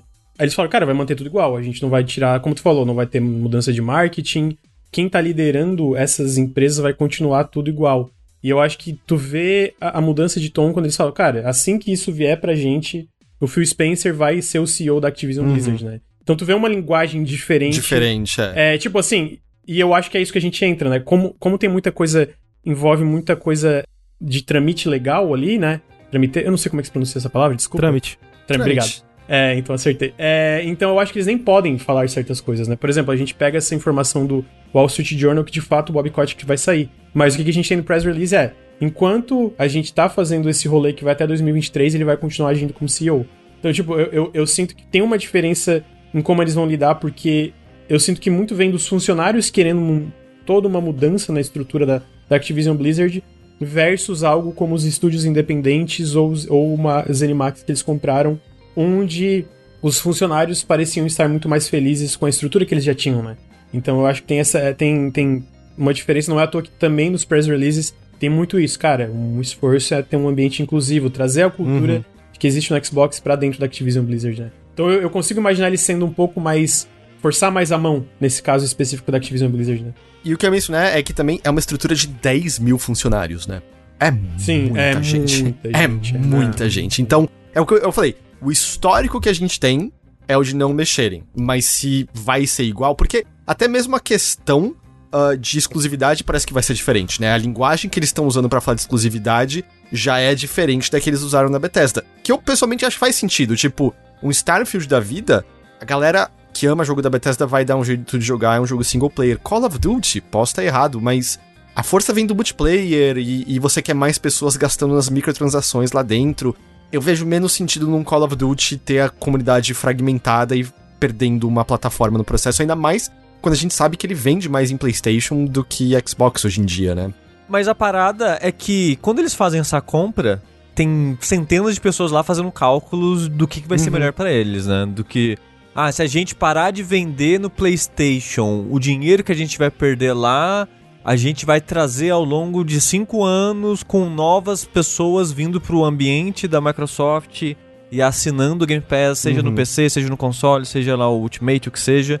É, então, a gente não sabe o que, o que eles vão querer fazer com isso. A gente não sabe se eles vão tratar todos os jogos iguais. Pode ser que o Warzone fique no PlayStation, por exemplo. A Warzone ele é meio que- é, né? Warzone Porque ele é meio que um é. jogo infinito e aberto, né? No sentido de ele vai continuar recebendo é, atualizações, taranã, mas talvez novos lançamentos É, eu acho que é isso. sejam exclusivos. Porque a linguagem que o Phil Spencer usou, eu vi um trecho dele falando sobre isso, ele disse assim: Para os jogadores que estão jogando jogos da Activision Blizzard em plataformas da Sony, não é nossa intenção tirar essas comunidades dessas plataformas e continuaremos comprometidos com isso.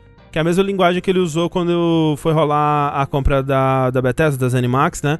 E ele falou assim: a gente não quer é, atrapalhar comunidades que já existem.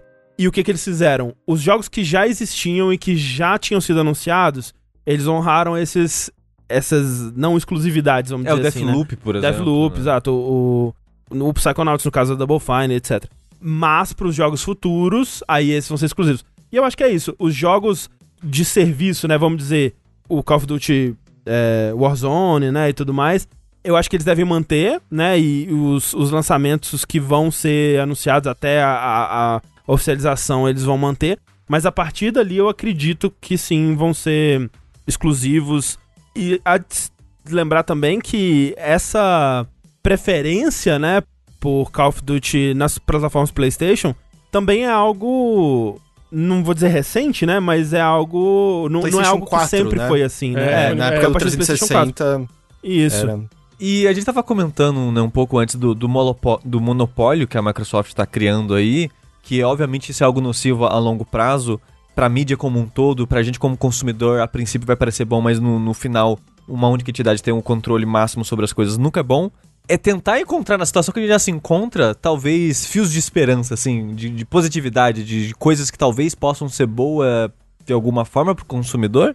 E tipo, sei lá, u- uma reação que também é ruim pra gente seria a Sony retrucar com mais compra. Uhum, uhum. Porque é, vai virar meio que é, essa briga entre duas grandes empresas ali, né? Uma.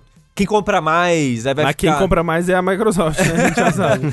É, eu acho inevitável. É, é- é muito triste, mas é, é isso. Eu acho que é inevitável no sentido de, tipo, a própria Tencent, a Embracer. E, e- e eu acho isso. Eu acredito que vai ter algum tipo de. Não, tipo. Eu não acho que é uma resposta, tipo assim, ah, eles compraram a Activision Blizzard e agora a gente vai comprar uma publisher. Eu acho que eram conversas que já estavam acontecendo, que talvez sejam aceleradas por causa desse tipo de acontecimento. É, sabe? tipo, já, você já tá pensando, mas aí você vê isso, é a água batendo na bunda. É, É, tá, beleza, exatamente. beleza. É. Pô, te- investe aí a grana e vamos lá.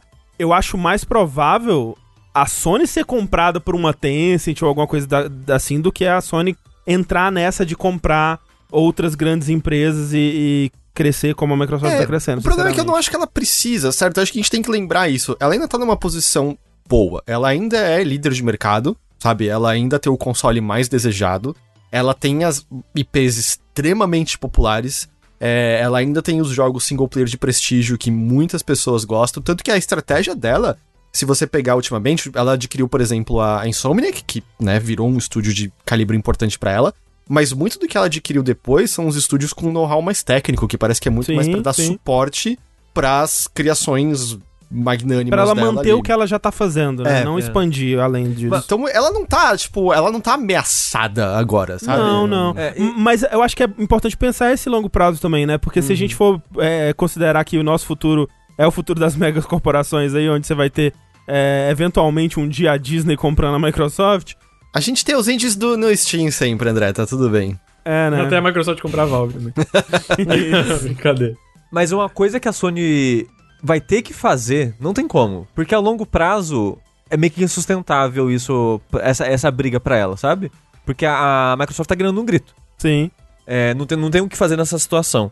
É bom, ela tem, né? Ela deve lançar o, o Game Pass E- dela então, logo mais, sim, por então, mas- exemplo. O que eu ia falar era isso. O que ela pode fazer de, de, de reação que pode ser interessante pra gente de alguma forma, é, dada essa situação que a gente já se encontra, ela tentar melhorar o serviço que ela tá planejando, sim. sabe? Ah. Ela ver isso e pensar, putz, putz, a gente não ia fazer uma coisa tão, tão legal assim, né? Será que agora a gente tem que correr mais atrás pra deixar isso mais atrativo?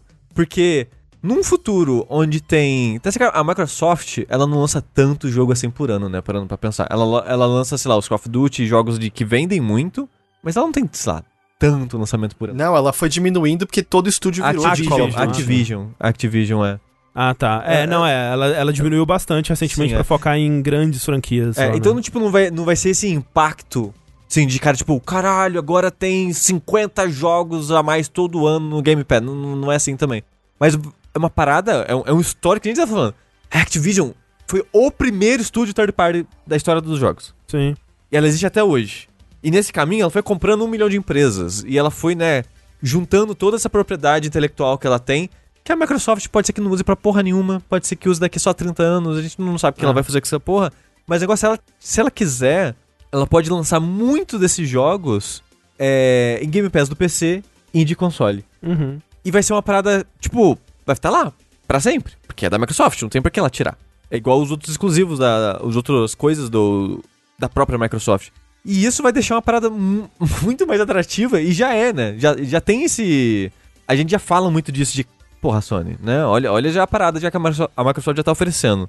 Então, com esse a, a mais agora que vai ter, eu, eu acharia muito estranho a Sony não reagir de forma alguma, É, assim, porque ela realmente futuro, tá, sabe? ela tá confortável e a, e a atitude da Sony é de alguém que em time que tá ganhando não se mexe, né? Vamos continuar fazendo o que dá certo aqui.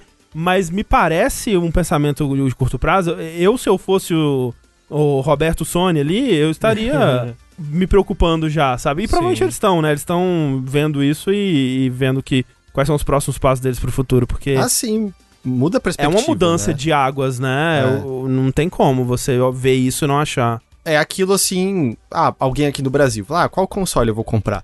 No geral, é bem provável que a galera tenha mais preferência pelos exclusivos da Sony. Queira ver a, o próximo God of War, queira ver o próximo Horizon, queira jogar um Miranha, gosta, tenha, interesse no Ghost of Tsushima, etc, etc.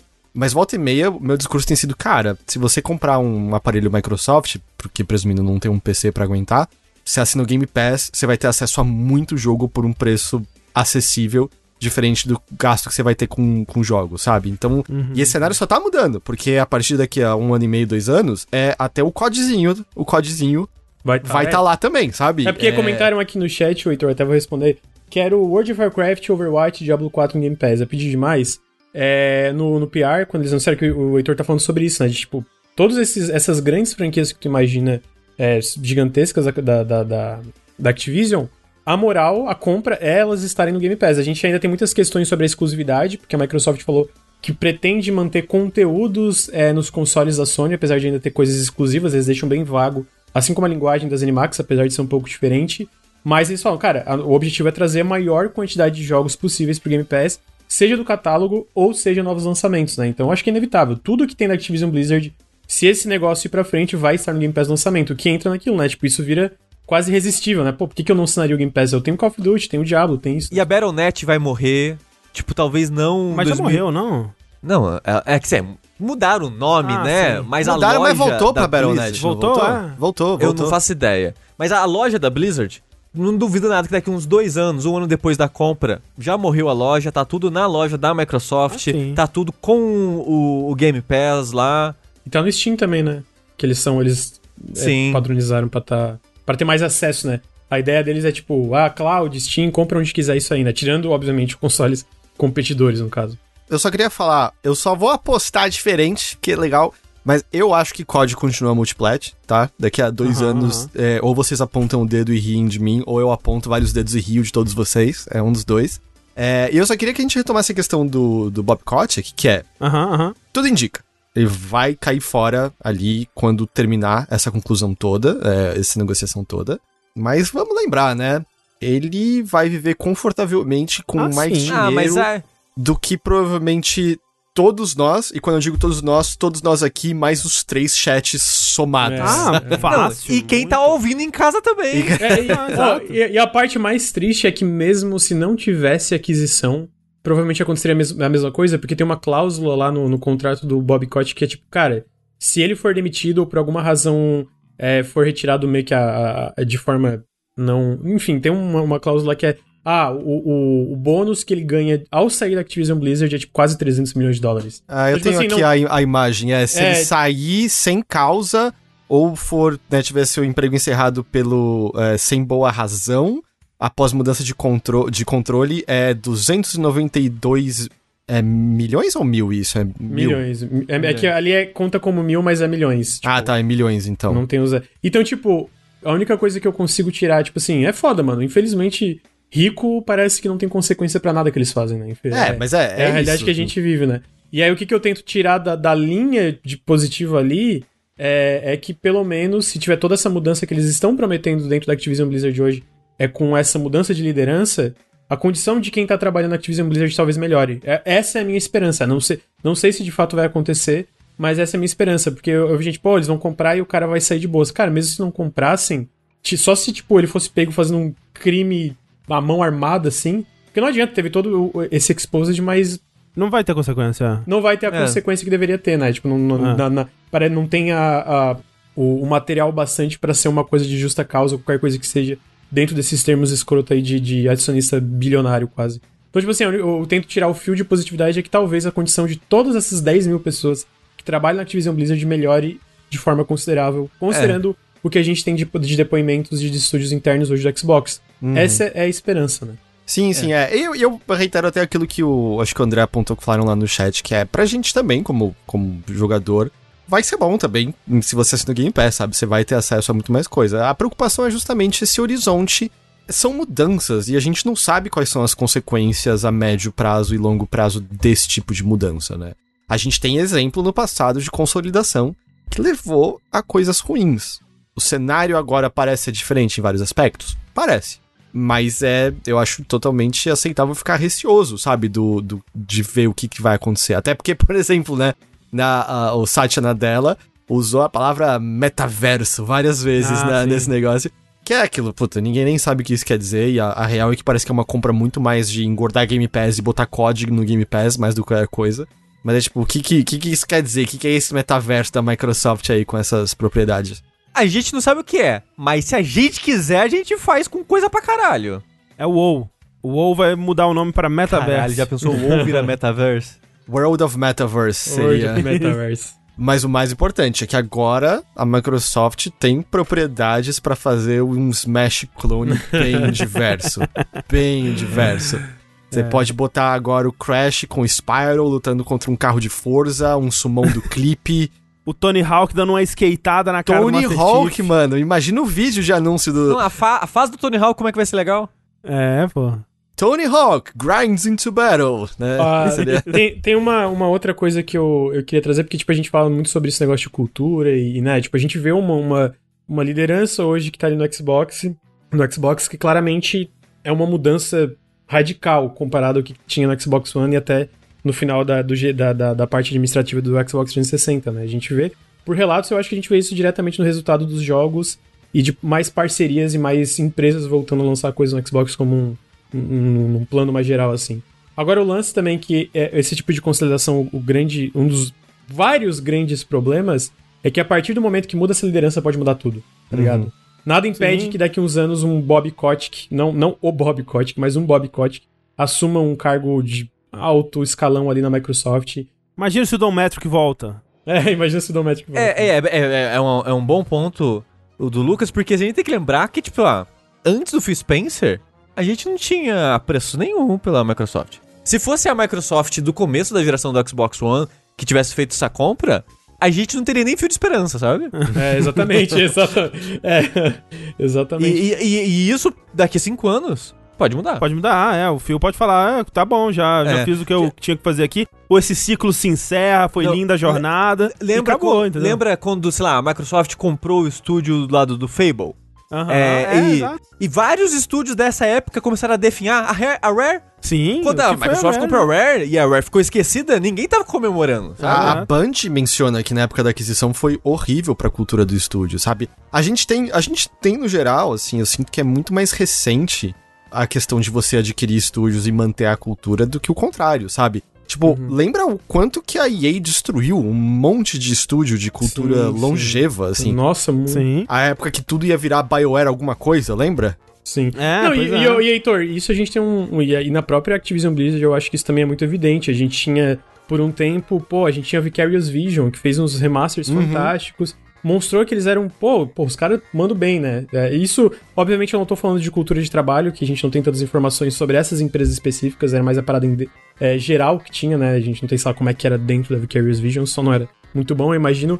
Mas a questão dali dos jogos que eles estavam lançando claramente tinha potencial pra explorar coisa dentro de Call of Duty. No fim, a Vicarious Visions foi abs- absorvida pela Blizzard pra trabalhar em remaster de Diablo e essas porra.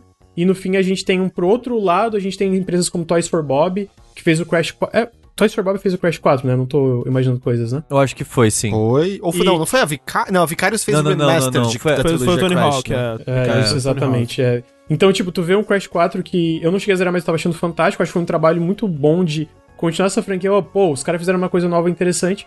Foda-se, vai fazer Call of Duty. Então, tipo assim, sempre tem é, é, é, espaço pra uma nova liderança assumir e cagar tudo. Eu acho que hoje existe um trabalho maior em fomentar possíveis pessoas pra assumir o lugar de um Phil Spencer que também tem essa visão dele. Sei lá, a gente vê muita Sarah Bond, né, de- né, em destaque dentro do Xbox, que é, é, trabalha muito ali, é, é, é, muito de forma próxima com o Phil Spencer nas negociações e tudo.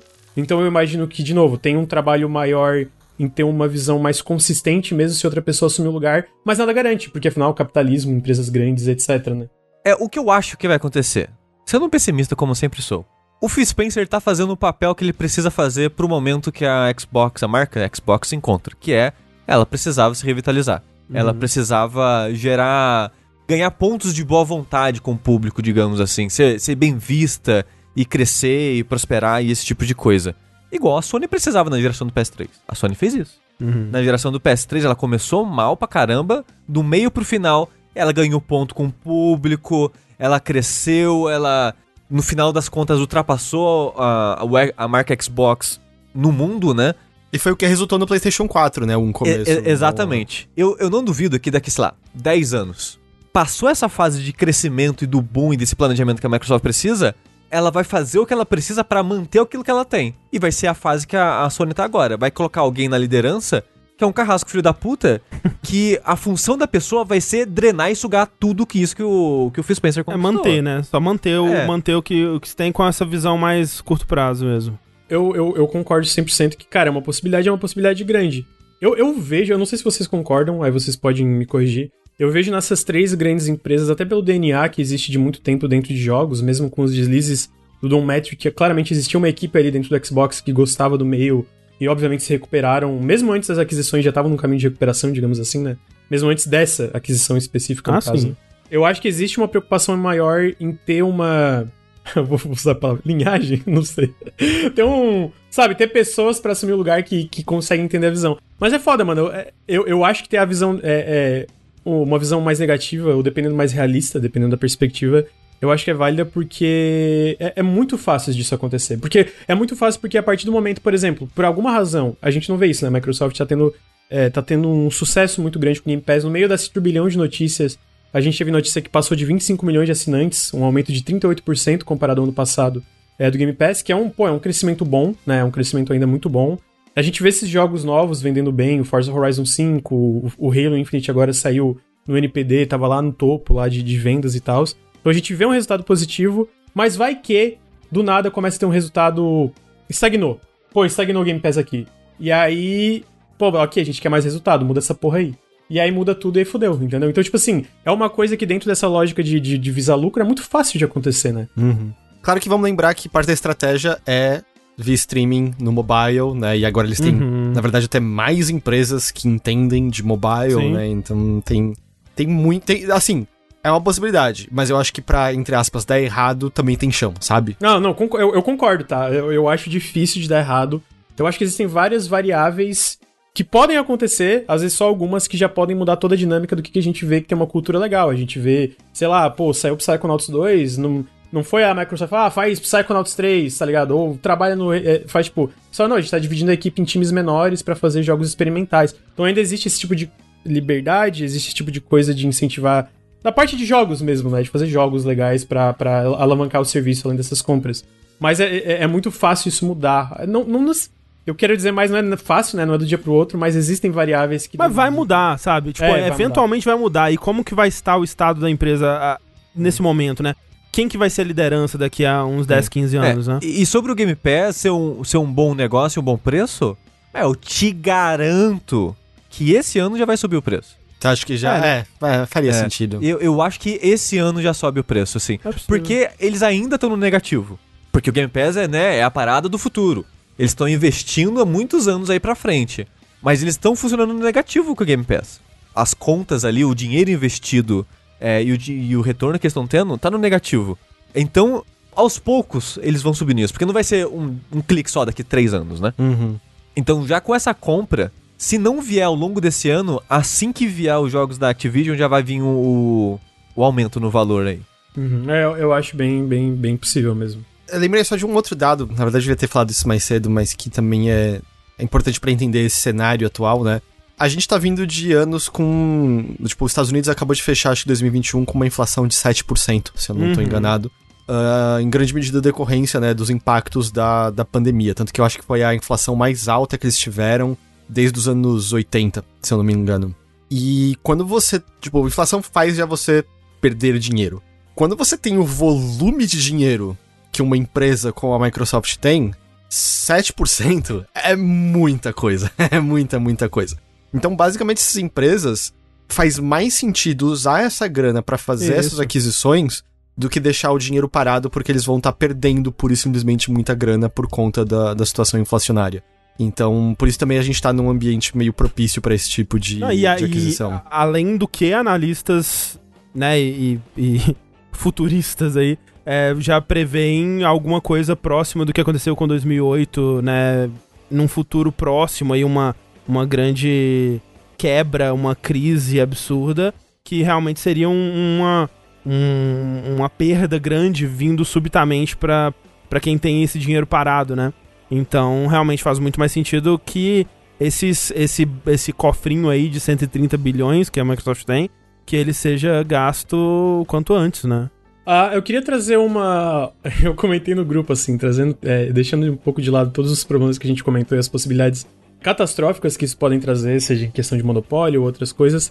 Eu gostaria de dizer um desejo pessoal, puramente egoísta, sem desconsiderar todos esses problemas, que eu espero que a Toys for Bob faça um novo banjo. É isso aí. Desculpa. Ah, não, eu um queria que eles importante. voltassem atrás nessa enxurrada de Call of Duty que eles querem fazer. sim. sabe? Mas eu queria acho que isso que é os uma trabalhadores tivessem uma condição de trabalho boa e um ambiente seguro. Cara, eu não sei, viu? Eu acho que muito do valor da Activision é Call of Duty. Você vai mexer nessa máquina? Eu acho que a máquina então, tá eu, falhando. não, é, não, é por isso que eu falei, o que eu gostaria, eu sei que não vai voltar atrás disso. Eu gostei do que o. da hipótese que, que do outra, outra realidade que o Guilherme Triste deu aqui, que é. Se a Band nunca tivesse saído da Activision, ela poderia voltar pra Halo agora, então. Porra, é, né? Tá, tá- seria uma coisa aí, né? Por Seria muito pouco. Por muito É pouco. verdade. Ah, então, esse lance do, do, do Call of Duty, ele realmente é uma máquina, mas ele também é uma máquina que tá começando a apresentar brechas. E eu Desgaste. acho que. É, desgaste, e eu acho que muito disso é exatamente por causa de condições trabalhistas. A gente vê um Warzone hoje completamente quebrado, é, que a, gente- a galera tá reclamando que tem um monte de problema dentro do Warzone, porque todo mundo da Raven, na verdade não todo mundo, mas uma grande parte do pessoal de, é, de teste de qualidade da Raven tá, tá de greve. Tá de greve. Então, tipo assim, é, eu acho que a partir do momento que se isso acontecer, mudar certas coisas na cultura, eu, eu não sei se necessariamente eles planejam lançar Call of Duty anual, mas eu acho que vão ter mudanças fundamentais lá dentro. Porque, de novo, vai mudar toda a liderança e não vai ser uma parada. Porque, tipo assim, o, o Phil Spencer não é o CEO da, da Bethesda, das Animax. Ele não se chama assim, ele não fala que vai como CEO da Bethesda, das Animax, ele continuou com muita coisa, eu sinto, continuou como essas coisas estavam. Tanto como o Heitor falou, não sei se foi o Heitor André, ainda tem um departamento de marketing. Então, mas o, a questão que, sei lá, eu, eu acho que Call of Duty continua anual, porque a, a gente já tem o Warzone, o que é essa altura, há dois anos, e isso não impediu o Vanguard de estar em primeiro na NPD. Pois sabe? é, pois é. É, não tá interferindo nas vendas, então eu, eu não acho que você perde, não- você não perde esse embalo, não. E ainda mais se eles estarão no Game Pass, né? Pô, tá aqui um novo COD no Game Pass, todo ano. Você quer perder isso? Não. Porque eu, eu lembro, eu lembro quando a gente, lá por volta de, sei lá, 2011, assim, a gente olhava pra Call of Duty e falava, não, isso aí vai ter o mesmo destino que Guitar Hero, olha lá, ó, começou como um grande sucesso, mas aí eles ficaram pra- com a parada anual, eventualmente se desgastou. Tamo aí até hoje, né? Então é, é- é um, E é um eu- caso bem único mesmo. eu gosto que. Você vê os números, provavelmente não vai ser assim, mas o que eu ouço falando é desde o Ghost, que é da, da virada do PS3 pro PS4. Aham, aham. Nossa, mas Call of Duty só decai, né? Só decai. E eu ouço até hoje, não, só decai. E tá lá na puta que pariu ainda. É, e assim, é porque tem altos e baixos, né? O Ghosts foi muito Sim, ruinzinho, sim. mas logo depois veio o Advanced Warfare, que foi bom. Não, e, e o, o, o Vanguard deu uma, uma revitalizada. O Vanguard não, o Warzone deu uma revitalizada, né? Muito forte também. E há dois anos o pessoal gostou muito do remake do Infinite, o do Sim, sim. Modern Warfare. E Modern é o- Warfare. os rumores indicam que o desse ano é remake do Modern Warfare 2, por exemplo. Aham. Então, tipo, a galera tem que. É tipo quando você, sei lá, vê alguém falando na internet. Apex Legends tá morto, sabe? É só porque não, não tem o é, nível não, de Pokémon atualização Go, que né? Fortnite Pokémon tem. Go. É, então, é, eu não sei se necessariamente, por exemplo, o Call of Duty vai parar de ser anual ou não, né? Como a gente tava falando, pô, Call of Duty dá muito dinheiro. Eu acho que uma das razões pra eles comprarem, obviamente, Call of Duty, né? Uma máquina de dinheiro. Ao mesmo tempo, quando ele se posiciona como, tipo, quando no, na- no press release da parada ele fala, cara, eu vou ser o CEO da Activision Blizzard indo pra frente, eu imagino que vai ter algum tipo de diálogo com os estúdios sobre o que, que eles estão planejando indo pra frente, sabe? Não vai ser tipo todo mundo, ah, todo mundo faz Call of Duty que se foda. Porque se for ver a direção da Activision Blizzard é, que ela tava indo de forma é, cada vez mais rápida e, obviamente, fora foi uma das múltiplas razões pra ela começar a, a- a- implodir é a direção de lançamento anual, anualizar todas as franquias. Tipo, eles entraram na Blizzard, que já tinha um bilhão de problemas de assédio, e falaram, a gente quer lançamento todo ano. Chega dessa palhaçada aí de demorar pra lançar jogo. Então, tipo, eu sinto que uma, essa aquisição acontecendo é tipo, não, a gente tinha que... Eles entram e falam, cara, pra isso aqui dar certo, a gente tem que repensar como tudo funciona. Porque nada tá funcionando, tá ligado? Na... Mesmo o Call of Duty Vanguard saindo e vendendo como ele tá vendendo, ele ainda teve uma queda comparado ao anterior, uma queda vertiginosa comparada ao anterior, né? Teve 30% no Reino Unido e tantos aqui. Então, tipo. Mas isso não é de vendas físicas? Ah, do Reino Unido eles contabilizam físicas e digitais. Ah, ok. Então, pelo que eu li, eu posso estar completamente enganado. Ah, então eu. Como assim? Cara, nada tá funcionando aqui dentro. Porque é isso que a gente tá vendo. Nada tá funcionando direito e eu acho que se continuar como tá, vai implodir. Eventualmente vai implodir. Foi uma das razões que venderam, eu, eu acredito, né? Então, eu não sei se necessariamente para de sair de forma anual, mas eu acho que algumas coisas vão mudar de forma radical. Coisas que a gente não tem ideia ainda, né? Porque só vai finalizar lá pra frente. Então eu espero que dentro disso, de fato, talvez uma das coisas seja o Call of Duty parar de ser uma, um, um lançamento anual para dar um certo respiro para outras empresas que claramente têm a capacidade de fazer coisas super interessantes, como a Toys for Bob, a Raimun e a Raven Software, a testar outras coisas, né? Testar outros tipos de, de, de, é, é, de coisas que eles podem fazer. É, vai, vai ser interessante ver o, a direção que um Phil Spencer vai levar isso daí, porque realmente é, é, o Phil Spencer é o tipo de, de, de líder nesse sentido que tomaria uma decisão dessa, né? Tipo, ele vai, ele vai pensar mais no que. menos no, no que vai dar um lucro imediato é, mais alto possível e mais em tipo, vamos diversificar o portfólio, vamos pensar no que, que vai ser mais interessante. Ele é um- uma pessoa que eu acho que tomaria uma decisão é, não super direta dessas. Mas ao mesmo tempo é Call of Duty, né? É, eu ia falar, eu não acho que você compra co- a Activision pra mexer nesse nível em qual Tipo, comprar Cacau Show e começar a vender banana lá, sabe? Eu não, eu Sim, não acho não. que é pra isso que você faz. Eu, eu não acho que vai acontecer, mas se alguém vai tomar essa decisão, eu acho que seria um Phil Spencer, sabe? É, ao mesmo tempo, eu acho que, tipo assim, é, pô, eles têm o Warzone, agora o Warzone é deles, né? Então eles vão ganhar. Melhorando o Warzone, eles vão ganhar os, muito dinheiro que entra com o Warzone. E eu acho que ainda o foco principal, acima de tudo, não é a venda individual de um lançamento do ano. É aumentar o Game Pass. E aí eu fico, ok, será que lançamento anual do Game Pass, é, lançamento anual de Call of Duty é a melhor forma de aumentar a assinatura do Game Pass?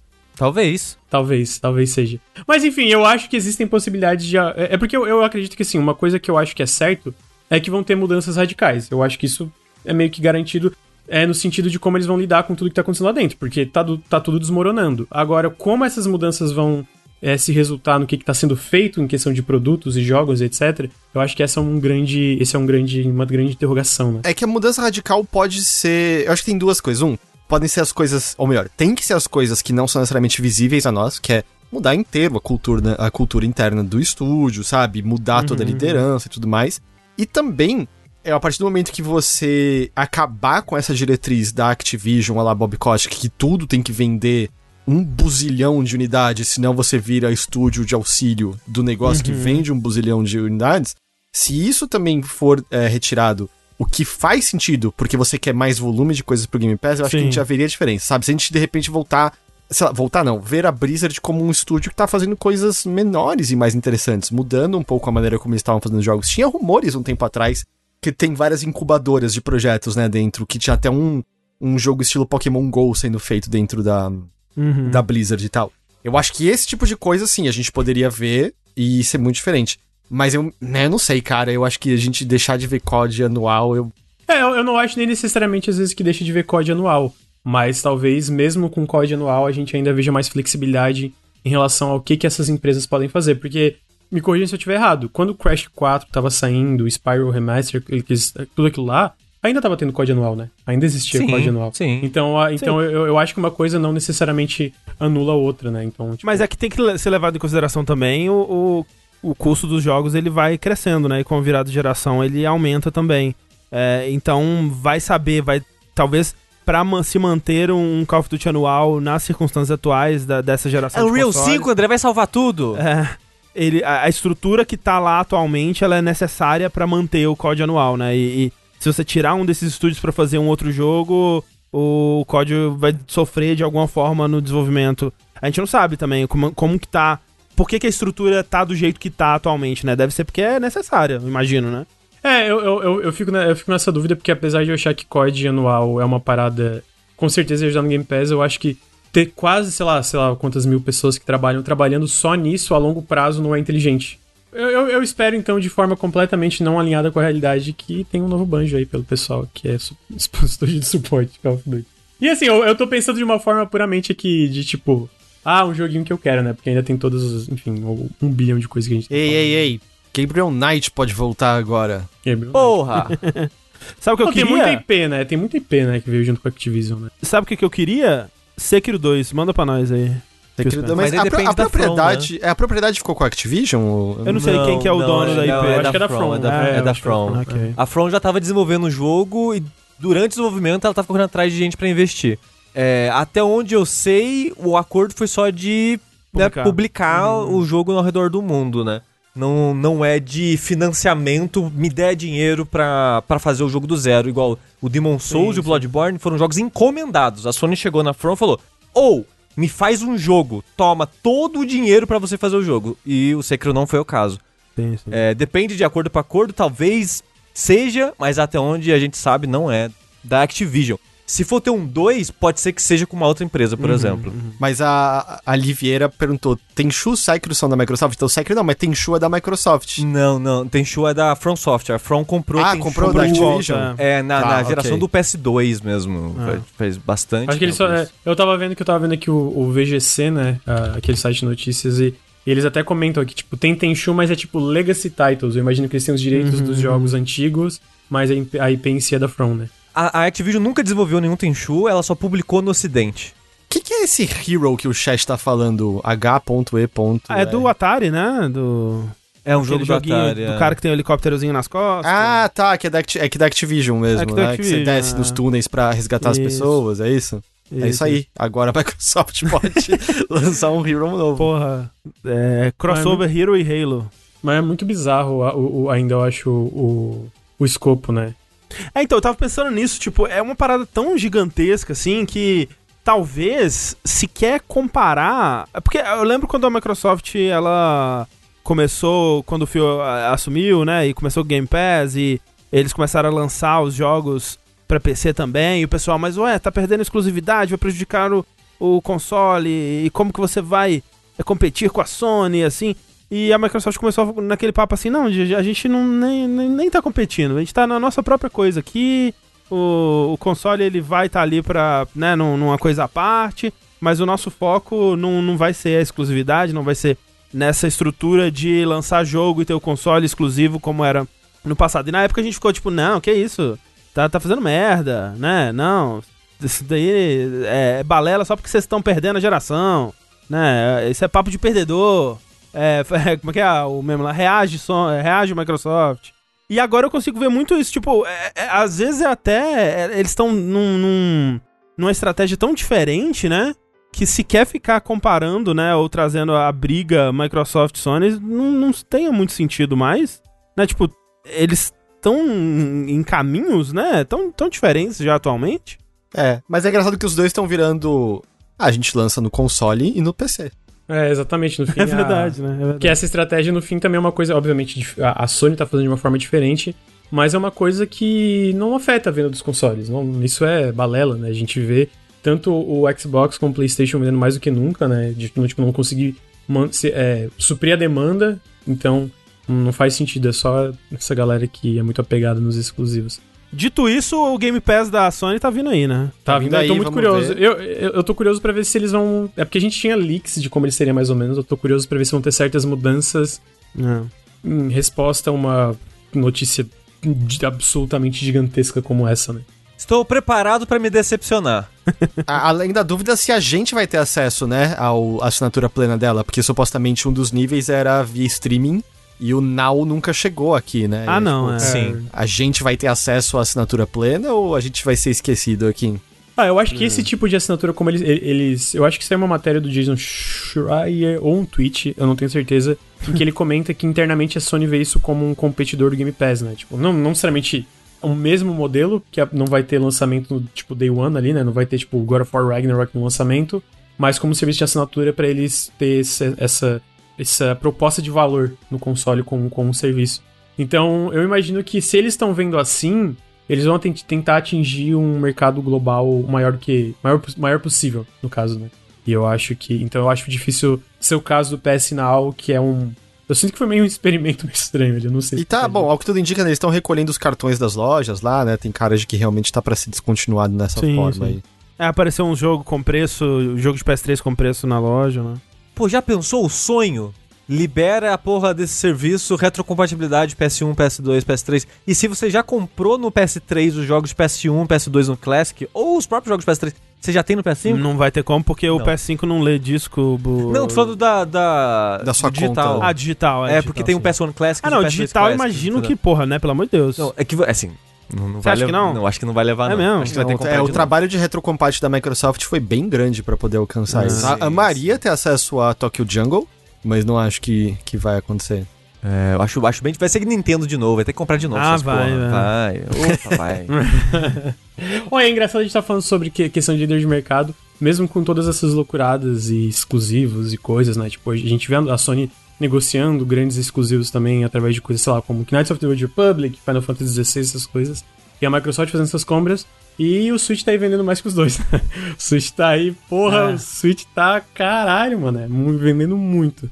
Vou perguntar aqui, qual é o próximo a ser comprado? N- não A sei gente, por quem. Por favor, Microsoft, pelo amor de Deus, estamos aqui esperando. né? Overaltabilidade, compra. É, pô, compra nós aí. A gente aceita 10% desses 70 bilhões aí, tranquilo.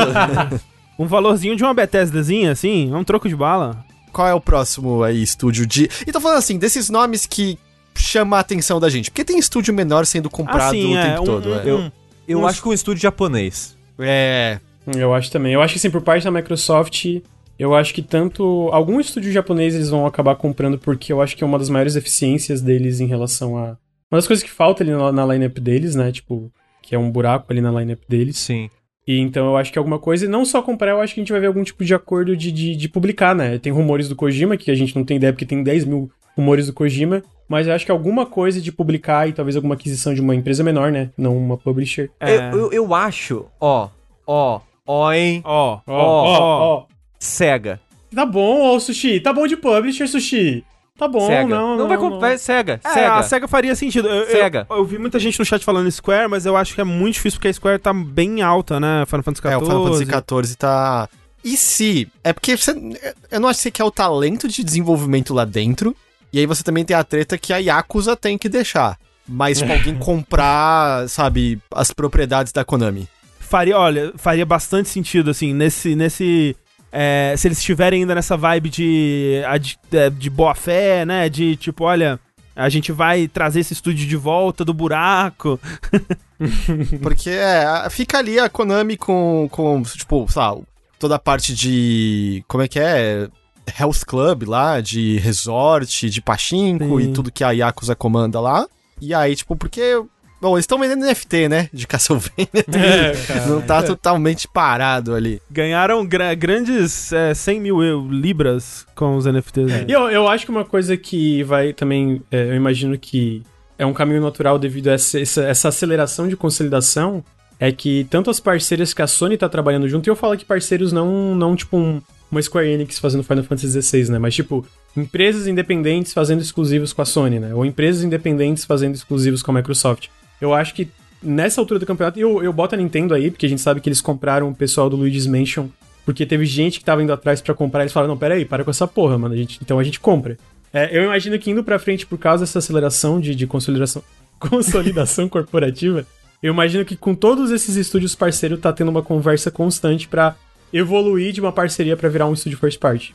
Com os três, no caso, né? Tipo, sem isso tirando publisher da equação, né? Porque publisher é uma coisa num outro escopo ainda. É que sei lá o quanto que bate o medo, sabe, agora de. Hum, será que se eu não for atrás de adquirir alguém adquirindo, sabe? A Nintendo olha pra Mercury Steam e fala: Hum, se eu, se eu não pego, será que alguém vai e abocanha?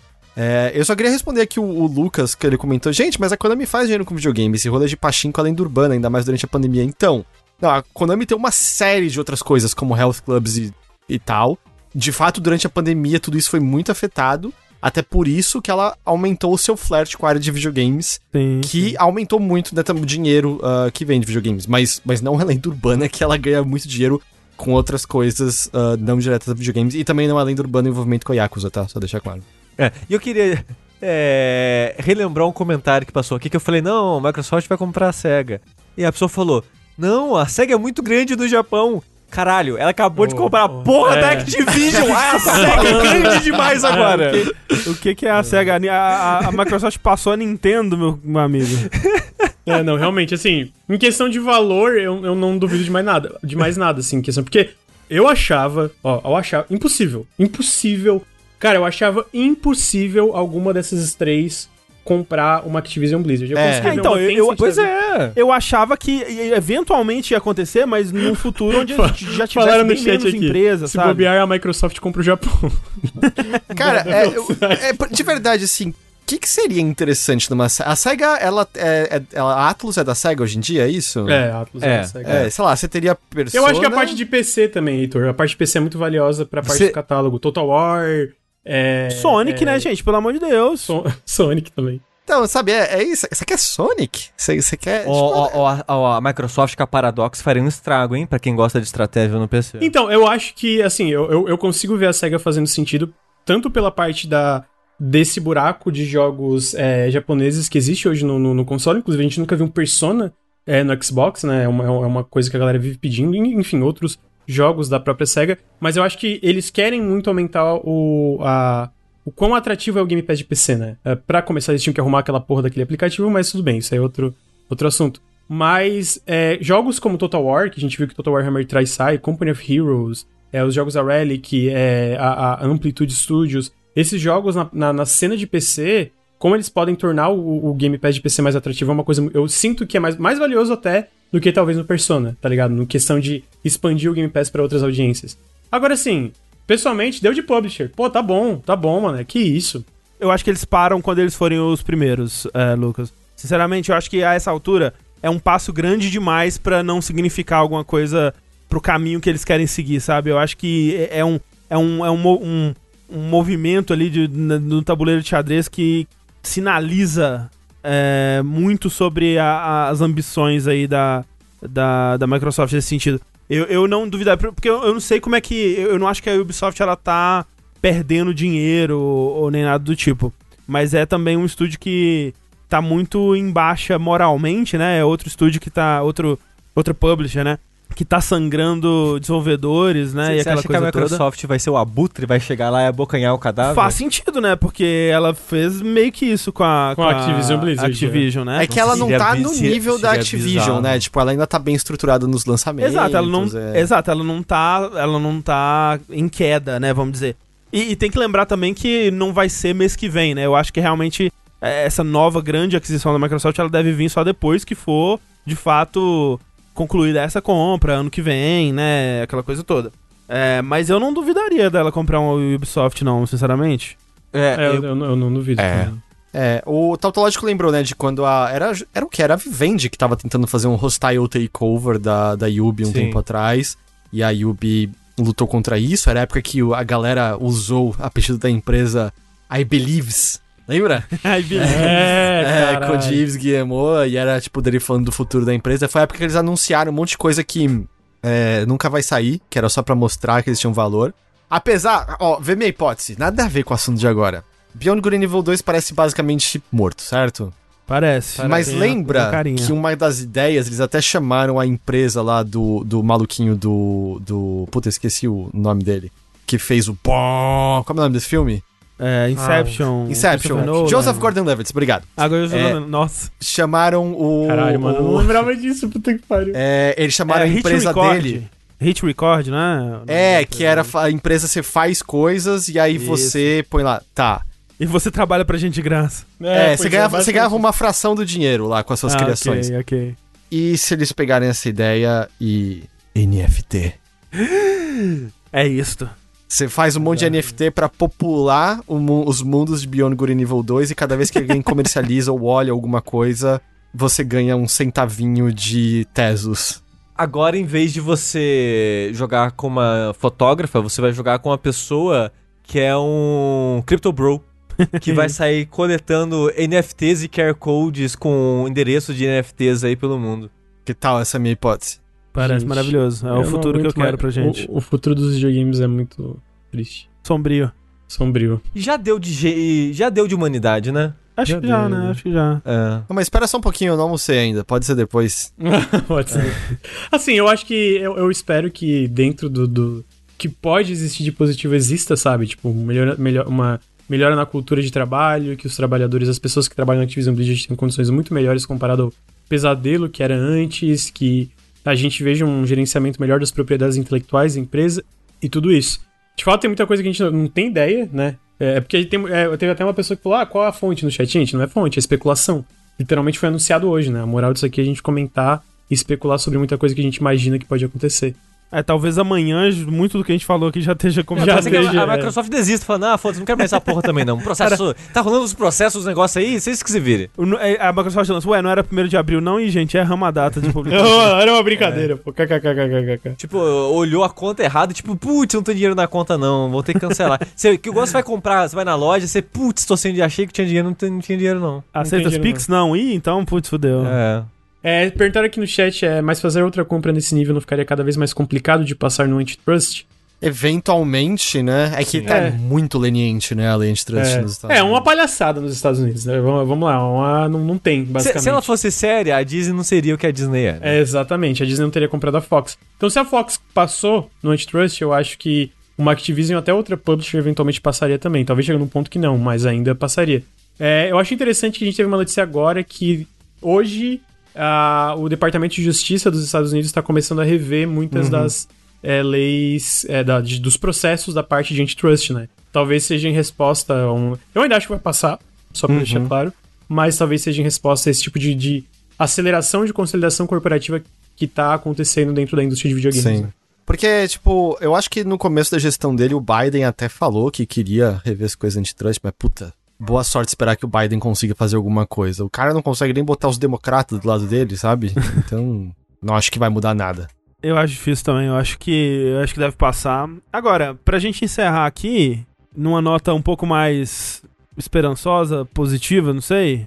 Uma franquia morta da, da Activision que vocês gostariam que a Microsoft revivesse. Guitar Hero, já vem aqui. Eu falei já, Gabriel Knight. Gabriel Knight, beleza. Putz, pior que eu não gosto nada da Activision. Nada Activision. A- André, André, me, me corrija uma coisa. Space Ah. Quest nunca terminou a história, né? Eu não, não joguei Space Quest. Eu acho que Space Quest termina em cliffhanger, porque você volta no tempo e não resolve Space Quest é isso. o do Roger Wilco? É. Nunca joguei, é. Então, quem sabe eles poderiam finalizar a história de Space Quest, tá todo mundo aguardando aí, isso. ó. Queria, sabe o que eu queria? Ó, que trouxessem de volta StarCraft. Como RTS, né? RTS. ó, deixa eu perguntar, você jogou StarCraft 2, 2 e 2, 3?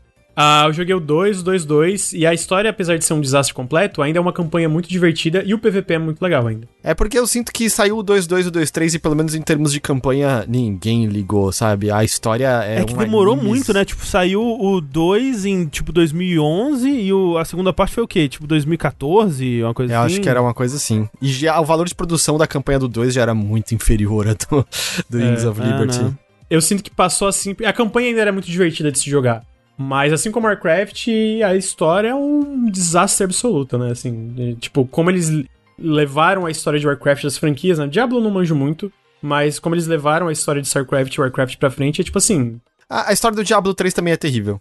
É, É terrível. eu lembro disso, eu lembro que eu joguei, é que eu zerei o Diablo 3, mas tipo, é que Diablo eu nunca me importei muito. Eu gostava dos personagens, mesmo que era bobão, assim, era bem comic book, energy, assim, eu gostava da, da- de coisas do Warcraft, especialmente Warcraft 3 e do StarCraft 1, né? Então chegar pro, pro WoW, especialmente nas últimas expansões, e pro StarCraft 2 foi tipo, que porra é essa? Mas é. maluco? Pra quem não liga pra spoiler, leia depois a, a história do StarCraft 2.2 e a conclusão no 2.3. Ah, é tipo, vira anime o negócio. 100% vira anime o negócio. O jogo que eu quero é Crash, só pra ter um Crash exclusivo de, de Xbox. Ia ser muito bizarro, mano. É, eu só queria é, trazer uma coisa é, pra, pra finalizar aqui, duas informações. É que agora, não sei se vocês viram que, que eles é, anunciaram ali que o Phil Spencer agora tá como CEO do Microsoft Gaming, que parece que é uma divisão que é tipo uma divisão própria da Microsoft, bem. É, com tudo isso pra falar. Que eu espero que agora que eles não tenham que ficar batendo boca com o pessoal do Windows, eles arrumem a porra do aplicativo do Game Pass de PC. E a segunda coisa eu ia falar, mas eu esqueci. Então tá. Tinha um rumor, né, que o aplicativo ia melhorar?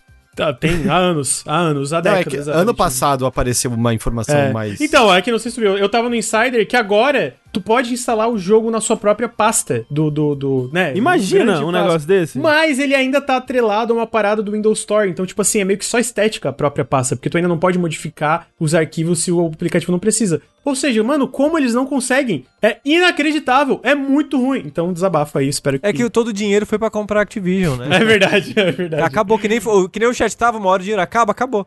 Deve ter algum motivo, algum, mano, tem um bug que a gente não consegue corrigir de jeito nenhum se a gente. Deve ter algum. Algo, tipo, Bill Gates escreveu uma linha de comando em 84 que tá lá até hoje e ferra o rolê inteiro, sabe? A culpa é dele. Ah, e é isso, é isso. Tudo mudou, nada mudou. Tudo tá diferente, mas é a mesma coisa ainda. Porra. Exatamente. E com essa, É. a gente encerra. Tchau, tchau. Tchau, tchau, gente. Valeu. Tchau, tchau, gente. Valeu.